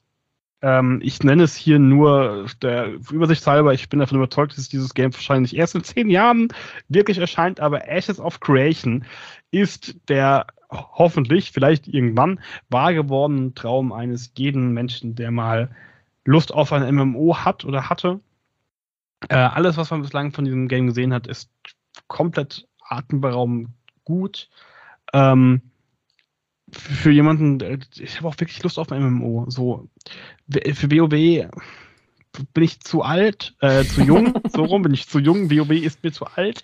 Das wird mich in meinem Leben nicht mehr catchen. Ähm, New World war ein Griff ins Klo. Äh, Elder Scrolls Online kann man, kann man machen, ähm, aber ich, ich habe einfach Bock auf ein MMO. Ich brauche ein MMO und Ashes of Creation, wie gesagt, wird alles erfüllen, ähm, was was man sich vorstellt unter einem, unter einem MMO. Von, von Klassen bis Rassen, bis Fliegen, bis äh, wirklich alles ist sehr komplex. Es ähm, wurde von einem sehr, sehr reichen Menschen, dessen Namen ich gerade vergessen habe, ins Leben gerufen, weil er sich gedacht hat, ich habe keinen Bock mehr auf WoW, ich brauche was Neues äh, und dann mache ich es mal selbst. Genauso ist aber auch die Entwicklung ein bisschen. Also es dauert alles sehr, sehr, sehr lange. Ich glaube, wir sind jetzt kurz vor Alpha 3 ähm, dann kommt natürlich noch Beta 1, Beta 2 und dann irgendwann Release und dann Early Access, also erst noch Early Access, dann Release. Äh, dauert alles noch ein bisschen, ein bisschen lange. Ähm, Hogwarts Legacy steht ja quasi schon in den Startlöchern. Wenn man keine Switch hat, ähm, dauert es ja nicht mehr so lange. Äh, da habe ich wirklich Lust drauf. Ähm, ich bin gespannt, ob man es hinbekommt, dass es auch einfach nur ein gutes Spiel ist und eben nicht, dass es dass es nur Hogwarts ist, sondern auch, dass es ein gutes Gameplay hat. Ähm, das ist das, wo es bei mir noch hängt. Ich kann mir gerade noch nicht richtig vorstellen, wie sich das Ganze spielt auf Dauer. Ich, ich auch nicht, aber ich habe wirklich Lust ja. drauf. Ich überlege, ob ich mir dafür Urlaub nehme, ähm, worauf ich auch Lust habe. Und ich meine, das ist ja quasi mein Guilty Pleasure, dass ich jedes Jahr FIFA spiele und jedes Jahr Geld dafür ausgebe, für dasselbe Spiel. Für das gleiche, ja, genau. Ja, FIFA gibt es ja jetzt nicht mehr. Das ist ja das letzte FIFA, das jemals erschienen ist, äh, weil EA ähm, den Weg nicht mit FIFA geht. Und ich bin gespannt, äh, wie genau da jetzt ähm, in diese Lücke hineingestoßen wird ähm, von Fußballsimulatoren, auch wenn es natürlich EA Sports FC geben wird. Ich bin gespannt, ob es da nicht ein bisschen Zeit für Innovation hat. Ähm, ja, das heißt, die Story von FIFA 23 wird jetzt nicht mehr abgeschlossen, nee, oder was? Nee. Die endet jetzt mit Cliffhanger. Ja. Aber das ist ärgerlich. Ne? FIFA hat ja tatsächlich eine Story mehr. Da hat man so viel, so viel Zeit damit investiert und weiß jetzt nicht, wie diese Story endet. Ey Leute, FIFA hat eine Storyboard. Damals mit FIFA 06 ging diese epische Reise los. Ja, ne? mit dieser Jahresbezeichnung da und jetzt ist es vorbei. Aber ich, ich bin da tatsächlich auch, äh, also überhaupt nicht, weil mich das Spiel in irgendeiner Weise interessieren würde, aber äh, gespannt einfach, ob, ob jetzt tatsächlich mal Innovation passiert oder ob nächstes Jahr einfach nur ein neuer Name draufsteht. Also davon gehe ich aus, aber wenn, dann doch bitte jetzt. Ähm, was auf jeden Fall innovativ wird, und ich weiß gar nicht, ob er dieses Jahr kommt, ist Joker 2. Äh, wir haben das erste Teaser-Bild. Oh, Wann kommt der nächstes Jahr? Ich glaube, es gibt noch kein Release, aber dieses Jahr, nächstes Jahr, also nächstes oder übernächstes Jahr, mhm. ähm, der Jahr alles, was man hört, ein Musical werden soll. Angeblich 2024, aber ich weiß nicht, ob das bestätigt ist. Aber vielleicht habe ich es deswegen auch nicht in meiner Liste. Das kann, kann sein. Aber da freue ich mich auf jeden Fall drauf. Ähm, so ein bisschen unter, unter, unterm Radar äh, auch ein Game ist Nightingale. Ähm, von dem man, ich glaube, das sollte auch schon mal dieses Jahr rauskommen. Ist halt wieder so ein, so ein Early Access-Ding, ähm, ist ein Survival aus einem viktorianischen London, wo man die dann irgendwie Portale, also so eine Mischung aus Stargate und viktorianischem London. okay. So, äh, es ist äh, Shared World, soweit ich weiß, ohne PvP. Das heißt, eine relativ entspannte, ähm, Anführungszeichen, ähm, eine relativ entspannte Survival-Erfahrung, ähm, mit der man nicht ständig in der Angst leben muss, dass irgendein anderer Spieler deine Base einfach pulverisiert, weil er halt der geilste Ficker auf dem Server ist. Ähm, da habe ich Lust drauf. Das klingt nach was, wo du im Nachhinein sagen würdest, das wäre so eine gute Serie. da würde ich mir locker zehn Staffeln angucken. Ja, also ich, so früher als Kind habe ich schon viel, also hier, äh, Stargate habe ich schon Nacht immer geguckt. Ernsthaft? Echt? Aber SG1 oder was? Oder Atlantis? Äh, beides, beides. Ah, okay. Oha. Also ja, niemals zusammenhängend, ähm, aber immer, äh, immer, wenn es irgendwie abends im Fernseher äh, kam, nachts wahrscheinlich eher die ganze Wiederholung, einfach laufen lassen, fand ich ganz cool. Ähm, ja. Also ein ja. Kollege hat uns letztens nahegelegt, doch mal Battlestar Galactica zu gucken und drüber zu reden. Das Ding ist, äh, Battlegar ja. äh, Stalactica äh, ist schon seit Ewigkeit auf meiner Liste, aber ihr kennt mich. Äh, wenn ich da anfange, dann fange ich nicht mit dem Remake an, sondern äh, dann naja. wirklich mit dem Originalzeug. So ähnlich wie ich es auch bei äh, Star Trek gemacht habe. Da habe ich nicht nur TNG geschaut, sondern wirklich dann alles, auch die Lowlights. Ähm, also Bock hätte ich, aber ja, das wird bei mir halt ein Mammutprojekt. Aber Stargate erinnert mich immer so ein bisschen an meine, an meine Kindheit. Atlantis fand ich gar nicht so gut, aber ich bin auch nicht so der Wasserfan. Aber SG1 war halt für mich irgendwie ein bisschen Kindheit, weil mein Vater immer Star Trek geschaut hat und ich habe mich halt gerne mal irgendwie daneben gesetzt. Meine Mutter hat immer nur den Kopf geschüttelt, aber die äh, mag auch. Die hatte äh, Angst, dass du am Ende dann in deiner Freizeit so einen Podcast quatsch oder so. Das kann machst. gut sein, ja. Wenn du früh das mit sowas in Kontakt schlimm, kommst. Ja. Das wünsche ich niemandem, dieses Schicksal. Aber krass, finde ich cool. Wusste ich gar nicht, dass du äh, Stargate geschaut hast. Bin ich eigentlich zu jung für. Und äh, auch das letzte, worauf ich mich freue, ist auch was, wofür ich eigentlich zu jung bin. Ähm, aber was mich vom Setting her ist auch ein Game immer super, was ich super cool fand. Von der her, ich freue mich, wenn es dann kommt, auf Payday. Auf das neue Payday. Ähm, irgendwie das zweite, ich war immer so an dieser Schwelle ähm, von, ah Bock schon, aber so die Community ist jetzt nicht mehr da, ähm, weil es ja ein Koop-Spiel ist. Aber beim nächsten Payday, da, da werde ich, da werde ich rein, da werde ich rein sliden. Das ist jetzt wirklich ein komplett neues Payday oder ist es ein DLC? Ja, das ist ein komplett neues. Ah, okay. Weil Payday fand ich schon ganz, fand ich schon ganz geil. Ähm, hast du aber nicht geholt, ja, weil ich auch kein guter Shooter bin und dann halt Multiplayer. Ähm, ja, ich glaube, da kriege ich zu schnell auf den Sack und habe deswegen auch keinen Spaß mehr. aber es ist für 2023 zumindest mal geplant in der Unreal 5 Engine. Also es wird auch wirklich okay. was fürs Auge. Da habe ich richtig Bock drauf. Da freut sich der Chris mit seiner PS4 ja, ja, nee, bis irgendwann steht ja auch mal eine PS5 hier. Und äh, gerade überlegt, kommt nächstes Jahr Spiele, die mich interessieren. Ja, Honorable Mention an dieser Stelle, Dead Space Remake, aber da sind wir schon wieder in der Remake-Thematik. ähm, Resident Evil 4 Remake. ich wollte gerade sagen, das ist ja schlimmer als Spin-Offs. Das Einzige, was schlimmer als Spin-Offs und Sport sind, sind Remakes. Äh, nee, es ist Resi 4 Remake und ansonsten äh, fällt mir spontan kein Spiel ein. Also ich glaube nicht, dass nächstes Jahr schon eins der neuen Silent Hills erscheint, wenn dann äh, das Remake vom zweiten, was natürlich ein blinder Kauf wäre, auch wenn mhm. ich noch nicht weiß, ob Bloober Team das wirklich hinkriegt. Ähm, ja, das war jetzt nochmal kurz mein Senf zu Videospielen. Ja. Du spielst schon mit Payday, wenn es äh, Crossplay ist, oder? Ich weiß nicht, Nils. Also, äh, stimmt, du bist ja so schlecht. Ja, ja, richtig. Modern Warfare 1 mit dir hat dir echt eine Zeit lang Spaß gemacht, bis du halt einfach irgendwann so krank unterwegs warst mit deiner Maus und Tastatur. Ey, ich spiele Controller auf PC. Ich spiele Controller. Ja, ja, okay, dann könnte, würde es mir vielleicht sogar noch immer überlegen, aber also mit Nils im, im, Team zu spielen war halt irgendwann einfach nur frustrierend, weil du dir die ganze Zeit vorkamst, als müsstest du noch mal laufen lernen oder so, ja. Also, so, wie, wie bewege ich mich in einem Videospiel noch mal? Wie war das noch? Ah ja, der Stick. Ah ja, okay, was passiert, wenn ich hier drücke? Oh je, jetzt hat ja die äh, Pistole geschossen, so ungefähr. Es hat, also es hat eine Zeit lang echt Spaß gemacht, aber irgendwann war das Level vom Nils einfach so unerreichbar. Und der hat, das war ja das Schlimme, ich weiß nicht, ob das jetzt immer noch der Fall wäre, jetzt, äh, mit all den Umständen, die, die, die deine Zeit momentan so klauen. Aber du hast ja irgendwann 300.000 Spielstunden gehabt und ich 12. Wir haben parallel angefangen und du hattest irgendwann Tage an Spielzeiten. Ich wusste nicht, wo du diese Zeit hernimmst. So, was passiert denn hier einfach gerade? Und da hattest du kein Land mehr Schlaf. gesehen. Ja, nämlich nicht. Ja, genau, das ist das Ding. Aber also äh, Modern Warfare 1 mit dir hat schon Spaß gemacht. Ich, ich überleg's mir mal. Vielleicht kommt es ja sogar im Game Pass, dann bin ich sowieso dabei. Aber also, Game Pass, ist das nicht nur Xbox? Nee, ja, mittlerweile auch PC. Ja, nee, weil. Aber, okay. Ach so, nee, aber äh, Chris also, Nee, ich habe hab ja eine Series S auch hier stehen. Ach so, ja, dann kannst du sogar ähm, The Last Hero of Nostalgia spielen. Ach so, ja, siehst du? Empfehlung. Ja, cool. Ja, aber jetzt, jetzt mal abgesehen davon, dass ich wahrscheinlich der schlechteste Ego-Shooter hier in unserer, also Ego-Shooter-Spieler in unserer Runde bin, hätte ich dann doch irgendwie Bock. Also ich begehe jetzt nicht den gleichen Fehler wie bei Cyberpunk, bei dem ich dann doch irgendwie der Einzige bin, der es dann durchgespielt hat. Aber das hatte ja wohl andere Gründe. Das hätte, ich hätte es durchgespielt, wenn es spielbar gewesen wäre.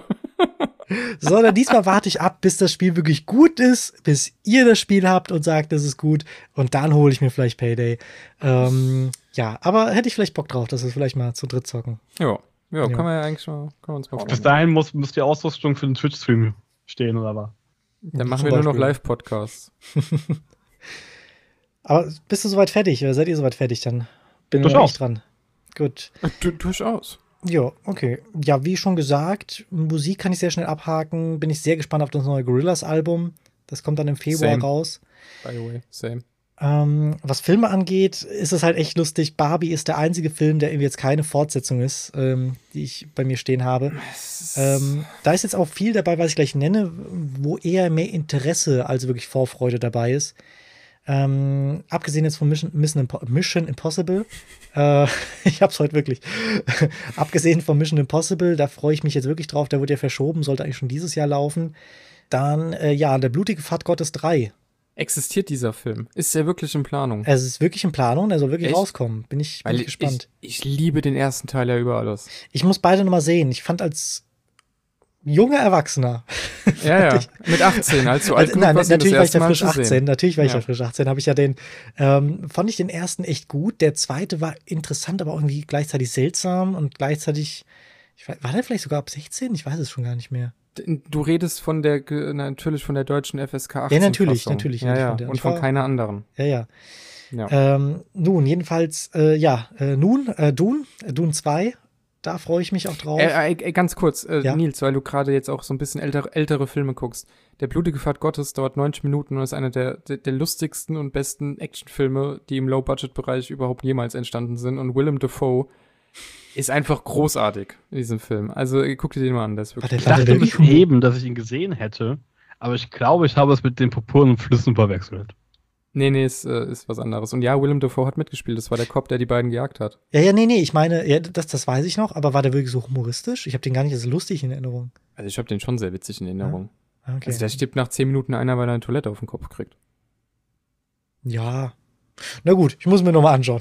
Ja, Kann man, äh, ja. Es ist jetzt P- auch schon P-Comedy. spät am Abend. Nein, weiß ich. Irgendwie, irgendwie, ähm, ich habe den nur noch sehr, ja, egal. Jedenfalls, aber würde ich, bin ich mal sehr interessiert, würde mir auch dann die ersten beiden nochmal anschauen. Ja, Ghostbusters Legacy 2, ähm, bin ich mal interessiert. Ähm, ich war jetzt nie so ein Riesenfan von den Ghostbuster-Filmen, aber ich fand die immer sehr, sehr kultig, sehr ikonisch und bin deswegen mal gespannt, weil ich habe ja auch letztes Jahr den, den ersten Legacy gesehen, der irgendwie sehr, sehr seltsam war und auch mit einem ganz komischen Ende hatte, was, glaube ich, sehr viele alte Fans begeistert hat, aber eigentlich den kompletten Film sinnlos gemacht hat, ähm, was ich jetzt aber nicht spoilern will. Und deswegen bin ich mal gespannt, wie die das jetzt fortsetzen wollen. Ansonsten Indiana Jones, Indiana Jones 5, das letzte Mal jetzt mit Harrison Ford. Ähm, ich finde es seltsam, dass es Indiana Jones 5 heißt. Ich äh, weiß, also seit dem dritten gab es doch irgendwie keinen mehr. Äh, von daher bin ich mal gespannt, wie der fünfte jetzt so wird. Äh, hat ein bisschen gedauert, ne? Ich hasse den vierten. Ähm, Ja, ich weiß. Ja, ich ja. weiß nicht, ob du den fünften sehen wirst und es danach für dich einen fünften gegeben haben wird. Das kann sein, ja. Also, nein, aber die, die alten, vor allem den dritten, mag ich wirklich sehr. Ähm, bin mal interessiert, auch deswegen, weil ja auch ähm, De-Aging genutzt wird für Harrison Ford und was im Trailer auch echt gut war. Äh, jetzt im Gegensatz zu, äh, wie hieß nochmal der, der, der Mafia-Film mit dem De-Aging, ähm, den du auch gesehen hast, Chris? Von Scorsese, oder? Ja, genau. The Irishman. Ja, genau. Äh, bei dem es irgendwie im Trailer so, total rausreißt. Ich weiß nicht, ob du es gesagt hast oder irgendwie anders hat gesagt, das ver, ähm, versendet sich im Film. Ähm, hier Das hast finde- wahrscheinlich du gesagt. Nee, nee, nee, weil ich habe nicht gesehen. Ich habe das aber öfters gehört, dass das im Film selber nicht so auffällt wie im Trailer, weil da war schon sehr, sehr auffällig, dass das halt eben die Aging-Gesichter waren.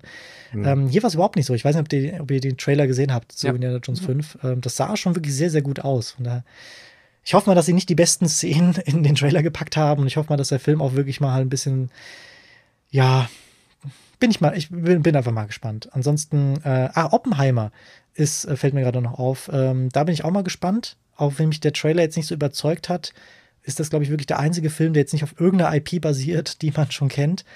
Ähm, und ansonsten, was noch Filme angeht, Karate Kid 5. Also ich habe jetzt die ersten drei, habe ich dieses Jahr nachgeholt und habe mich wirklich in die verliebt. Also vor allem in den ersten. Die anderen beiden waren, kann man machen, ein bisschen more of the same, aber fand ich schön. Ähm, ja, den vierten habe ich jetzt noch nicht geschaut. Der ist ja mit dem Sohn hier von Will Smith. Jason Smith heißt er, glaube ich, ne? Ja. Genau. Ja, steht noch aus. Ähm, aber ja, das war so, was Filme angeht. Was Games angeht, kann ich auch schnell abhaken. Äh, Jedi Fallen Order 2. Bin ich mal gespannt. Auch wenn ich jetzt nicht so ein riesen Fan vom ersten war, fand ich es aber ganz schön, mal, ja, mal wieder eine Star Wars-Welt zu sehen. Vor allem Singleplayer, was wir halt schon ewig nicht mehr hatten, jetzt abgesehen von, von Rogue Squadron. Und äh, ansonsten bin ich auch sehr gespannt auf eine Mod, eine große Mod von Fallout 4, nämlich äh, Fallout, äh, Fallout Miami. Und ähm, ja, bei Fallout habe ich auch so eine Hassliebe. Also drei habe ich geliebt, die, die, äh, alles vor drei habe ich nicht gezockt. New Vegas fand ich auch sehr cool. Ähm, Fallout 4 hat ultra gut angefangen. Da habe ich mir sogar extra äh, Urlaub für genommen, eine ganze Woche und habe es nur gezockt. Ich habe nichts gemacht als Fallout 4 gezockt, bis ich halt zum Ende kam oder zu den Enden, bei denen irgendwie kein einziges wirklich sehr, sehr befriedigend war. Fallout 76 habe ich jetzt nicht gespielt, weil Fallout gehört für mich einfach als Singleplayer. Ich will nicht mit anderen Menschen interagieren. Das ist, ich bin einfach irgendwie so der Lone Survivor. Ich will in dieser Welt einfach, nein, es ist so. da habe ich keinen Bock drauf. Aber ich mag auch generell nicht so Multiplayer-Spiele. Ähm, und deswegen bin ich mal gespannt auf Fallout Miami. Das sah wirklich sehr, sehr, sehr, sehr interessant aus. Und ich glaube, sonst habe ich jetzt erstmal nichts ja, da kommt bestimmt so einiges, äh, vor allem wirklich kleinere Filme, die halt eben nicht so eine große IP haben, aber im Vorfeld weiß man das ja nicht. Das sind ja meistens so die wirklich erst, äh, über die erst gesprochen wird, leider, wenn sie dann wirklich draußen sind. Kommt das KOTOR 2 Remake schon dieses, nächstes Jahr? Ich glaube, das wurde eingeäschert. Ich glaub, ja, da das ist gecancelt mehr. worden. Ja, ja, das wurde gecancelt. Ja, ja. ja. Genauso oh, wie äh, Star Wars Ellipse, beziehungsweise es ist jetzt noch in der, in der Produktionshölle, wurde jetzt irgendwie nochmal neu angefangen. Ähm, ja, nee, da kommt nichts mehr. Mhm. Ja, aber zock die alten, da können wir mal drüber labern. Die alten Boah, ich habe hab das so oft angefangen. Eins oder zwei? Ähm, eins. Okay. Also wenn du darauf wartest, Lichtschwerter zu bekommen, dann ist es nicht so deins, ähm, weil es wirklich dauert. Aber gerade das fand ich eigentlich ganz cool. Auch, dass es irgendwie, ich glaube, 1000 Jahre vor Episode 1 spielt, fand ich auch interessant, weil es halt dann eben keine Fanpleasements hat. Ähm, ja, aber ich glaube, ich, glaub, ich habe also ich das erste auch tausendmal gespielt, aber auch nur, weil ich mir das damals in Polen gekauft habe. Mit der englischen Tonspur, polnischen Untertiteln, mit zwei Sprachen, mit denen ich als Kind nicht mächtig war. Deswegen war es für mich einfach nur, naja, ah ich laufe halt da mal hin. Aha, okay, ich hab, kann jetzt irgendwie mehrere, also Multiple Choice, kann ich jetzt auswählen, was ich dem jetzt sagen will. Und dieser Satz sieht doch ganz schön aus. Aha, das antwortet der mir. Na gut, ich gehe jetzt mal weiter. Und deswegen habe ich es nie durchgespielt und kam irgendwie, ich glaube, beim zweiten Level nicht weiter. Habe das jetzt vor ein paar Jahren mal gezockt und habe mich wirklich, ähm, ich habe damals war es sogar noch die Berufsschule, habe ich in der Berufsschule von diesem Spiel geträumt und hatte Tagträume. und das habe ich selten bei Games. Äh, von daher, das war, war echt cool. Ja, das äh, ist aber tatsächlich gecancelt worden. Wie das jetzt mit mhm. dem Quantic Dream Ding aussieht, weiß ich gar nicht. Eclipse ähm, das scheint aber auch tatsächlich noch mal ganz am Anfang der Produktion ja, zu stehen. Ja, ja. Also, also ich habe hab auch gerade gegoogelt, aber ich habe nichts von, von, von Canceling gelesen, sondern nur Release 2024 Cyberwunsch-Denken. Ja, gut, das ist ja. ja es ist, ist quasi gecancelt. Ist sehr nah beieinander. Ja. ja, aber äh, die News ist auch schon ein paar Monate alt, jetzt guck noch mal. Also da. Ich bin extra, ich habe cancelled eingegeben, hab's nicht gefunden. Also vielleicht irre ich mich, aber äh, zumindest es steht auf wackeligen Beinen, auf sehr, sehr, sehr, ja, sehr wackeligen Beinen. Weil ich, ich habe jetzt auch im Kopf, dass es nicht nur kommt. surprisingly saved from the bad. Gut, dann gab es schon wieder neue Entwicklung vielleicht, ja. aber mein letzter Stand war auch gecancelt. Ja, okay, gucken wir mal. Gucken wir mal. Äh, Oppenheimer, äh, noch ein Satz dazu, wird tatsächlich spannend. Äh, Nolan und ich sind ja nicht mehr die besten Freunde. Mhm, kenn so, ich. so insgesamt, kennst du. Ähm, wir fahren aber, würde ich sagen, auch mit dir, Nils, wieder nach Karlsruhe. In die 70mm Fassung, oder? Kommst du mit? Ja, schon. Ja, alles klar, machen wir. Gut, Oppenheimer wird eine spannende Geschichte. Oppenheimer und Barbie, das ist eine großartige Kombination, die wir uns da vornehmen. ich habe übrigens, bis ihr gerade geredet habt, Barbie völlig falsch verstanden. Ich war fest davon überzeugt, dass Barbie ein Horrorfilm ist. Okay. Ich weiß nicht warum, aber ich war fest davon überzeugt, dass das dieses, weil alles, was ich davon gesehen habe, wirkte so nach, okay, gleich kommt der Bruch und es wird ein Blutbad. Äh, na gut, sag, sag, mir jetzt nicht, du hast den Trailer gesehen und nicht verstehen, dass es eine 2001-Referenz ist.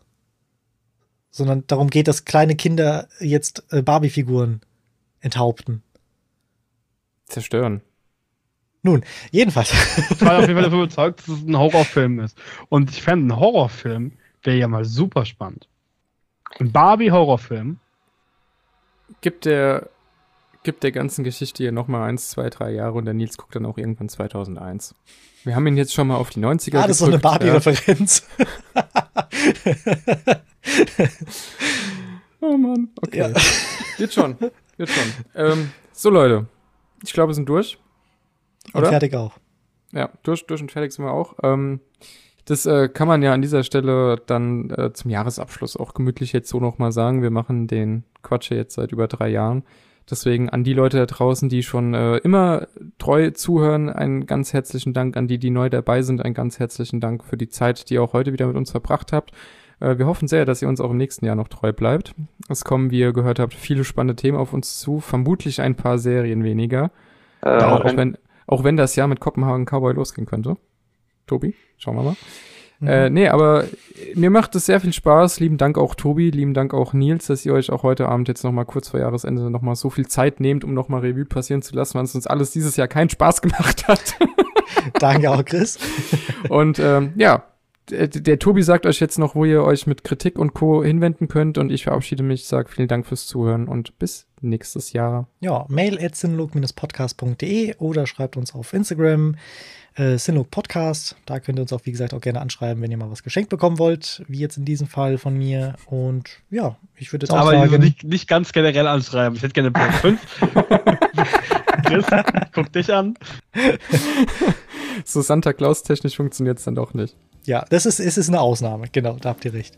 Ähm, ansonsten, ja, es war ein interessantes Jahr. Ich hoffe mal, 2032 wird jetzt mal legt mal eine Schippe drauf und äh, hat noch hoffentlich mehr spannende Filme, die nicht irgendwie eine Fortsetzung, ein Sequel, Spin-off oder ein Reboot sind. Und ja, wir haben schon vieles im Köcher. Müssen wir schauen. Ich will jetzt noch nicht spoilern. Und würde, Ja, es wird, es wird gut. Wird Ja. gutes Jahr. wird ein gutes Jahr. Und würde sagen, ja, ich freue mich auf 2032 und bis zum nächsten Mal. Ciao, ciao. 2032 wird super. Habe ich 2032 gesagt? Das hast du jetzt sogar zweimal gesagt. ich auch überlegen, ob es ein Naja, ich, Joker oder vielleicht habe nicht. vielleicht hab ich doch nicht so hohe Erwartungen 2023. Ey, es ist später am Abend, Leute. Okay, Macht's ciao, ciao. gut. Wird unser Jahr. Ja, Ciao. ciao.